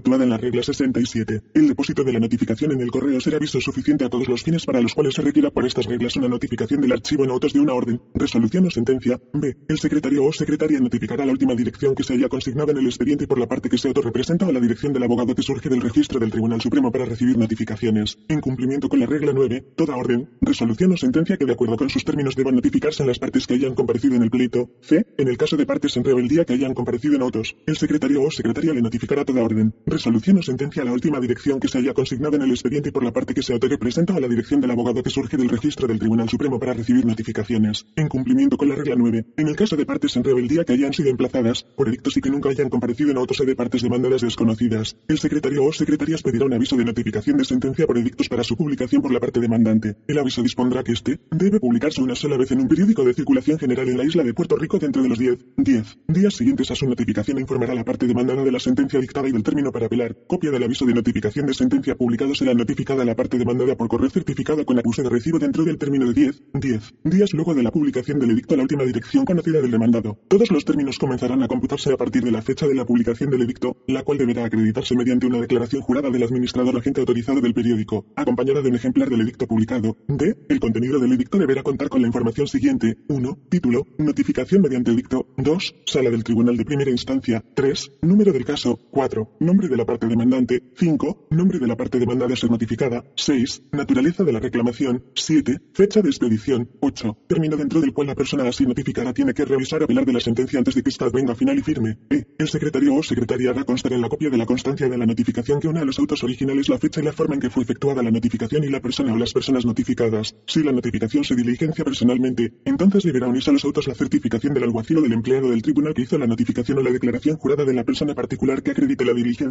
F. Cualquier parte podrá darse por notificada de cualquier orden, resolución o sentencia firmando en el original del documento y haciendo constar la fecha en que se ha dado por notificado. Regla 65.4. Documentos en que se estampará el sello. El sello del tribunal se estampará en los documentos siguientes, en un mandamiento, un emplazamiento, una citación u orden de arresto, y en la copia de cualquier documento escrito que forme parte de un expediente u otro procedimiento del tribunal, y que sea certificada por el secretario o secretaria u otro funcionario. Regla 66. Registro de pleitos, procedimientos y providencias interlocutorias. Los secretarios o secretarias llevarán un registro de pleitos, procedimientos y providencias interlocutorias, en el que anotarán todos los pleitos, procedimientos y cualquier providencia interlocutoria de acuerdo con el reglamento establecido. Al registrarse un documento de sentencia se consignará la fecha en que se practique dicho registro. Regla 67. Notificación y presentación de escritos. Regla 67.1. Notificación, cuando se requiere. Toda orden emitida por el tribunal y todo escrito presentado por las partes será notificado a todas las partes. La notificación se efectuará el mismo día en que se emita la orden o se presente el escrito. No será necesario notificar a las partes en rebeldía por falta de comparecencia, excepto que las alegaciones en que se solicitan remedios nuevos adicionales contra dichas partes se les notificará la forma dispuesta en la regla 4.4, en su defecto, por la regla 4.6, para diligenciar emplazamientos. Regla 67.2. Forma de hacer la notificación. Siempre que una parte haya comparecido representada por abogado, la notificación será efectuada al abogado, a menos que el tribunal ordene que la notificación se efectúe a la parte misma. La notificación al abogado a la parte se efectuará entregándole copia o remitiéndola por correo, fax o medio electrónico a la última dirección que se haya consignado en el expediente y por la parte que se autorrepresenta a la dirección del abogado que surge del registro del Tribunal Supremo para recibir notificaciones. En cumplimiento con la regla 9, si la dirección se desconoce, se notificará de ello al tribunal con copia del escrito de que se trate. Entregar una copia conforme a esta regla significa ponerla en manos del abogado o de la parte, o dejarla en su oficina en poder de su secretario o de otra persona a cargo de esta. De no haber alguien encargado de la oficina, puede dejarla en algún sitio conspicuo de la misma, o si la oficina está cerrada o la persona a ser notificada no tiene oficina. dejándola en su domicilio o residencia habitual en poder de alguna persona que no sea menor de 18 años que reside allí. La notificación por correo quedará perfeccionada al ser depositada en el correo al ser enviada vía fax o por correo electrónico. Regla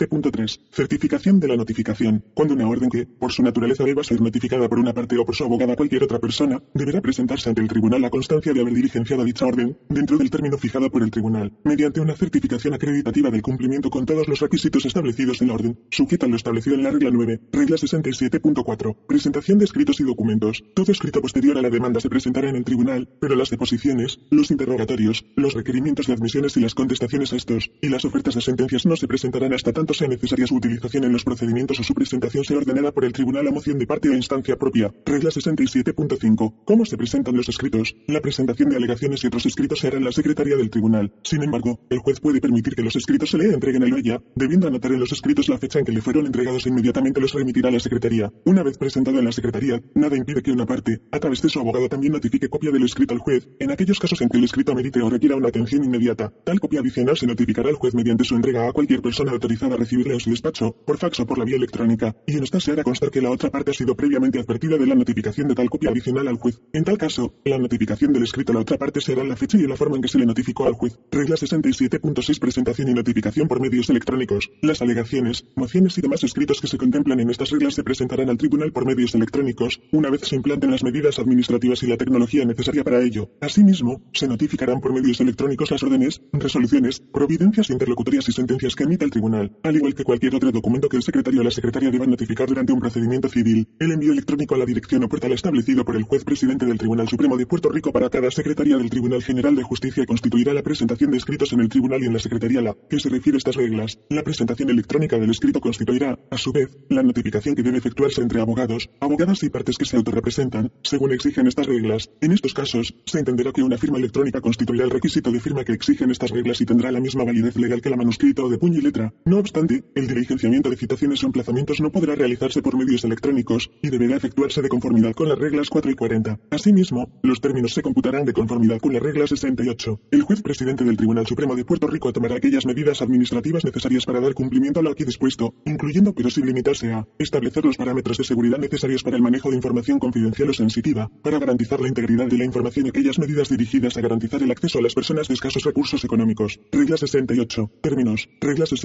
68.1. ¿Cómo se computan? En el cómputo de cualquier término concedido por estas reglas, o por orden del tribunal o por cualquier estatuto aplicable, no se contará el día en que se realice el acto, evento o incumplimiento después del cual el término fijado empieza a transcurrir. El último día del término así computado se incluirá siempre que no sea sábado, domingo ni día de fiesta legal, extendiéndose entonces el plazo hasta el fin del próximo día que no sea sábado, domingo ni día legalmente feriado. También podrá suspenderse o extenderse cualquier término por causa justificada cuando el Tribunal Supremo de Puerto Rico lo decrete mediante resolución, cuando el plazo concedido sea menor de 7, 7 días. Los sábados, domingos o días de fiesta legal intermedios se excluirán del cómputo. Medio día feriado se considerará como feriado en su totalidad. Regla 68.2. Prórroga o reducción de términos. Cuando por estas reglas o por una notificación dada en virtud de sus disposiciones o por una orden del tribunal se requiera permita la realización de un acto no dentro de un plazo especificado, el tribunal podrá, por justa causa, en cualquier momento y en el ejercicio de su discreción, 1. Previa moción o notificación, o sin ellas, ordenar que se prorrogue o acorte el término si así se solicita antes de expirar el término originalmente prescrito o según prorrogado por orden anterior, o 2. En virtud de moción presentada después de haber expirado el plazo especificado, permitir que el acto se realice si la omisión se debió a justa causa, pero no podrá prorrogar o reducir el plazo para actuar bajo las disposiciones de las reglas 43.1 de enmiendas o determinaciones iniciales adicionales, 44.1 las costas y honorarios de abogados, 47 reconsideración, 48.2 una moción de nuevo juicio, 48.4 relevo de sentencia, 49.2 y 52.2 todas, salvo lo dispuesto en las mismas bajo las condiciones en ellas prescritas, regla 68.3 plazo adicional cuando se notifica por correo, siempre que una parte tenga derecho a realizar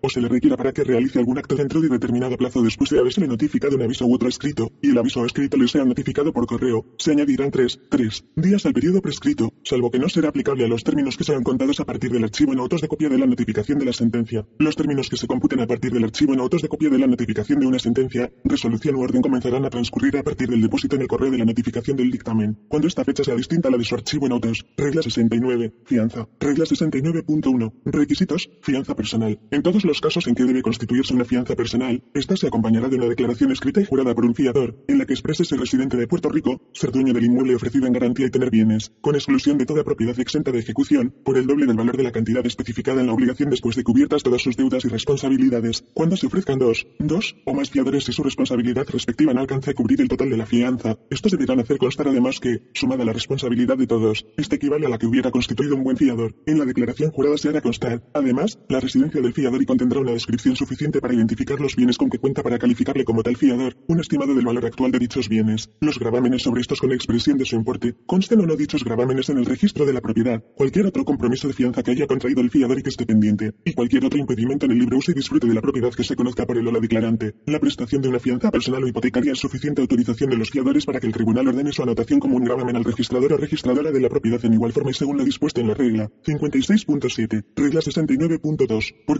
corporaciones. Toda corporación organizada de acuerdo con las leyes de Puerto Rico o de cualquier estado de Estados Unidos de América, con el objeto de prestar fianzas o garantizar obligaciones exigidas por la ley, podrá constituirse en garantía y ser aceptada como tal, o como única y suficiente fiadora de dichas obligaciones. La fianza prestada estará sujeta a todas las responsabilidades y gozará de todos los derechos correspondientes a la fianza de persona natural siempre que dicha corporación haya cumplido con todos los requisitos de ley que rigen en Puerto Rico para la formación y operación de corporaciones dedicadas a esta clase de negocios. Regla 69.3. Depósito por el total de la fianza. Siempre que se requiera la prestación de una fianza, el tribunal podrá ordenar y aceptar que en su lugar se efectúe el depósito por el total de la fianza fijada. Regla 69.4. Hipotecaria. La fianza hipotecaria deberá constituirse sobre propiedad inmueble cuyo valor, libre de cargas o gravámenes, exceda en una tercera parte de la cuantía de la fianza exigida por el tribunal. El valor de dicha propiedad se acreditará con certificación de la tasación del valor en el mercado. Regla 69.5. De no residentes. Cuando la parte reclamante resida fuera de Puerto Rico sea una corporación extranjera, el tribunal requerirá que preste fianza para garantizar las costas, gastos y honorarios de abogados a que pueda ser condenada. Todo procedimiento en el pleito se suspenderá hasta que se preste la fianza, que no será menor de mil dólares, un dólar. El tribunal podrá ordenar que se preste una fianza adicional si se demuestra que la fianza original no es garantía suficiente, y los procedimientos en el pleito se suspenderán hasta que se preste dicha fianza adicional. Transcurridos 60, 60 días desde la notificación de la orden del tribunal para la prestación de la fianza o de la fianza adicional, sin que ésta haya sido prestada, el tribunal ordenará la desestimación del pleito. No se exigirá prestación de fianza a las partes reclamantes que residan fuera de Puerto Rico cuando A. Se trate de una parte litigante insolvente que esté expresamente exceptuada por ley para el pago de aranceles y derechos de presentación. B. Se trate de un copropietario en un pleito que involucra una propiedad cita en Puerto Rico y al menos otro de los copropietarios también es reclamante y reside en Puerto Rico. O. C. Se trate de un pleito instado por un comunero para la disolución, liquidación, partición y adjudicación de bienes en Puerto Rico. Regla 69.6. ¿Cuándo no se exigirá? No se exigirá prestación de fianza a. Al Estado Libre Asociado de Puerto Rico, a sus funcionarios en su carácter oficial, a las corporaciones públicas o a las corporaciones municipales. B. A ninguna parte en un pleito de divorcio, de relaciones de familia o sobre bienes gananciales, a menos que el tribunal disponga lo contrario en casos meritorios. C. En reclamaciones de alimentos cuando el tribunal así lo ordene. Y D. Cuando se trate de una parte litigante insolvente que esté expresamente exceptuada por ley para el pago de aranceles y derechos de presentación. Regla 69.7. Aceptación. Los secretarios o secretarias, alguaciles o alguacilas y demás funcionarios del tribunal no podrán aceptar una fianza en ningún pleito o procedimiento, a menos que ésta haya sido aprobada por el juez o jueza de la sala ante la cual esté pendiente el pleito o procedimiento, salvo la fianza prestada bajo la regla 69.3. Regla 69.8. ¿Quiénes no podrán ser fiadores? Ningún funcionario o funcionaria del tribunal, incluyendo a los abogados, podrá ser fiador o fiadora en ningún pleito o procedimiento. Regla 69.9. Cancelación de fianza. Si una parte que haya prestado fianza prevalece en la acción, el tribunal ordenará la cancelación de dicha fianza en su fallo definitivo. Regla 70. Resoluciones y sentencias. Los casos contenciosos atendidos en sus méritos y las mociones de sentencia sumaria se resolverán dentro de los 90, 90 días a partir de la fecha en que queden sometidos para su adjudicación. Toda otra moción, los casos en rebeldía y otros asuntos judiciales serán resueltos dentro de 30, 30 días contados a partir de la fecha en que el asunto